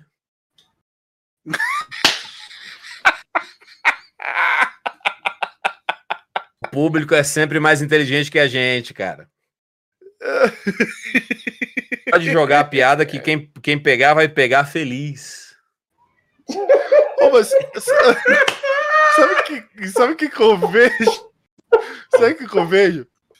Você, você querendo, é, é, é, vamos dizer assim, evoluir aí que, com os cursos que você tá fazendo e tudo. Cara, não sei, vem na minha cabeça toda hora isso. Você pode ser o nosso novo Jô Soares, assim, de outros Caralho. caminhos.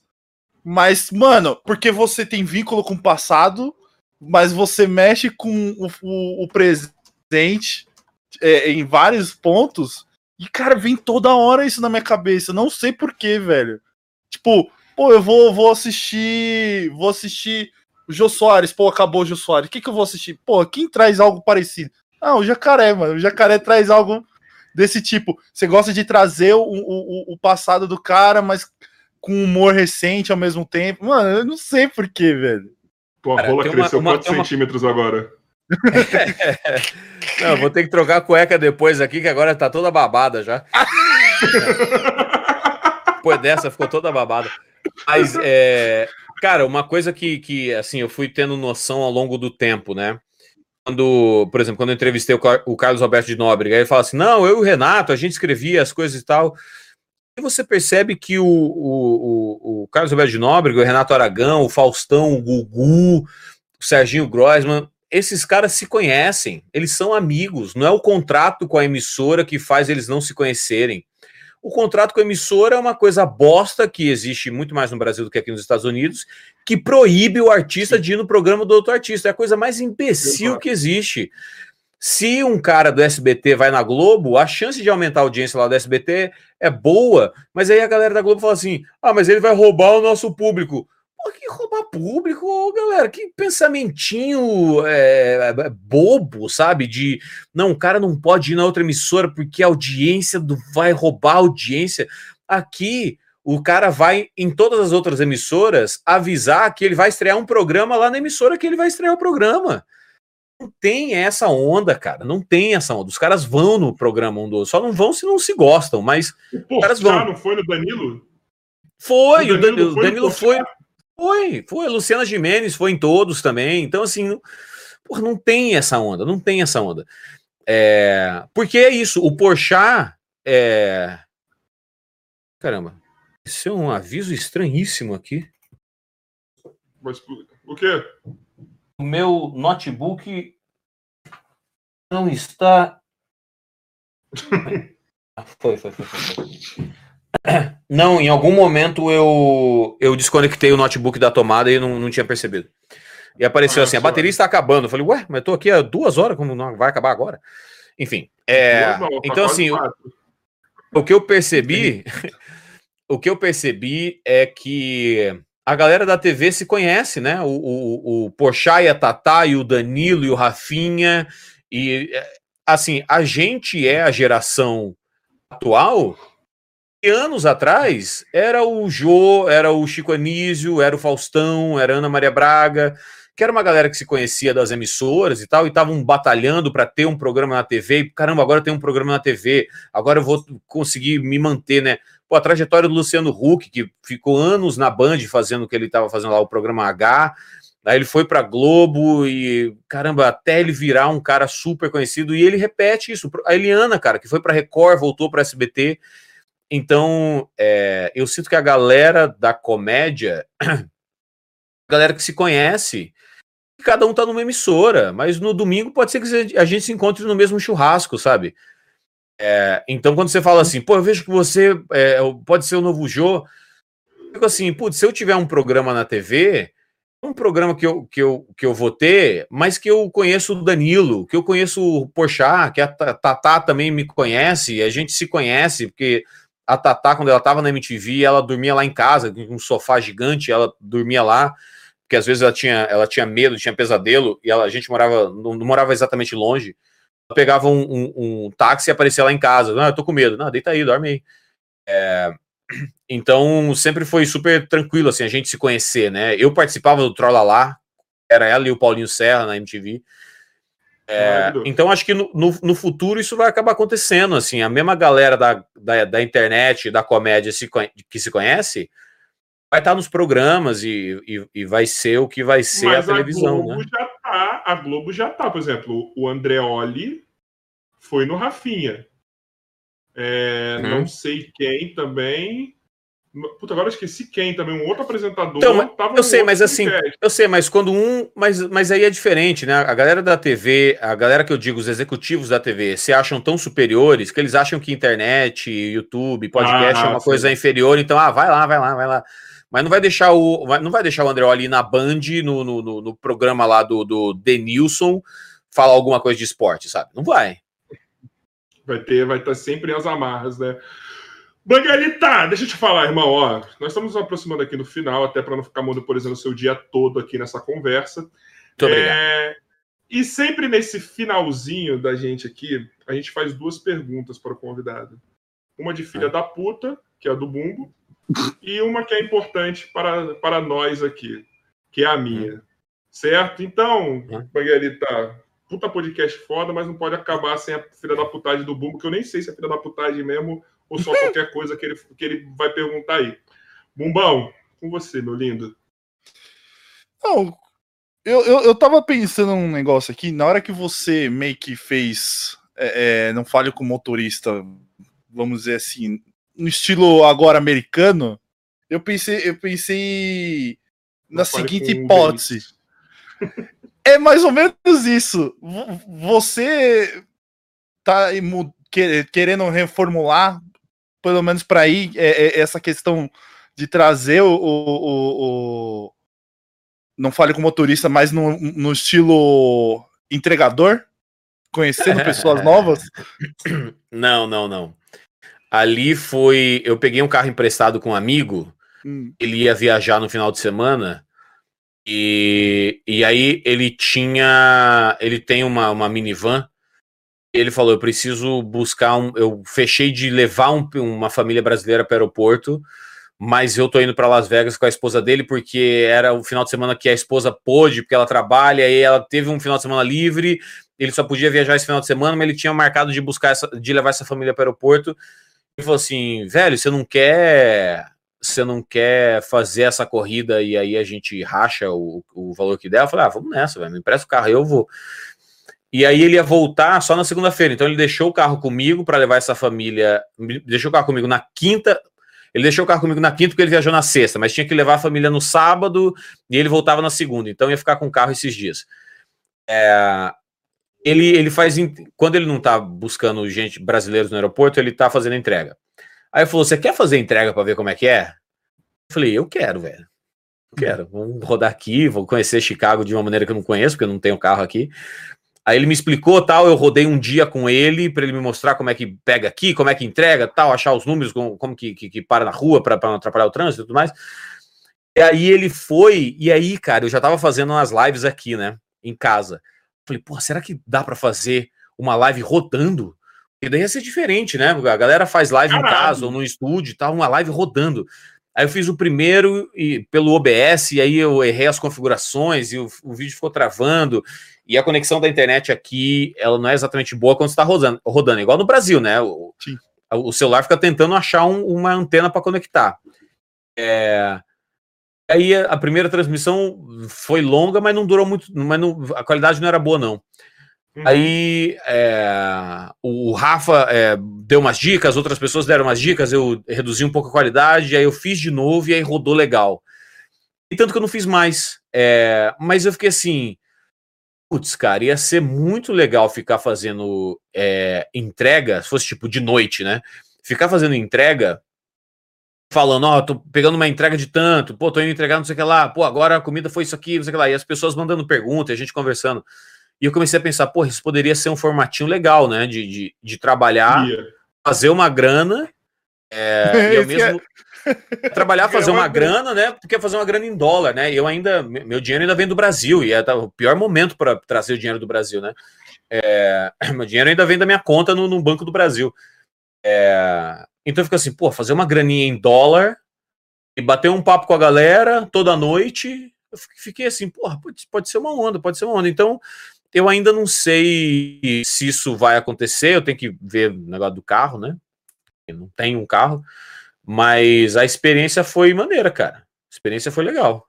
Eu, eu, legal, eu digo que eu digo que o, o, o, eu não sei se aí tem, mas aqui tem de aluguel de carro para você fazer esses serviços. Então, se aí tiver, acho que é uma boa, cara. Não, então, o negócio de aluguel de carro, eu procurei para alugar um carro por um mês. Para alugar o carro por um mês, eu pago, vou pagar mil dólares.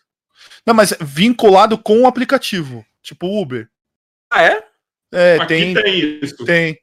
Eles vinculam com, com a Uber e você tem um desconto. Já você vai...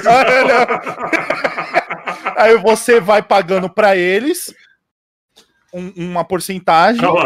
E juntamente você já vai é, é, pagando também o aluguel. Eu não Aqui sei muito, isso, mas, mas, mas tem um país subdesenvolvido. É, é isso que é a minha é, pergunta. Mas é... é, bom, aqui não tem exatamente. Eu tenho que procurar, mas o que tá aparecendo para mim aqui tá aparecendo Hertz.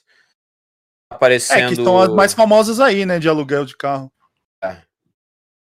É. E, é, e aí eu botei delivery, aí tem algumas empresas que fazem delivery de. Tipo, eles levam um carro na tua porta, que é o que eu tô entendendo aqui. Hum. Não tem exatamente. Eu vou, bom, eu vou dar uma procurada. É, se tem alguma coisa mais, especi um mais específica. É, porque o que está mostrando aqui a cabeça é. do Banguela assim, ó. É, não, porque. O falou. É, porque tem é porque, aqui, né? Eu imaginei é... isso. Meu, eu tenho vários amigos que alugou é o carro caralho, trabalhando. Mano. Se seu dinheiro tá vindo em real, vai ser 6 mil reais, mano. Só pra você, tipo, é. não vai dar é. nada no. É, é, é, Então, é, enfim, tem que dar uma, tem que dar uma olhada. Eu vou, vou, vou procurar saber se se tem no Brasil, deve, deve ter aqui também. É. Enfim, é um carro que é, ele vem, ele vem com, com especificidades. Mas é uma coisa que, é, que é isso. Pode, pode, ser que, pode ser que role. E outra, pode ser que role também de. Ah, beleza, eu pego a segunda de manhã e entrego sexta-feira, é, sábado de manhã. Eu rodo só de segunda a sexta e fico final de semana tranquilo. Porque se for alugar o carro para não rodar em um dos dias, eu tô perdendo dinheiro, né? Sim. Lógico, lógico, lógico. Tem que ser só o dia que você vai usar mesmo, né? Não tem jeito. Não tem jeito. Banguela, agora é. a minha pergunta, que a minha pergunta é um pouquinho mais da malandragem carioca mesmo na parada.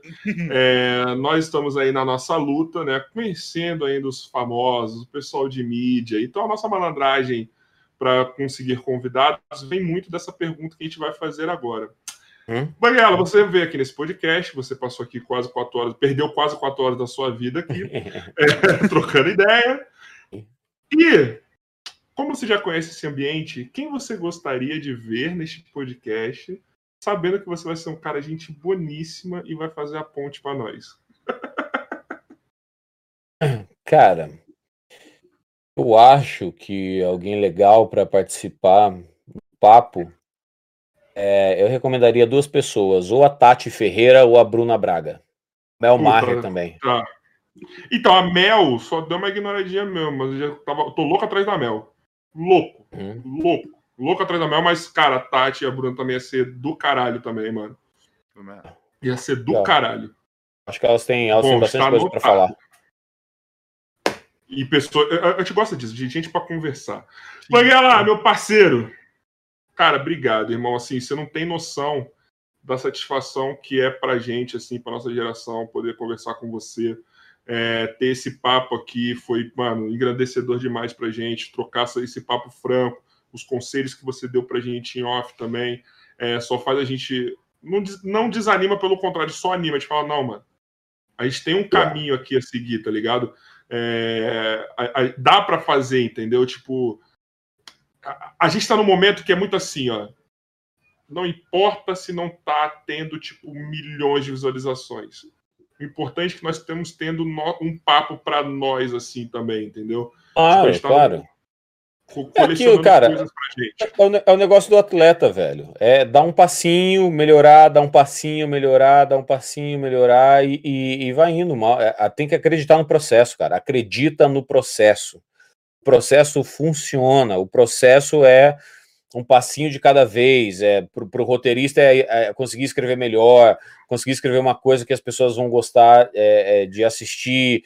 É, tem um conselho bom de, de, de, de, roteiro que é se você está escrevendo, eles chamam de spec script, é, é, um, é um roteiro de teste, assim, é para mandar. É, vamos dizer que você quer ser roteirista de uma série americana.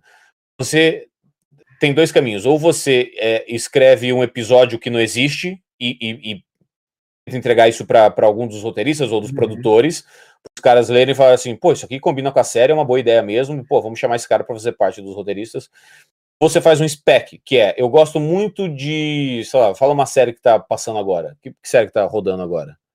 Caralho. The Walking Dead da vida? Ah, ok, Walking Dead. Você fala assim, ah, Walking Dead, quero escrever um, um spec para Walking Dead. E aí, ao invés de você escrever um episódio do Walking Dead, você escreve qualquer, qualquer coisa pós-apocalíptica ou, ou, um episódio de Seinfeld, que, que não existe. Você escreve. Você mostrar o quanto você sabe fazer. É, ou quanto você está interessado em aprender mais ou se envolver com o projeto. Então, é, isso é o passinho, é se mostrar, é, é, é, é dar um passo e, e ir para frente, e, e, melhorar, dar um passo e melhorar. A gente bateu um papo maneiro aqui, falando sobre o que pode ser, como pode ser feito, como fazer isso de maneira criativa. Uhum. Não, não pense que a, a, caneta de ouro é que vai escrever a, a, o melhor livro. Não é. Não é a caneta de ouro, não é a tecnologia para tudo, né? É, para algumas coisas. Caralho, o que eu fiz de errado aqui agora? Quebrou que agora. Quebrou não, não, não, não. Não, não, é que a, a câmera começou a piscar assim, ó. A bateria da câmera tá acabando. Não tá, tá ligado na tomada, pô. Ah, meu, eu acho, eu acho que eu já sei o que foi. Eu acho que o meu, o meu filtro de linha queimou o fusível dentro, sabe?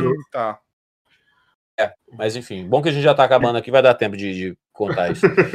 é, é, mas assim, acredita no processo e, e, siga, e siga o processo. Siga o processo. Fa, fa, faça acontecer com o que você tiver, seja criativo, isso é mais importante do que ter a, a coisa é, 100% perfeita.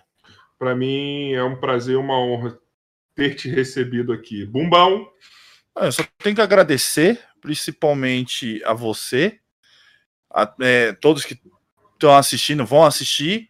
E, mano, falar que é meio que incrível, porque no momento que você começa a adentrar no entretenimento, assistindo, e começam a mencionar você em um ponto. Aí eu tenho outro entretenimento que eu assisto, começa a mencionar você. Eu saio da internet, vou pra TV, você também tá lá. Aí, mano, você fala, cara, ou ele é muito bom, ou ele tá pagando muito bem. Tô pagando então, bem, cara. Mas aí você. Dólar, é. Aí você adentra ao, ao entretenimento que você passa e, mano, acaba virando mais um pro seu, pro seu álbum ali de que você gosta de assistir. E eu, mano, tem, eu sigo você, como eu já falei, desde a época que você encontrou um gambá ali na, na, na rua, é. junto com o Júlio, com, com, com o Castanhari. O Castanhari é. Ou, ou mesmo com a Dread Hot, que, mano, ninguém imaginaria que, que alguém conseguiria conversar. É. Ninguém tinha trocado uma ideia. É, não, ou mesmo com é. comediantes, com pessoas que fez parte do passado, é o presente, de certo modo, que passa em, em reprises aí, ó, ó, ó, em canais abertos ou fechados, e, mano, é uma mistura disso tudo e você fica, tipo, é, é, hipnotizado com, com o entretenimento que você passa pra gente, então, mano, é muito gratificante para mim assistir você no passado e conversar com você agora no presente. Então, muito, muito obrigado. obrigado, velho. Pô, eu que agradeço, cara. Foi, tá, foi divertido mesmo. E curiosamente, eu, eu fui consumir o conteúdo da Dread Hot só depois que eu conheci ela. Eu não, não consumi antes, coisa. não.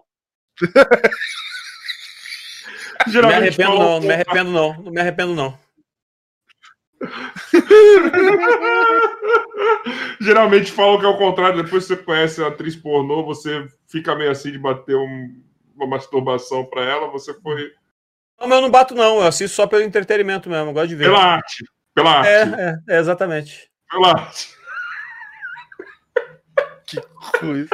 Que final inesperado. que final maravilhoso. Obrigado. Manguela, meu irmão, obrigado mais uma vez, velho. Foi do caralho. Eu agradeço. Foi vocês que estão vendo, vocês que vão ver, que não estão inscritos, se inscreve aqui no canal tá? Dá um like aí nessa Curta. parada, divulga essa live que é foda. Provavelmente amanhã vai sair os cortes aqui desse episódio com o Banguela. Hoje, mais tarde, vai sair os cortes do episódio de ontem com o Muçulmano. Gente, obrigado mesmo. Hoje foi um, tipo, um sonho realizado pra gente aqui. E para encerrar, a palavra de sabedoria, o mestre de Miyagi. Doçura do nosso lindo diretor Emerson Joy. Tchau. Isso aí, maravilhoso. Boa palavra.